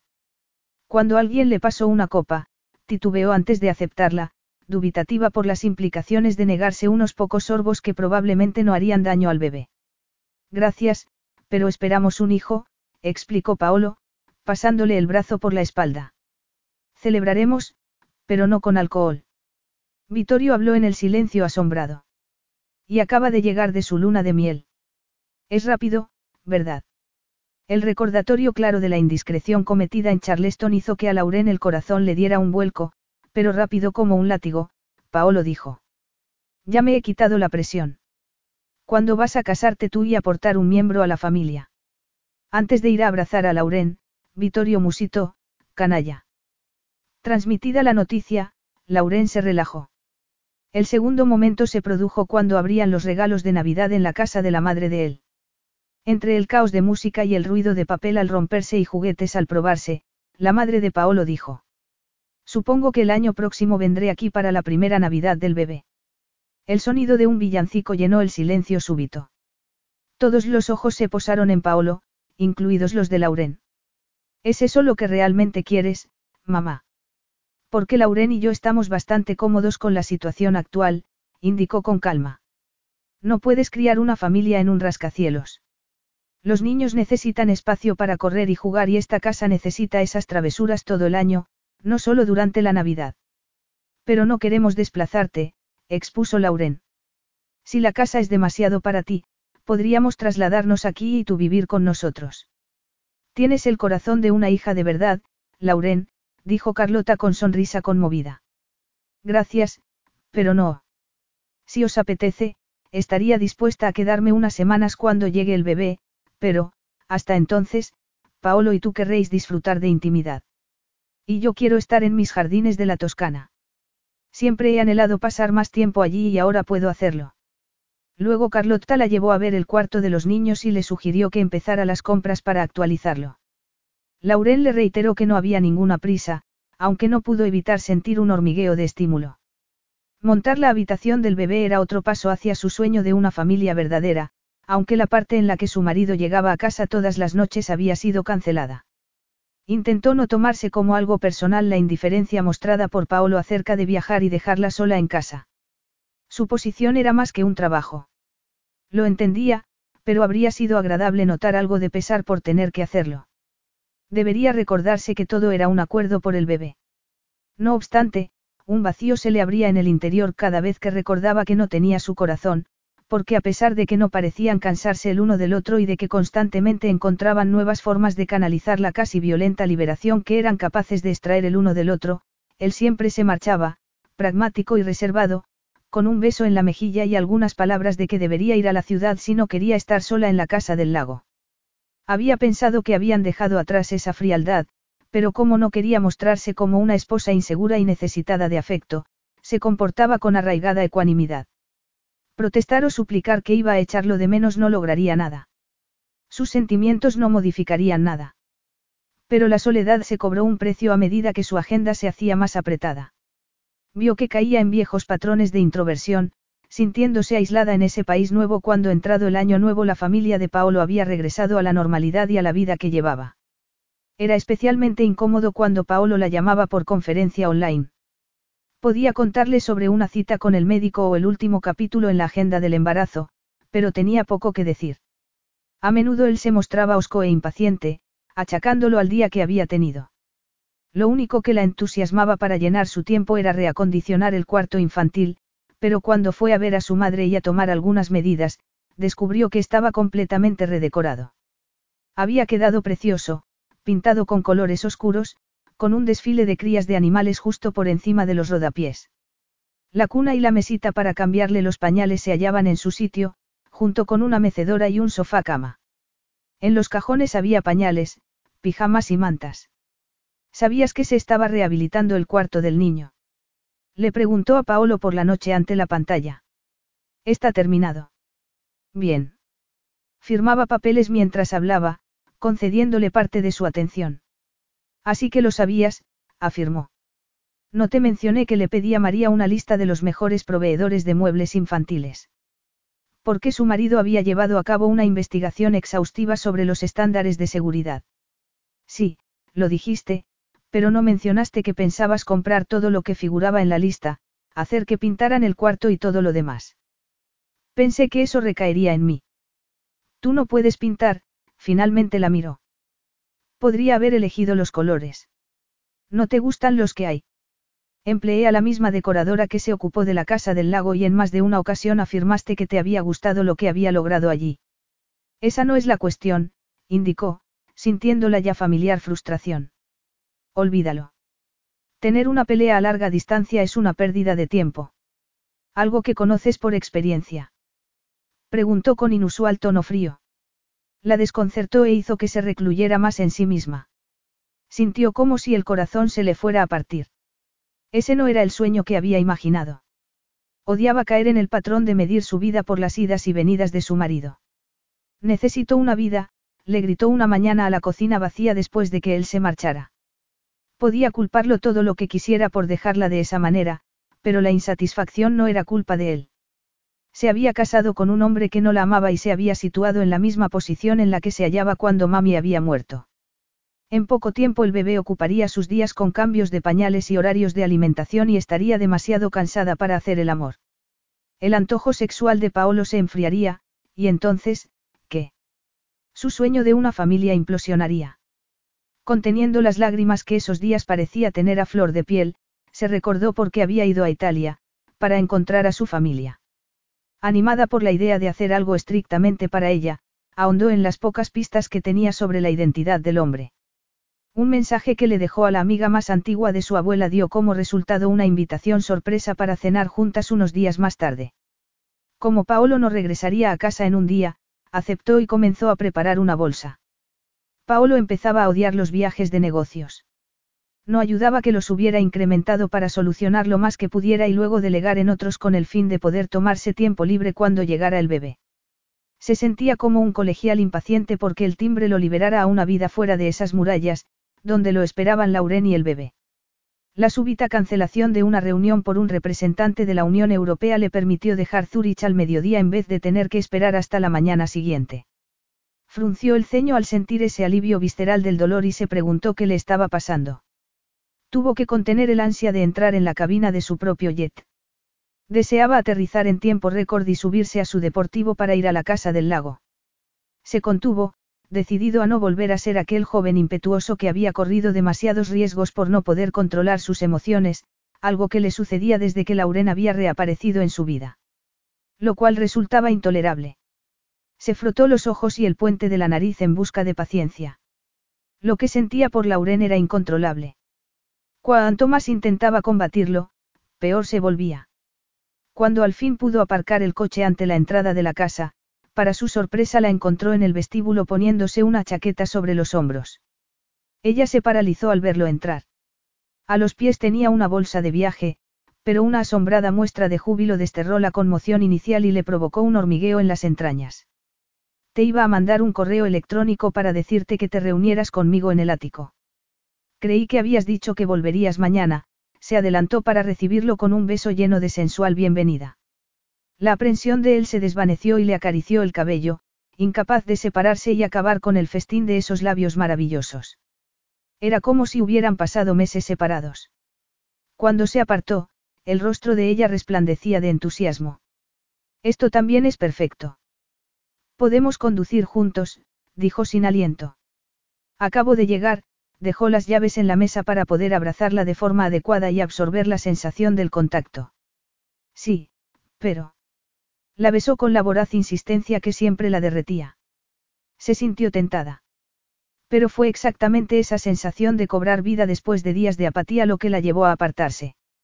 He quedado con alguien, le expuso, explicándole cómo había llegado hasta la mujer que había conocido al hombre al que había estado viendo su abuela. Seguro que no puedes postergarlo. Frunció el ceño. Se separó del todo y, antes de ablandarse, se dijo que tenía que empezar a plantarse por lo que quería. Si la amara, podría ser diferente, pero dado el estado de su matrimonio, necesitaba establecer una independencia emocional. Podría, concedió. Pero ¿por qué debería? Porque tu marido ha llegado a casa antes y prefieres ponerte al día con él, ya que volverá a marcharse esta semana. Estoy seguro de que ella lo entenderá y quedará otro día. Eso contestaba todas sus dudas. Intentó que su rostro no reflejara el dolor que sentía. Yo no quiero esperar, dijo con voz apagada. No. Tal vez debería haberme quedado en Suiza, entonces. Pensé que estarías en Suiza. Por eso hice planes. Cuando los haces tú, me interpongo entre ellos. Lo desafió. Soy bien consciente de que te importa un bledo que esté o no esté aquí, Lauren. Nunca he dicho eso. Exclamó, pero no pudo manifestar lo abandonada que se sentía sin él. El que sepa vivir entre los huecos de la agenda de un hombre no significa. Deja de echarme a la cara a tu ex, cortó él. ¿Es eso lo que hago? Preguntó con voz trémula. Porque creía que te explicaba que después de una vida de acomodarme a los demás, me tomo un día libre. Al que te he invitado que te unieras, pero lo retiro.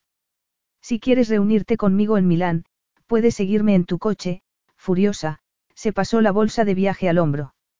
No te hagas ilusiones, cara, repuso con desdén. No temas. Yo también soy consciente de que para ti no significo nada salvo una compañera de sexo y un recipiente para tu hijo, se sentía tan vulnerable que preguntó, ¿qué quieres, Paolo? Una esposa que te atraiga con engaños y suplique tu afecto. Una que convierta a su esposo en la fuente de su autoestima y felicidad. No quieres esa carga más que la deseaba Ryan y mi orgullo no me permitirá volver a hundirme en esa ciénaga. Capítulo 12. Al menos eso representaría que significó algo para ella, pensó Paolo mientras conducía. Y en ese instante comprendió la verdad. La amaba. Y la verdad lo dejó conmocionado hasta la médula, porque no era recíproco. De pie en la casa que se sumía en la penumbra, se preguntó cómo había dejado que la mujer a la que amaba se marchara con una expresión tan desolada en la cara. Había estado tan absorto en no traicionar su propio dolor, que había obviado que también ella tenía necesidades. Que no se veían satisfechas porque ambos dejaban que el orgullo se interpusiera en el camino. Lauren no iba a suplicarle su afecto, pero lo deseaba. De todos modos lo tenía. Puede que no lo amara, pero él no podía quedárselo en su interior. Una vez que había reconocido que lo llenaba, amenazaba compartirlo en dos si no lo expresaba. Tuvo que detenerse en una calle secundaria para llorar a gusto antes de continuar a Milán. Pensó en volver, pero no tenía sentido. No se podía obligar a nadie a amar. ¿Lo hacía o no lo hacía? Cuando la visión se le aclaró, continuó el viaje. Dejó el coche en un aparcamiento cercano y siguió a pie hasta el restaurante. Cinco minutos en los aseos bastaron para arreglarse el maquillaje, pero seguía con un estado emocional frágil cuando la condujeron hasta una mesa donde había no una, sino dos mujeres. La mayor era la amiga de su abuela, Luce. Le presentaron a la más joven como Emelia. Tenía aproximadamente su edad y exhibía un parecido asombroso con fotos de la madre de Lauren cuando ésta había sido un bebé. Se sentó, sorprendida y vencida. Emelia había traído una instantánea de mamie de joven. Mi madre la robó de entre las cosas de mi padre. Estaba muy amargada por la aventura de su padre. Ojalá me hubiera acordado de cargar mi teléfono en el coche, así os habría podido mostrar fotos de mi madre. Yo salgo a mi abuela, pero es evidente que mi madre y tú salís a nuestro abuelo. Las dos sonrieron con fatalismo al llegar a la conclusión de que ninguna de sus madres ahondaría en esa conexión familiar. Extrañamente, eso estableció un vínculo de unión entre ellas que Lauren instintivamente supo que crecería con el tiempo. Apuntaron sus respectivos datos y prometieron estar en contacto. A pesar de lo satisfactorio que había sido conocer a su prima política, supo que podría haber esperado. No tendría que haberse mostrado tan obstinada. Al regresar a la torre Donatelli y tomar el ascensor para el ático, contuvo las lágrimas que querían aflorar. No debería haber discutido con Paolo. Cuando el ascensor se detuvo, las puertas se abrieron. Paolo se hallaba del otro lado con los ojos brillando con emoción apasionada. ¿Dónde has estado? Ya te lo dije, tenía una cita para cenar, Uraña, abandonó el ascensor. ¿Dónde? Salí justo después de ti, pero no te pasé. Te buscaba. ¿A qué velocidad has ido, Lauren? Dejó que le quitara la bolsa y rodeó su intimidatoria presencia. Me detuve para usar los aseos, lo que necesito hacer también ahora, se excusó, ansiosa por recobrar la compostura al tiempo que se preguntaba qué hacía allí. ¿Por qué no contestaste el móvil? Demandó en cuanto ella volvió a salir. Se quedó sin batería, sacó el teléfono del bolso y fue al cargador que tenía en un rincón. Se preguntó qué lo había impulsado a seguirla. Um, ¿qué te hizo cambiar de idea acerca de venir? Se aventuró a preguntarle. Quería saber algo, la miró ir a la ventana que había en el extremo más alejado del sofá y cruzar los brazos. Podrías haber llamado, señaló. Quería ver tu cara cuando te lo preguntara. Por el amor del cielo, no era un hombre, Paolo, giró y en su cara se reflejaba el dolor y la ofensa. Era una amiga de mi abuela y mi prima política. Me alegró conocerlas. Conforme. Claro que no era un hombre. Porque tú me amas, ¿verdad? Contuvo el aliento, derrotada, porque sabía que no podía ocultarle la verdad. A él no. Sí, confirmó con un deje de desafío. Supo que a él se le daba mejor bloquear los sentimientos intensos. ¿Hace cuánto que me amas? La voz sonó casi tierna, pero la pregunta era tan cruel que apenas pudo soportarlo. No lo sé, la verdad era que no se le ocurría algún momento en que no lo hubiera amado. Desde siempre. Entonces, ¿por qué te casaste con Ryan? inquirió con voz quebrada. Era joven y estúpida, repuso a la defensiva. Ya sabes cómo es. Tú hiciste lo mismo. Te casaste con esa otra mujer. No era nadie que conocieras. No la exhibí ante tus narices durante cinco años. Te odié por eso, Lauren, reconoció, quitándose al fin ese peso del pecho. Te casaste con el hombre equivocado. No era nada que no se hubiera dicho a sí misma, pero el modo en que lo hacía él, airado y lleno de acusación, era nuevo y doloroso. Piensas que debí casarme contigo, resultaba mucho más fácil decirlo que haberlo hecho. Sí, convino con severidad. No pensé que fueras en serio. Creía que me odiabas. La voz se le quebró y no pudo continuar. Paolo se situó a su espalda y la sujetó por los hombros. Lo que siento por ti no es amor, Lauren. Experimentó una angustia extrema. Antes de poder liberarse, las manos la sujetaron con más fuerza y él habló con rápida intensidad. El amor es una manta de seguridad que te brinda tu familia. Te vuelve lo bastante fuerte como para conquistar el mundo. Tú no eres una manta cálida y abrigada, Lauren. Eres un fuego incontrolado. Eres un salto sin paracaídas desde un avión. Lo que siento por ti me vuelve débil y no puedo controlarlo. He conquistado muchos desafíos diferentes y lo único que no he podido conseguir ha sido dejar de sentir lo que siento por ti. Ella alzó la cabeza y la giró para indagar en sus ojos. Paolo le enmarcó la cara con manos gentiles. Lo que siento por ti es mucho más grande que el amor. La primera vez que te vi me golpeaste entre los ojos, de tal manera que esa noche bebí hasta olvidarlo todo. Yo no pensé que importara con quién me casara, porque el único hombre que me fascinaba ya estaba tomado, confesó, viendo la verdad en ese momento. Estos años de soledad para ambos han sido por mi culpa, comentó desolado. Ella le tocó los labios con las yemas de los dedos a medida que una tenue esperanza invadía su corazón. Tenías que enderezar el banco. Yo necesitaba crecer. Mami me necesitaba. Quizá todo se desarrolló como debía hacerlo. Él asintió con gesto sombrío. Pero yo habría acudido junto a ti a Charleston aunque no me hubieras llamado. Puede que uno o dos días después, cuando la muerte de Ryan se hubiera hecho pública, pero nada me habría mantenido alejado. Nada sería diferente ahora, sus ojos brillaron de un modo especial. Y ya eres una Donatelli. Lo que te sitúa al mismo nivel que todos los demás aquí, ella sonrió. Eres maravillosamente humana, Lauren. Apasionada, con un corazón generoso y capaz de cometer errores por amor. Yo necesito eso, después de trabajar con números, banqueros y economistas todo el día. Parpadeó, tratando de ver a través de las lágrimas. Lo que yo siento por ti, se mordió el labio. Siempre supe que tenías el poder de consumirme. Temía permitírtelo, temía la intensidad de mis sentimientos. Nunca sentí eso con Ryan. Le tomó la cara entre las manos. Solía pensar que después de la infancia que él había tenido, se merecía el amor de una buena mujer. Él se perdió no haber sabido apreciarte, Lauren. Yo no cometeré ese error. La sonrisa de ella se hizo trémula y sucumbió a su beso tierno. Ambos supieron que ya tenían una vida juntos. Epílogo. Catorce semanas después. Transportada en ambulancia, Lauren sonrió, como si fuera una actriz en una película. No hay nada gracioso en esto, Lauren, Paolo se quitó la máscara de oxígeno para hablar. No te enfades conmigo. Es él quien no quiso esperar la ambulancia, señaló al bebé dormido que tenía a su lado, la carita contraída en una máscara de concentración. No te confundas, él y yo ya mantendremos unas palabras al respecto. Ha estado a punto de cavar prematuramente mi tumba. Aún me siento débil, se quejó, sus palabras llenas de orgullo. Siga respirando, papá, dijo la enfermera, instándolo a colocarse otra vez la máscara sobre la boca y la nariz. Su esposa hizo todo el trabajo. Sostenerlos es la parte fácil. Pero él lo hizo muy bien, defendió con lealtad Lauren.